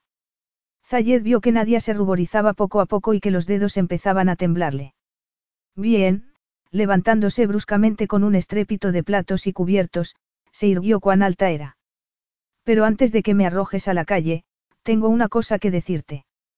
Zayed esperó. Algo en el rostro de Nadia le había quitado el aliento. Estoy embarazada. El tiempo pareció detenerse. Nadia se quedó mirando fijamente al hombre que tenía delante. Estaba aterrado. Consternado. Tan devastado que ni siquiera era capaz de hablar. Embarazada. Sí. ¿Estás segura? Completamente, por supuesto que lo estaba. Lo había sabido aún antes de hacerse el test. Solo había tenido un retraso de dos días cuando empezó a percibir los cambios de su cuerpo. Cielos. Zayed se levantó. Aquella noche en el desierto. Asintió, tensa. ¿Cómo pude haber sido tan estúpido? Se llevó una mano a los ojos como si quisiera borrarla de su vista. Si eso era lo que quería, lo tendría, se dijo Nadia. Aferró el respaldo de su silla mientras miraba fijamente la atormentada figura que tenía delante. Le temblaban las manos, conmocionada como estaba por la aterradora verdad. La verdad de que ella nunca había significado nada para él. Porque, a pesar de todo, hasta ese momento había albergado una diminuta esperanza. Pero ahora todo había quedado al descubierto. Porque la reacción de Zayed no solo le había confirmado lo que sentía hacia ella, sino lo que ella sentía hacia él. Se había enamorado perdidamente, amaba a Zayed con la más absoluta certidumbre. Podía sentir la fuerza de su mirada fija en ella. A esas alturas, resultaba obvio lo que estaba viendo, un matrimonio que nunca había querido y un bebé. Otro gigantesco problema con el que lidiar. Pues bien, se negaba a seguir constituyendo un problema para él. Tenía que sobreponerse a aquel duro golpe. Su espíritu de lucha era su única arma, un arma que había tenido que forjar y templar durante años. Los años que había pasado sufriendo la injusticia y los prejuicios de su padre y de su hermano. Entonces se había negado a doblegar su voluntad y había terminado ganando. En aquel momento tenía otra batalla que ganar, quizá la más dura de su vida. Esa vez no saldría victoriosa, estaba segura de ello. Pero tenía que protegerse a sí misma de aquella avalancha de dolor. Protegerse a sí misma y proteger a su bebé. Aquel bebé, que era su futuro, iba a ser su ancla, su fuerza. Ambos somos igualmente responsables de lo sucedido, volvió a sentarse en un esfuerzo por dominar su temblor. Pero, por favor, no te sientas responsable de nada más. Si mi penitencia ya está cumplida, como tú dices, la tuya también. Haré lo que dices, volveré a Arit y tendré a mi bebé allí. Ya no volverás a tener nada que ver conmigo. Con ninguno de los dos. No seas ridícula, Zayed la fulminó con la mirada, cerrados los puños con una rabia impotente. No sabía que estuvieras embarazada cuando te sugerí que volvieras a Arit. Obviamente, esto lo cambia todo. Ahora estamos atados para siempre. Atados para siempre, se repitió Nadia. Como una cadena y una bola de preso. Una cadena perpetua. No, te equivocas. Asumiré la plena responsabilidad del bebé y tú podrás recuperar tu libertad. Tendrás tu divorcio. ¿De verdad crees que podrás hacerlo? Sí. El bebé y yo estaremos perfectamente. Nos las arreglaremos de maravilla sin ti. Te lo diré de otra manera, Zayed volvió a sentarse pesadamente en su silla, frente a ella, y se inclinó para acercar su rostro al suyo. Cuando te pregunté si creías que podrías hacerlo me refería a que no te lo permitiré. No te corresponde a ti decirme lo que tengo que hacer ni a dónde debo ir. Pues vas a descubrir que sí. Eres mi mujer, la esposa del jeque de Gazvilla. Y llevas un hijo mío en tus entrañas. Harás lo que yo te diga. Se miraron fijamente en medio de un completo silencio. Aquella última frase había sido como el cierre del círculo que nadie siempre había padecido. Había escapado del yugo de una familia tiránica para terminar uncida a otra. Una familia, era la primera vez que había pensado en ellos como en una familia, Zayed, ella y el bebé. Solo que ahora aquella palabra, aquella imagen, le desgarraba el corazón. Desvió la mirada. Quería aullar, sollozar, pegarle, cualquier cosa que pudiera demostrarle lo que acababa de hacerle. Pero no haría nada de eso. Porque seguía teniendo su orgullo. Se levantó de la silla. No estoy preparada para seguir hablando de esto, se giró en redondo. Oh, no, rápidamente se plantó detrás de ella. No creas que vas a huir tan fácilmente de mí. Nadia se volvió entonces para chocar contra el muro de granito de su pecho, aspirando su masculino aroma. Le flaquearon las rodillas. Nunca he huido de nada ni de nadie en mi vida. Pero ahora mismo necesito estar sola. Y, dicho eso, abandonó el comedor. Capítulo 13. Zayed la vio alejarse apresuradamente. Embarazada. ¿Cómo había dejado que sucediera algo así? ¿Cómo había podido ser tan imprudente? Precisamente él, que se enorgullecía de su autodominio y de su mente fría y calculadora. ¿Qué le había pasado a su vida? Nadia, eso era lo que había pasado. Desde el instante en que apareció ante él con aquel ridículo atuendo, el tren de su vida había descarrilado. Y todos sus esfuerzos por evitarlo se habían revelado fútiles. Embarazada. La noticia le había dejado impactado, como si le hubieran golpeado con un martillo en la cabeza. Iba a ser padre. Algo que se había prometido a sí mismo que jamás sucedería, ya que nunca había querido cargar con la responsabilidad de traer un niño al mundo. Tampoco nunca había querido casarse, por cierto. El desgraciado matrimonio de sus padres le había vacunado contra ello. Y, sin embargo, allí estaba ahora, de vuelta en Gazvilla, casado y a punto de convertirse en padre. Tres cosas que, apenas unas semanas atrás, habría jurado que nunca le sucederían a él. ¿Cómo enamorarse? pensó. Las palabras empezaron a resonar en su cabeza, tenaces.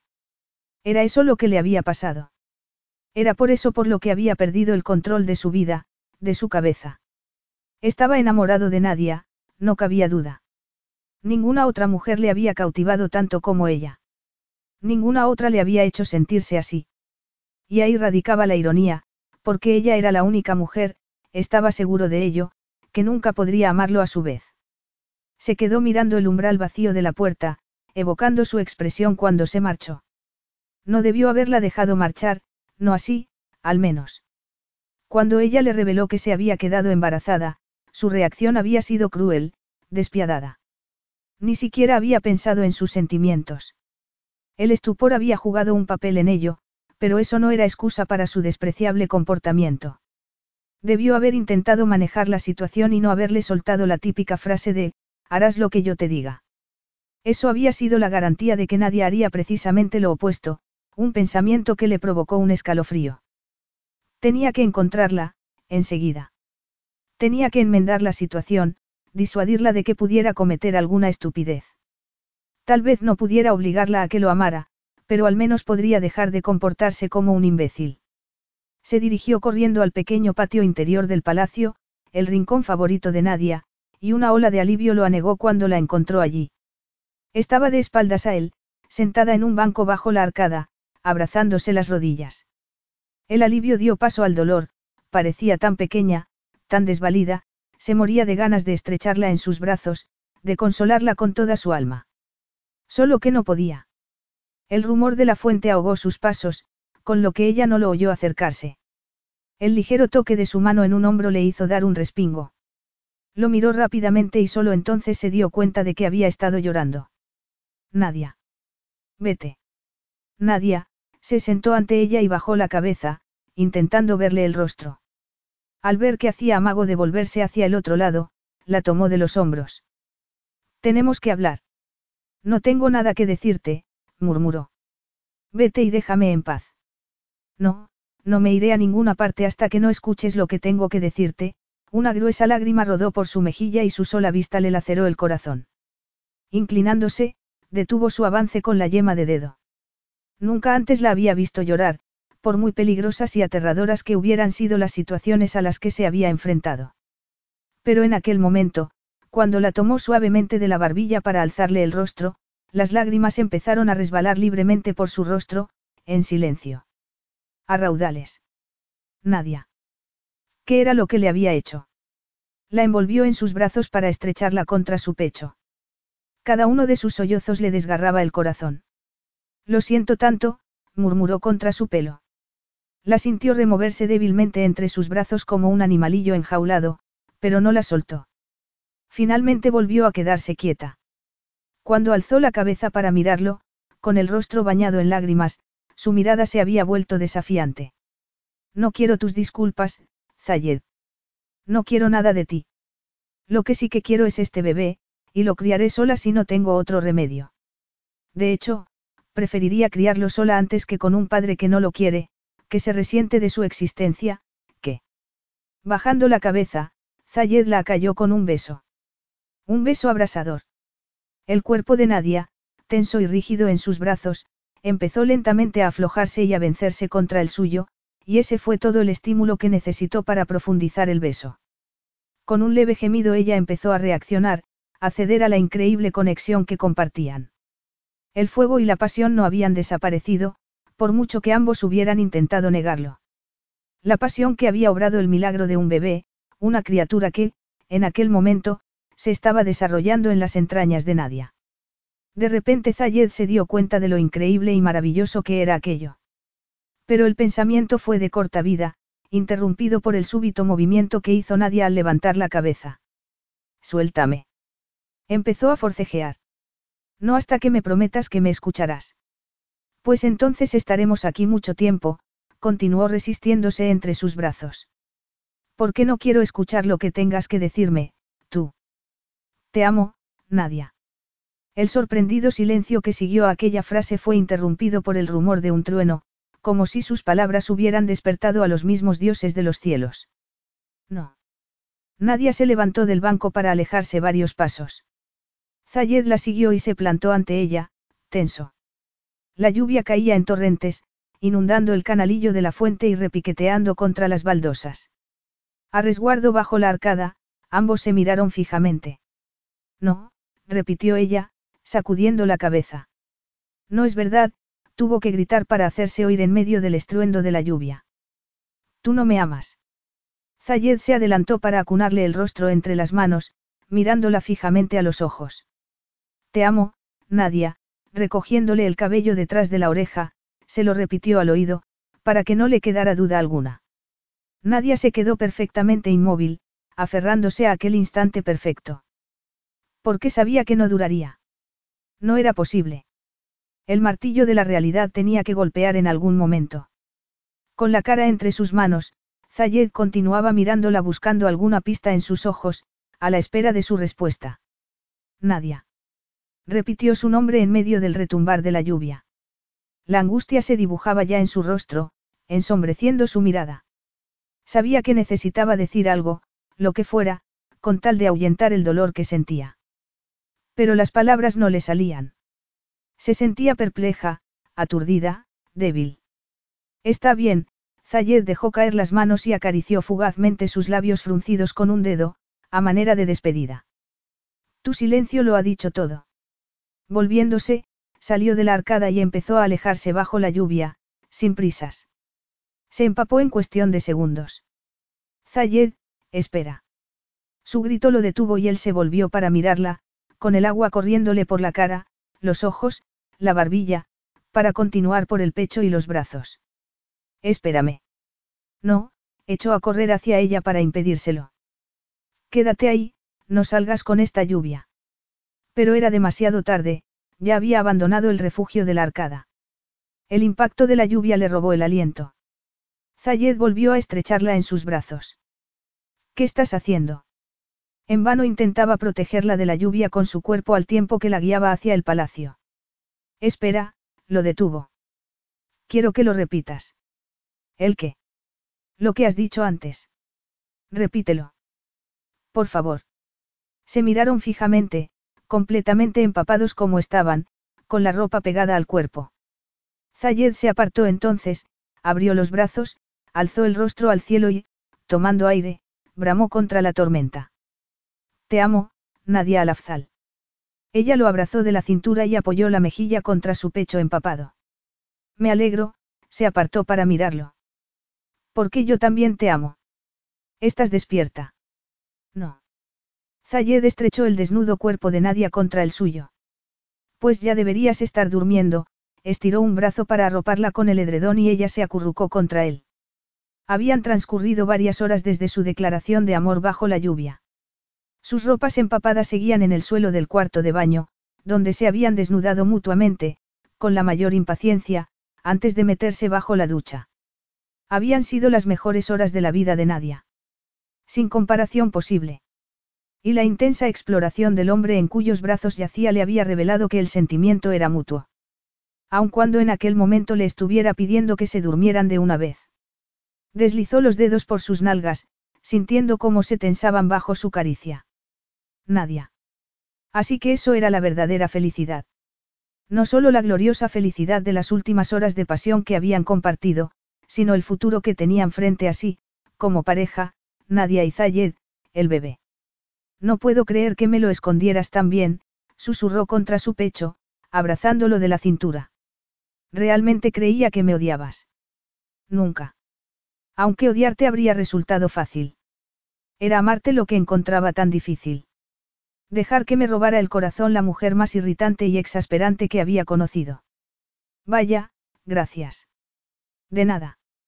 Pero tampoco me pusiste precisamente muy fácil que aceptara la verdad. Yo siempre pensé que tú también me odiabas, la abrazó con fuerza.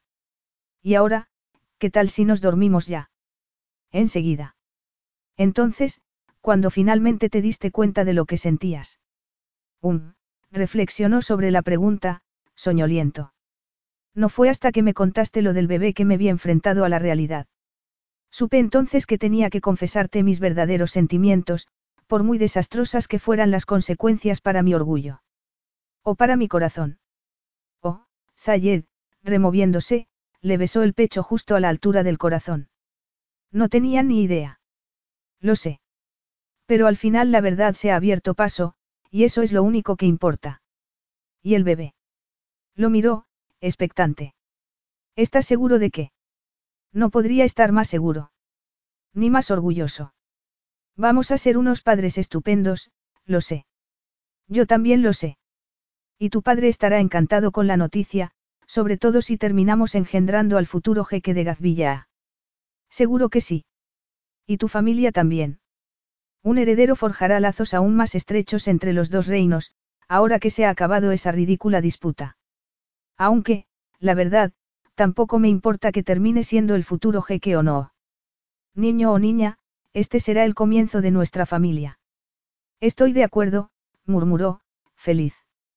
Pero te importaría que fuéramos a Arid para anunciarles a mis padres la noticia en persona. Me encantaría estar con mi madre cuando se lo digamos. Por supuesto. Cuando quieras. Y quizá mi madre podría volverse con nosotros, hacernos una visita. Puedes traerte el palacio entero si quieres. Incluso a tu hermano. Imran. Río por lo bajo. Hasta ese punto te amo, Nadia. Entonces dímelo una vez más. Te amo, Nadia. Siempre te amaré. Ahora y siempre.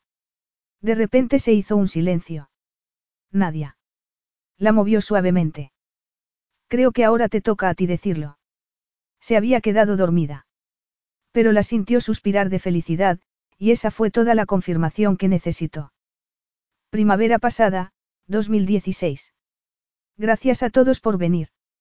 Saliendo de la penumbra de la capilla a la deslumbrante luz de Grecia, Cristian rodeó con los brazos los hombros de sus amigos Estefan y Zayed. Alessandra y yo estamos tan contentos de que hayáis venido. Bueno, no nos lo íbamos a perder, ¿verdad? Sonrió Estefan. El bautizo del primer retoño de los cuatro de Columbia. Ya, aunque habría entendido que Nadia y tú no hubierais venido al final, Cristian miró a su amigo. Teniendo en cuenta que estáis a punto de tener a vuestro hijo, quiero decir. Sí, ya falta poco, reconoció Zayed. Pero créeme cuando te digo que Nadia insistió mucho en venir. Si hubiera hecho falta, se habría traído a su obstetra en el avión. Bueno, os lo agradezco mucho. Yo, como padrino, obviamente tenía que estar aquí, Rocco se incorporó a la conversación. Espero que vosotros dos hayáis reparado en mi superior estatus. Ya, lo hemos notado, Estefan guiñó un ojo a Zayed. El estatus tiene que estar a la altura de tu ego. Chicos, chicos, intervino Cristian. Si por mí hubiera sido, los tres habríais sido los padrinos, pero Alessandra quería algo simple. Y Rocco es su hermano. Muy simple también. El candidato perfecto. Bueno, amigos míos, si cualquiera de vosotros está pensando en hacer de padrino de mi primogénito, os sugiero que seáis más respetuosos, advirtió Rocco. Bueno, pero antes está Stefan, le recordó Zayed. El próximo bautizo corre a tu cargo, ¿verdad? Sí, Clio está en ello. A no ser que cambiara de idea después de ver a tu hija con la cabeza debajo de aquella fuente. Aferraba a Tony contra su pecho con tanta fuerza como si fueran a arrancárselo de un momento a otro para remojarlo también. Yo no hice tal cosa. Protestó Clio, apareciendo de repente a su lado. Soy consciente de que esa es la tradición. Aunque, en una madre, el instinto de protección es superior a su voluntad. El de un padre también, Christian se volvió para mirar a Alessandra que, rodeada por un grupo de mujeres, hacía carantoñas a la estrella del show, la bebé Leticia. Es un sentimiento increíble el de traer a una criatura al mundo, tan vulnerable y a la vez tan llena de potencial. Es algo tan, ¿qué pasa? nada. Olivia y Nadia acababan de sumarse al grupo. Ninguna de las dos se molestó en disimular su diversión. Solo estábamos pensando en lo bonito que es ver cómo los hombres se derriten también con los bebés, ¿verdad, Nad? Me refiero a compartir la experiencia con nuestros maridos. Es tan tierno. Entonces dejad de sonreír así, picarás. Os recuerdo que los cuatro de Columbia siempre han tenido un lado femenino. Ya, claro, por supuesto, Clio se volvió para depositar a su hijo en los brazos de su marido antes de abrazar a Nadia y a Olivia. Solo que, de no haber sido por nosotras, no lo habríais encontrado. Bueno, quizá en eso lleves razón, Zayed lanzó una amorosa mirada a Nadia, que sonrió al tiempo que se acariciaba el abultado vientre. Acto seguido, se volvió hacia Stefan y Christian, vosotros dos sois ahora padres experimentados. ¿Algún consejo para Rocco y para mí? Sí. Aprovechad a tope las pocas noches de sueño que tengáis, dijo Stefan, acunando a su bebé contra su pecho. ¿No estás de acuerdo, Christian? Definitivamente, aprobó. Mi hija me ha hecho redescubrir el placer de ver salir el sol. Los noctámbulos 4 de Columbia. Intervino Nadia, y el grupo entero estalló en carcajadas. Me he perdido algo. Alessandra y su hija se reunieron con ellos. La bebé Leticia estaba preciosa con su vestidito de bautizo. Se prohíbe cualquier diversión a la que no pueda sumarme. Bueno, ya estás aquí, ¿qué es lo importante? Olivia le plantó un beso en la mejilla. Yo diría que la fiesta empieza ahora. Habían llegado al final del sendero, donde esperaba la flota de limusinas. Solo un momento, después de dejar a Leticia en los brazos de la amiga más cercana, Alessandra sacó su móvil. Hagámonos una foto primero. Juntaos todos y todas, así. Zayed, puedes girarte un poco para que salga la cara de Leticia. Estefan, podrías. Venga, Alessandra. La instó su marido. Sorry, excusa, de repente se volvió hacia uno de los invitados, que estaba contemplando la escena, y le entregó el móvil. ¿Te importa? Graciemille, corrió para sumarse al grupo. Listo todo el mundo. Sonreíd. La boda de y Clio a través de la mirada del jeque Zayed al-Afzal. Si quieres retirarte ahora mismo y plantar a Estefan, solo tienes que decirlo, Clio. Estaban a la puerta de la gran terraza del Hotel Chastfield, donde una multitud compuesta por los invitados más poderosos e influyentes de Nueva York esperaba la triunfal entrada de la pareja. Pero, por lo que a Zayed se refería, bien podían esperar. Porque primero necesitaba asegurarse de que Clio no estaba obligada a seguir adelante con aquello. La tomó del brazo como dictaba el protocolo de entrega de la novia. Pero ahí terminaba la tradición. ¿Por qué no estaba dispuesto a dar un paso más antes de haberle dicho todo lo que tenía que decirle? Todo chirriaba en aquella boda, desde la celeridad con que se había organizado hasta la indiferencia con que Estefan se había prestado a discutirla. Y, por encima de todo, la rigidez que parecía embarar a Clio, que agarraba su buquet de lilas con tanta fuerza que Zayed temió que fuera a destrozarlas.